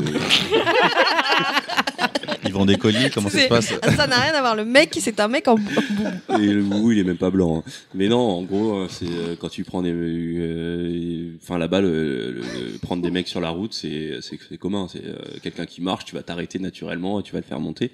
Et ils disent de se méfier si tu prends quelqu'un, euh, vérifie s'il a pas des pieds de vache. Ah, tu vois, il y a un truc avec les pieds. Qu'est-ce qui se passe avec les pieds là C'est un truc des îles. Et en gros, c'est ça l'histoire. C'est euh, tu prends un mec en, en, en boubou, il est derrière toi, et puis à un moment tu te retournes, et hop, il va lever sa, son boubou, et tu vas voir qu'il a des pieds de vache, et là tu fais un accident. Mais pourquoi le boubou, tu vois pas les pieds Ça fait un peu bizarre, Oui, le en mec. fait, euh, mec, il euh, lève son boubou comme ça. Ça Alors, va, ça, mes va pieds. ça, cou- ça recoupe les jambes. Et Mais toi, après, ça, euh, Bah, Déjà, mes origines, euh, je sais pas. Enfin, je pense que je suis un vrai français de France, n'est-ce pas Un sous-chien. Mm, euh, Mais dans les campagnes, il doit y avoir des histoires hein, de, de, de... Non, mais euh, après, dans- euh, même dans la campagne pas- du y a côté pas de, y Poitiers, il y a- psychopathes là-bas. Si j'avais vu, j'avais vu. Alors à côté de Poitiers, j'ai été visiter un truc. Si jamais vous passez dans la région, euh, c'est un- en plus ça coûte que dalle. C'est le Futuroscope. cornemusier C'est ça. Non mais ça coûte rien du tout et t'as as plein de scénettes et que ça te montre la vie dans les campagnes à l'époque. Et il parlait justement de euh, de- de- d'une d'une nana euh, qui euh, qui était sortie et qui s'était battue donc avec un avec un loup géant qui essayait de la violer. Euh, donc eh, mais l'alcool, dans- ça fait faire des. dans les campagnes, ils ont un des- truc avec les Ah ouais. animaux, les gens. il y a Faut des histoires les- avec euh, avec les animaux. Et donc au Portugal, il y a rien. Oui, les deux là, qui Ah disent si, rien. il doit avoir sûrement quelque chose. Et alors là, Avec des truelles, euh, tout ça. grave, Bah, écoutez, euh, truelles au pied de bouc. Tu vois, non, c'est si tu croises au bord de la route Une une femme avec des, des pieds de truelle. avec sa longue robe et tout, ou alors les Si, quand tu vieilles la truelle, les poignets c'est une femme, elle a une moustache, de- enfin des trucs comme ça. Bah, si- si, si- elle a des pieds de truelle, bah tu fuis. Un accident. nos, nos auditeurs, si vous avez du coup des, des histoires pour répondre à Big Yosh, elles seront les, les bienvenues. Bon, déjà, on en a deux qui sont bien. Et le Ouais, ils sont pas mal. Euh, Il y a, un thème récurrent avec les pieds. hein. Le boubou dans la nuit. Voilà. Ça. Et, euh, et du coup, la dernière question que j'ai là, voilà, c'est une demande de Flo. C'est un nouvel auditeur. C'est une demande de, de le Flo. même. En fait, qui nous a envoyé une, euh, une vidéo, euh, qui, mais ça n'a rien à voir avec le thème. C'est une vidéo qui traite du sexisme dans les mangas. Donc on n'en parlera pas. Il y avait qu'à il y Il y avait a deux, il y a heures quand même hein, pour en parler. Et, euh, et juste, c'était pour avoir notre avis sur le sexisme dans les, dans les, dans les mangas. Moi, je voulais juste dire par rapport à ça que le, le, le Japon, c'est quand même, euh, c'est quand même pas un pays où la femme est l'égale de l'homme. Et du coup, euh, les, ce qui ressort dans les mangas, c'est quand même ce qui ressort de la culture japonaise. Mhm. Euh, Oui, mais est-ce que ça veut dire que c'est une bonne chose? Non. Ah non, je dis pas que c'est une bonne chose, je dis mais que en fait finalement ce que tu, ce qui est retranscrit dans les mangas, c'est là, c'est les, les biais aussi de la culture japonaise. Oui, Il y a des trucs qui sont un peu malsains je des pense fois. que euh. j'imagine on essaie forcément de le comparer à nous. Donc nous, on essaye de, enfin on essaye de, de- de mettre l'homme et la, la femme sur le même, euh, sur le même plan. Bon, c'est pas, on n'y Après- arrive pas vraiment, on va dire. hein, mais Après, ça pose la question de est-ce que euh, justement l'Occident se doit de, de, de Donner forcer l'exemple, les c'est ça Japonais à. Enfin, je Pas, sais mais pas, le truc c'est avec les petites super, filles, c'est quand même un peu malsain. Ouais, Ils ouais, aiment bien les trucs d'inceste et les trucs de, de petites filles. C'est euh, vrai que quand fois, on regarde peu, ça euh, maintenant, quand on regardait ça à l'époque du club Dorothée, quand on était, on était jeune, on voyait pas le côté, euh, voilà. on- on- ça- en fait, vu que c'est tourné un petit peu en dérision, C'est très souvent ouais, ça, les raisons euh, bah, satiriques, ça passe sans pour nous excuser. parce hein, mais- en, tant qu'enfant, bien sûr, on n'excuse pas. Quand- mais quand on est enfant, on n'a pas le recul nécessaire. Quand on voit ça adulte et surtout sorti de son contexte, on se dit c'est vrai que c'est malsain quand même. Et le fait de voir la vidéo, on se dit ouais, c'est en fait quand tu vois la vidéo comme ça. Et avec le- no- le- notre vision et notre culture, tu dis ouais, en fait, c'est vraiment malsain. Il y a un truc qui. Et au final, tu peux pas cautionner. Moi, pour parler de mon rapport aux, aux animés, justement, il y a un moment où j'ai décroché parce que ça me parlait plus du tout toutes ces excentricités un peu. Enfin, les personnages de, les personnages féminins finissaient par m'énerver. C'était soit des, soit des, des tsundere, donc euh, la meuf toujours vénère mais avec un cœur d'or et qui aime le truc, soit des meufs complètement effacées ou des. Un peu soumise et tout. Et euh, je me suis remis à apprécier dernièrement les, euh, les animés parce que j'aime bien quand ça part dans l'hyperbole, c'est-à-dire quand ils tirent le trait, quand c'est vraiment abusé au point où c'en est euh, soit ridicule, soit euh, soit ça, ça finit par dénoncer quelque chose, soit juste euh, ouais c'est, je pense à Kill la Kill. Il y a des passages super sexy, super gratuits, mais j'ai trouvé ça cool. Et j'ai trouvé que ça, coule aussi dans cet excès parce que bon bah en tant qu'homme qui a vécu euh, toute ma vie dans une société patriarcale, j'aime bien les trucs grivois et sexy. Ça, je crois que vous avez pu le comprendre. Et, euh, et avec la bizarrerie japonaise, euh, moi en tant que que, que, que spectateur, euh, j'y prends un kiff. Après, il y a le côté ouais mais putain ce que ça véhicule sur la société japonaise, c'est pas cool. Donc le jour où il y en aura plus, ça voudra dire que le Japon ira mieux et peut-être qu'ils feront des dessins animés moins fun, mais euh, peut-être plus important que ah. que les femmes se sentent mieux au Japon. Parce que les Japonais ils sont, ils sont, ils sont, sont 100% jusqu'à 30 ans. Euh, c'est pas moi qui le dis, c'est statistique. Euh, Après, personnellement, je trouve ça un petit peu difficile aussi de devoir comparer une culture avec la nôtre dans la mm. mesure où on a vraiment nos travers aussi. Ah et oui, que. Clairement. Oui, parce qu'on se pose en donneur de leçons, alors que c'est ça un peu le souci. Et c'est vrai qu'on, euh, pour vraiment juger une œuvre, il faut la juger avec vraiment son contexte et avec la vision de, la, de la personne qui a, qui a créé ces choses-là, parce qu'il y a beaucoup d'œuvres qui sont emblématiques, qui sont des pierres angulaires, mais qui, mais dont on ne, on ne montre même pas le, le sexisme inverse, enfin, inversé, le sexisme du côté des, des, des, hommes aussi. Et c'est clair que, évidemment, on va pointer beaucoup plus celle de la femme qui est, qui euh, qui est évidemment euh, très mal euh, euh, véhiculée en, en passant. euh, quand, quand, on, bah, quand ça traverse, euh, quand ça, quand ça revient vers l'Occident.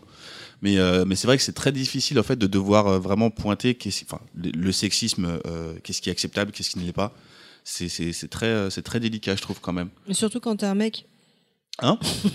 Surtout quand c'est un mec, bah oui, bah oui, parce que déjà on, on se positionne dans le fait que est-ce que j'ai, est-ce que en tant que mec j'ai le droit de penser ça? Ah, peut-être là, Déjà parce que je suis un mec, on va penser que je pense ça. Et, et donc du coup, euh, c'est très compliqué de savoir euh, est-ce que j'ai- bien fait de regarder ce dessin animé? Est-ce que, euh, est-ce que, est-ce que ce dessin animé va faire que je deviens sexiste ou pas?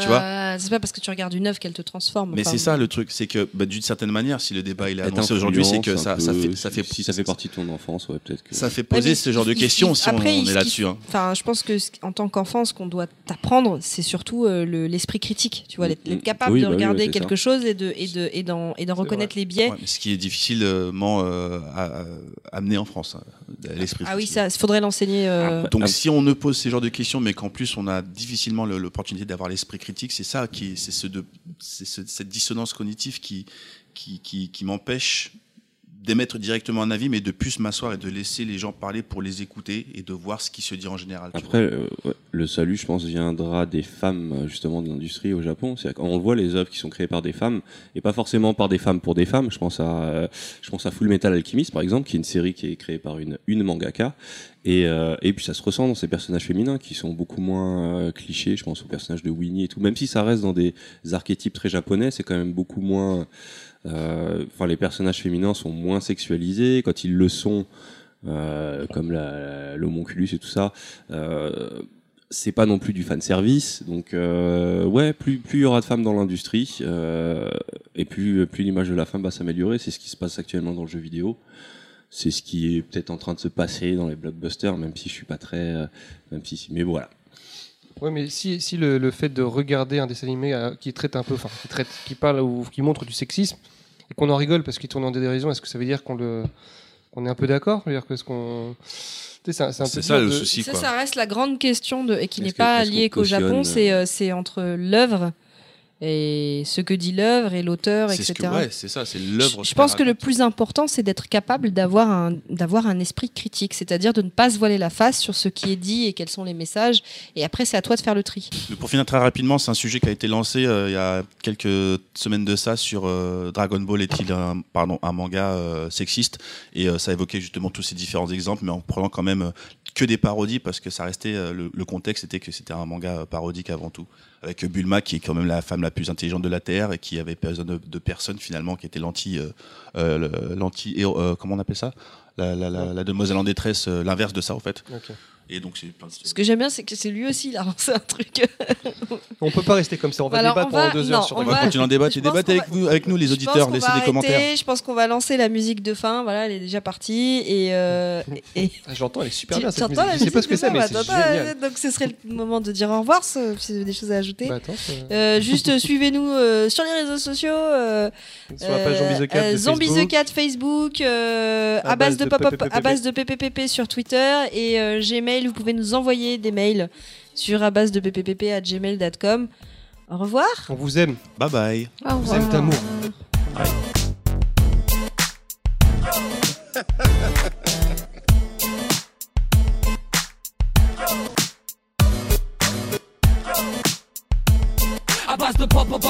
Culture. euh, Non, tu vas ranger ton téléphone parce que c'est des ondes. Donc des fois ça vient. des- Ton téléphone, il est euh, pas autorisé ici. On est d'accord Il que va c'est- là-bas. c'est ça que tu vas mettre en intro. Quoi ça que Pourquoi tu veux que je mette tu Je sais pas, parce que quand tu t'énerves, t'es rigolote. Non, je vais pas mettre ça en intro. On Je pense que dirait un- On dirait un Tiny Toons quand tu je pense que je vais mettre Gollum. Ou qui tu te taperais de moche mais que t'admires et tu pourrais te le taper Attends, tu parles avec qui là? À vous. Un mec moche, vraiment? Ouais, mais que t'admires tellement que tu pourrais te le taper juste pour dire putain, je me le suis tapé. Bah, Tom Holland, parce qu'il est pas très très beau quand Ah même. non, mais il est dans les, dans les normes. euh, Oh non, il est franchement, euh, beau. Attends. ah, moche, non, vous non, voulez un moche. de Oui, chez moche de chez moche Genre baladure. Ouais. Genre Pierre Ménès, tu vois. Non, euh, non, pas Pierre Là, faut aller Ménès. chercher le nom, Balladur. tu tapes Balladur Putain, ou pas je me taperais même pas euh, Ribéry. Trop- Bon, déjà, vas-y, un politicien, c'est plus facile. ils sont Un moches. Ouais, mais justement, euh, le but c'est. euh, c'est- Je c'est- suis d'éliminer- désespérée Il n'y a pas moyen de vous faire démarrer, c'est trop compliqué Non, mais moi je veux savoir qui c'est après. Mais franchement, je- j'ai pas encore assez vu. hein.